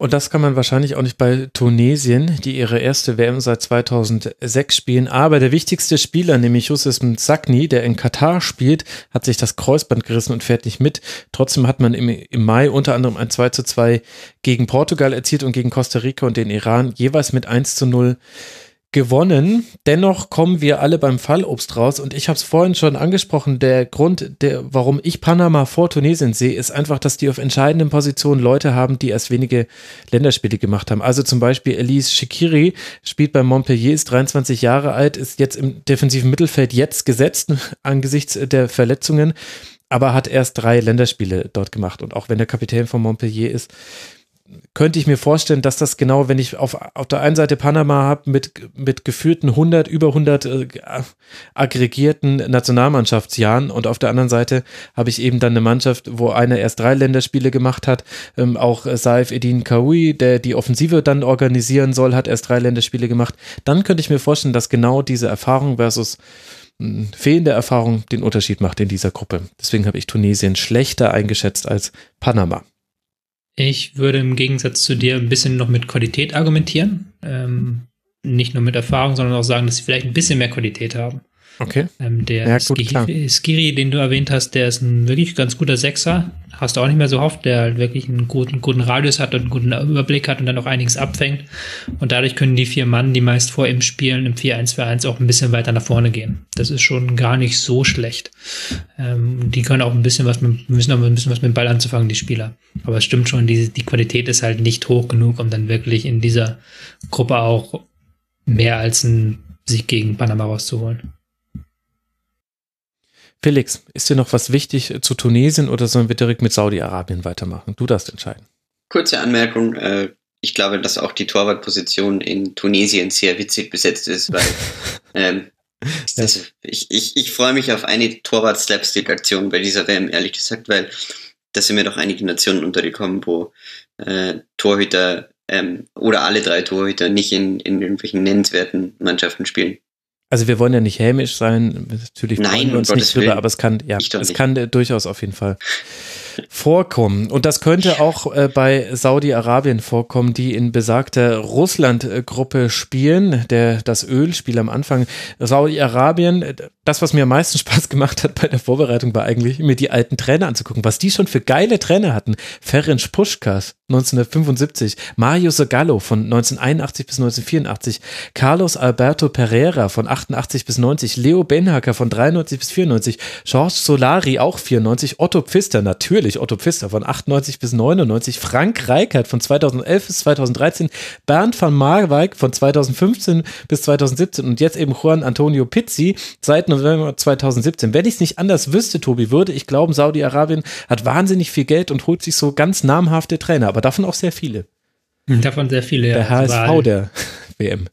Ja, war halt ganz, ganz bizarr, weil sie mit äh, von Marbeck eigentlich gerne weitergemacht hätten, aber dann haben sie nicht einigen können. Dann kam Bowser, der, der ja nach zwei Spielen oder so gefeuert wurde. Ja. Oder ich glaube sogar nach einem. Nach einem Und glaub ich, dann ja. Pizzi.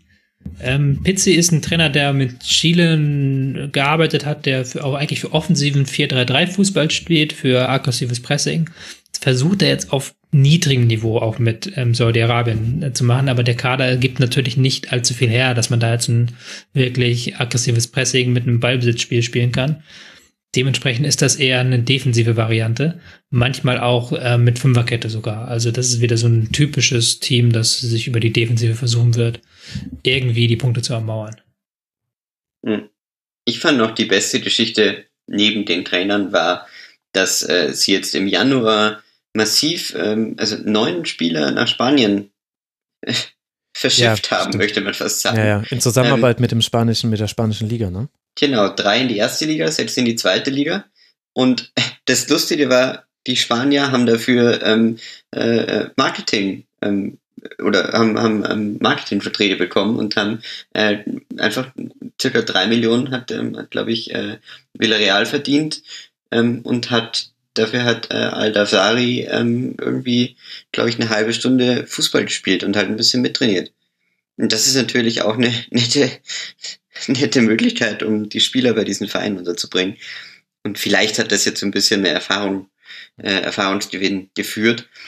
Realistisch gesehen ist es einfach halt eine Mannschaft, die sich zu elf hinten reinstellen wird, weil, okay, Pizzi mag ein offensiver Trainer sein, aber seien wir ehrlich, also wenn die jetzt ankommen und irgendwas Offensives versuchen, wird das eher in die Hose gehen. Ich glaube aber trotzdem, dass sie im Vergleich zu 2002 nicht, ähm, nicht komplett untergehen werden. Vor allem nicht in dieser Gruppe. Wäre jetzt mein Tipp. Ja, das kann natürlich sein. So ist das halt. Äh, Deutschland schickt Panzer nach Saudi-Arabien und Saudi-Arabien schickt Spieler nach äh, Spanien. Äh, Menschenrechtstechnisch Saudi-Arabien ganz weit hinten bei dieser WM, da auch in einer interessanten Gruppe dann. Ja, unter anderem mit Russland. Aber das ist jetzt ein anderes Thema. Lasst uns über Australien sprechen, das 32. Team dieser WM-Vorschau und damit werden findige Hörerinnen und Hörer herausgefunden haben, Tobi, es ist das letzte Team, über das wir sprechen wollen. Warum ist Australien auf einmal so schlecht? Die waren doch früher mal gut, Tobi. Ja, das ist eine gute Frage. Ähm, haben auch einen, Trainerwechsel gehabt vor gar nicht allzu langer Zeit.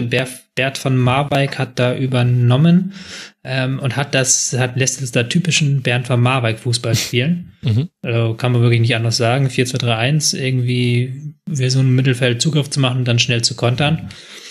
Das könnte vielleicht in einer oder anderen Situation funktionieren, weil sie auch mit Lecky auf Außen, den wir von Hertha kennen, einen guten Konterstürmer haben. Aber grundsätzlich ist das absolut bieder, was die mittlerweile spielen. Ähm, hat auch äh, sie sind nur sehr, sehr knapp nachher gereicht. Und war auch jetzt äh, zuletzt kam nicht mit Ergebnissen gesägt. Also es ist wirklich eine sehr, sehr biedere Mit Mannschaft. Ergebnissen gesegnet ist ein schöner Euphemismus für, die haben echt schlechte Spiele gemacht Ja. und äh, häufig verloren. Aber Felix, sie haben Tim Cahill, 38 Jahre alt inzwischen, könnte neben Pelé Klose und Uwe Seeler der vierte Spieler werden, der bei vier Weltmeisterschaften getroffen hat. Auch äh, CR7, also Cristiano Ronaldo kann das schaffen für Portugal. Spielt inzwischen bei Millwall. Großartig. Dort aber nicht viel, wenn ich das richtig recherchiert habe. Das ist korrekt, ja. Ähm, ich, ich, naja, also ich glaube, dass Tim Cahill wieder ein Tor schießen wird, weil, wenn ich mich richtig erinnere, war das gegen Nieder die Niederlande damals, Mhm. äh, 2014, ein unfassbarer Treffer. Ja. ähm, also eines der schönsten Tore der WM damals äh, und äh, wer, wer solche Tore schießt, die, die schießt er auch in, im, im heutigen Alter noch und diese Geschichte schreit ja zu, geradezu danach, dass er sich irgendwie in diesen Club einreiht.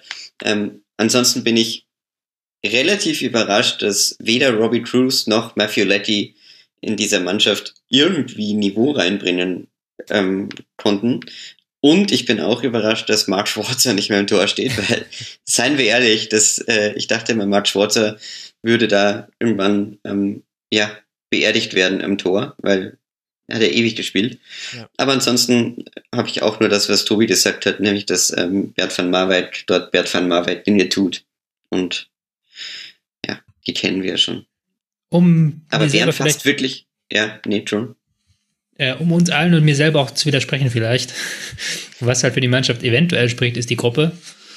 Ja. Da, da, können sie kontern. Vielleicht kriegen sie dann doch den einen oder anderen Kontersieg. Mit Frankreich, hin, Peru und Dänemark. Knappes Ergebnis zumindest. Gegen Frankreich, dann Dänemark, Peru, die werden alle das Spiel machen müssen gegen Australien und dann vielleicht, wenn sie es wirklich perfekt auf den Rasen bekommen, was er für Marbeck möchte, dann klappt es vielleicht. Aber dieser von Marbeck Fußball, so sehr ich ihn auch schätze, menschlich, der ist, hat sich schon abgenutzt in den letzten fünf Jahren muss man ganz klar sagen. Schlecht gealtert. Also der Fußball mhm. natürlich. Ja, ich würde sagen, machen wir einen Strich drunter, oder? Das waren jetzt 32 Teams, zu denen wir alle unseren Senf losgeworden sind. Mehr Senf gab es nur beim großen Senftest im Sportradio 360. Ich finde, wir haben unser Bestes gegeben, um irgendwie die Hörerinnen und Hörer auf diese WM einzustimmen. Habt ihr denn immer noch Lust drauf, Felix? Ich habe immer noch Lust drauf. Ich freue mich Sehr jetzt gut. umso mehr drauf, um, um zu sehen, ob irgendwas von dem Quatsch, den wir hier erzählt haben, auch wirklich wahr wird, oder nicht? Ja, wird spannend, hat, ob sich hat jemand die mitgeschrieben? Unseren, was wir, was wir alles an Thesen verbreitet haben. Naja, also die, die Einordnung der Teams wird natürlich noch in einer Grafik verarbeitet werden und okay. dann daran werden wir auch gemessen werden. Da wird es auch manchmal ein bisschen wehtun, aber es ist halt auch äh, schwierig. Und ja, müssen wir durch. Wenn man alles mal vorhersagen könnte, nur weil man sich mal ein paar Stunden hinsetzt und recherchiert, dann wäre ja Fußball das langweiligste Spiel aller Zeiten. Und es ist auch wieder, es gibt ja immer so, es gibt solche Weltmeisterschaften wie in Deutschland 2006, die sehr, wo alles sehr eng beieinander ist, wo klimatisch alles klar ist, wo es sehr wenige X-Faktoren gibt außerhalb des Fußballs. Das mhm. siehst du dann nach auch den Ergebnissen, dann landen die Favoriten meistens weit vorne. Das ist meistens bei diesen europäischen Weltmeisterschaften. Ich glaube, dass Russland wieder so eine, so ein bisschen vielleicht wie Brasilien oder äh, auch Südafrika so eine Y-Weltmeisterschaft wird. Mhm. Weil du halt einfach so viele ähm, seltsame Faktoren hast, die da reinspielen. Diese Rei die, was wir gar nicht genannt haben, diese Reisestrapazen. Ja. Das sind ja Mannschaften, die teilweise 1000 Kilometer zwischen ihren Spielen fliegen müssen und durch drei Zeitzonen müssen, so. Ähm, du weißt, du Publikum kannst du überhaupt noch nicht einschätzen, wie das wird. Mhm. Dann Eine doch irgendwie, ob die Stadien überhaupt voll werden, ob da die FIFA überhaupt nicht doch irgendwie noch heimlich ganz viele Dinger irgendwie verscherbeln musste an irgendwelche Leute, irgendwelche Sponsoren, die dann gar nicht kommen nach, ähm, was weiß ich nicht wo. So, da sind ja ganz viele X-Faktoren auch noch dabei, die das Ganze sehr stark beeinflussen. Genau, eine These, die ich noch raushauen wollte, war, ähm, die größte Problematik dieser Weltmeisterschaft werden wir mit den Schiedsrichtern erleben. Weil ich glaube, dass das Chaos, das wir in Deutschland mit diesem Videobeweis hatten, äh, irgendwie kann das nicht gut gehen in dieser Form bei der Weltmeisterschaft. Und ich traue dem Ganzen wirklich nicht, weil, ähm, gut, weil Felix Zweier auch am, am Fernseher sitzen wird. Nee, aber das nur als Spaß. Ähm, ich, ich glaube, dass, äh, dass, dass das uns ähm, sehr begleiten wird oder sehr beschäftigen wird während dieser WM. Das glaube ich Stimmt, auch. Da haben wir noch gar nicht, auch da gar nicht jetzt drüber geredet, diese Videobeweisgeschichte, wo natürlich auch wieder ganz viele dabei sind, die den Videobeweis nicht kennen unbedingt. Ja, wobei diejenigen, die am Videobeweis Bildschirm sitzen, ja. sind nur Schiedsrichter aus Ligen, die es kennen. Aber klar, die Schiedsrichter kennen es nicht. Ja, das wird uns definitiv äh, begleiten, dieses Thema. Und wisst ihr, wo man am besten informiert sein wird über die WM? Ratet mal. Ihr habt beide eure Twitter. Bücher geplackt. Felix, hörst du auf? Im Rasenfunk im ja. Rasenfunk. Ach so, ja. Liebe Hörerinnen und Hörer, wenn ihr diese WM-Vorschau fertig gehört habt, dann äh, abonniert unbedingt den Rasenfunk Kurzpass. Es wird tägliche, kurze, kürzere Sendungen geben, in denen wir auf alle Spiele zurückblicken, immer auf die Spiele des Vortags und ein kurzer Vorausblick auf die aktuellen Spiele. Wir werden versuchen, so wie immer, dass ihr im Rasenfunk Dinge über alle Teams erfahrt und damit vielleicht ein bisschen breiter aufgestellt seid, als wenn man nur der klassischen Berichterstattung folgt. Ein hehres Ziel, aber ich kann das auch deswegen so frohen Mutes und so selbstgewiss hier ankündigen, weil ich weiß, dass die, die hier anwesenden Herren vielleicht auch mal eine Rolle spielen werden in dem einen oder anderen Kurzpässchen. Deswegen kann ja gar nichts schiefgehen. Deswegen Ja, abonniert Ich den drauf. Und Anders als bei der WM wird da wahrscheinlich nichts schief gehen. Nein. Sehr schön, lieber Tobi. Und was ganz grandios wäre, liebe Hörerinnen und Hörer, wenn ihr dem Kurzpass ein paar Bewertungen bei iTunes schreiben könntet. Es wird so einige WM-Podcasts geben und da wäre es schön, wenn der Kurzpass auch eine Rolle spielen würde im Gesamtpod äh, Gesamt-Podcast-Portfolio, das es so gibt. Und das reicht jetzt an Eigenwerbung. Jetzt muss ich nur noch Werbung nochmal für euch beide machen, nämlich zum einen vielen, vielen Dank an Tobias Escher, at Tobias Escher, nee, Tobi Escher bei Twitter. Es wäre so schön, wenn es dazu jetzt ein Parodie-Account gäbe. Nein, at Tobias Escher heißt er natürlich bei Twitter. Er hatte ein herausragend gutes Buch über Fußballtrainer geschrieben. Es heißt Zeit der Strategen, ist erschienen bei Rowold und ich lege es jedem sehr herzlich ans Auge. Äh, Tobi, vielen Dank, dass du mal wieder mit dabei warst. Immer geht er gerne. Und außerdem äh, vielen, vielen Dank an Felix Hasesteiner, at FelixHA18 bei Twitter. Sein Buch ist erschienen im Werkstattverlag und es trägt den Namen David Alaba. Um was es geht, will ich hier nicht verraten. Ich möchte nicht spoilern. Felix, danke dir, Vielen dass du Dank. mit dabei warst und dir die Zeit genommen hast für diese lange Vielen Dank, Max. Hat Spaß gemacht. Bis bald. Ich wünsche uns allen eine wunderbare Weltmeisterschaft. Ich freue mich sehr auf Feedback zu dieser Folge. Ich freue mich auf die Weltmeisterschaft zusammen mit euch, liebe Hörerinnen und Hörer. Es wird natürlich auch zu den deutschen Spielen dann Schlusskonferenzen geben. Es wird auch Tribünengespräche geben. Es wird ganz toll. Ich freue mich. Würde euch eine gute Zeit und dann hören wir uns zum ersten WM-Spieltag. Es wird großartig. Macht's gut, liebe Leute. Ciao.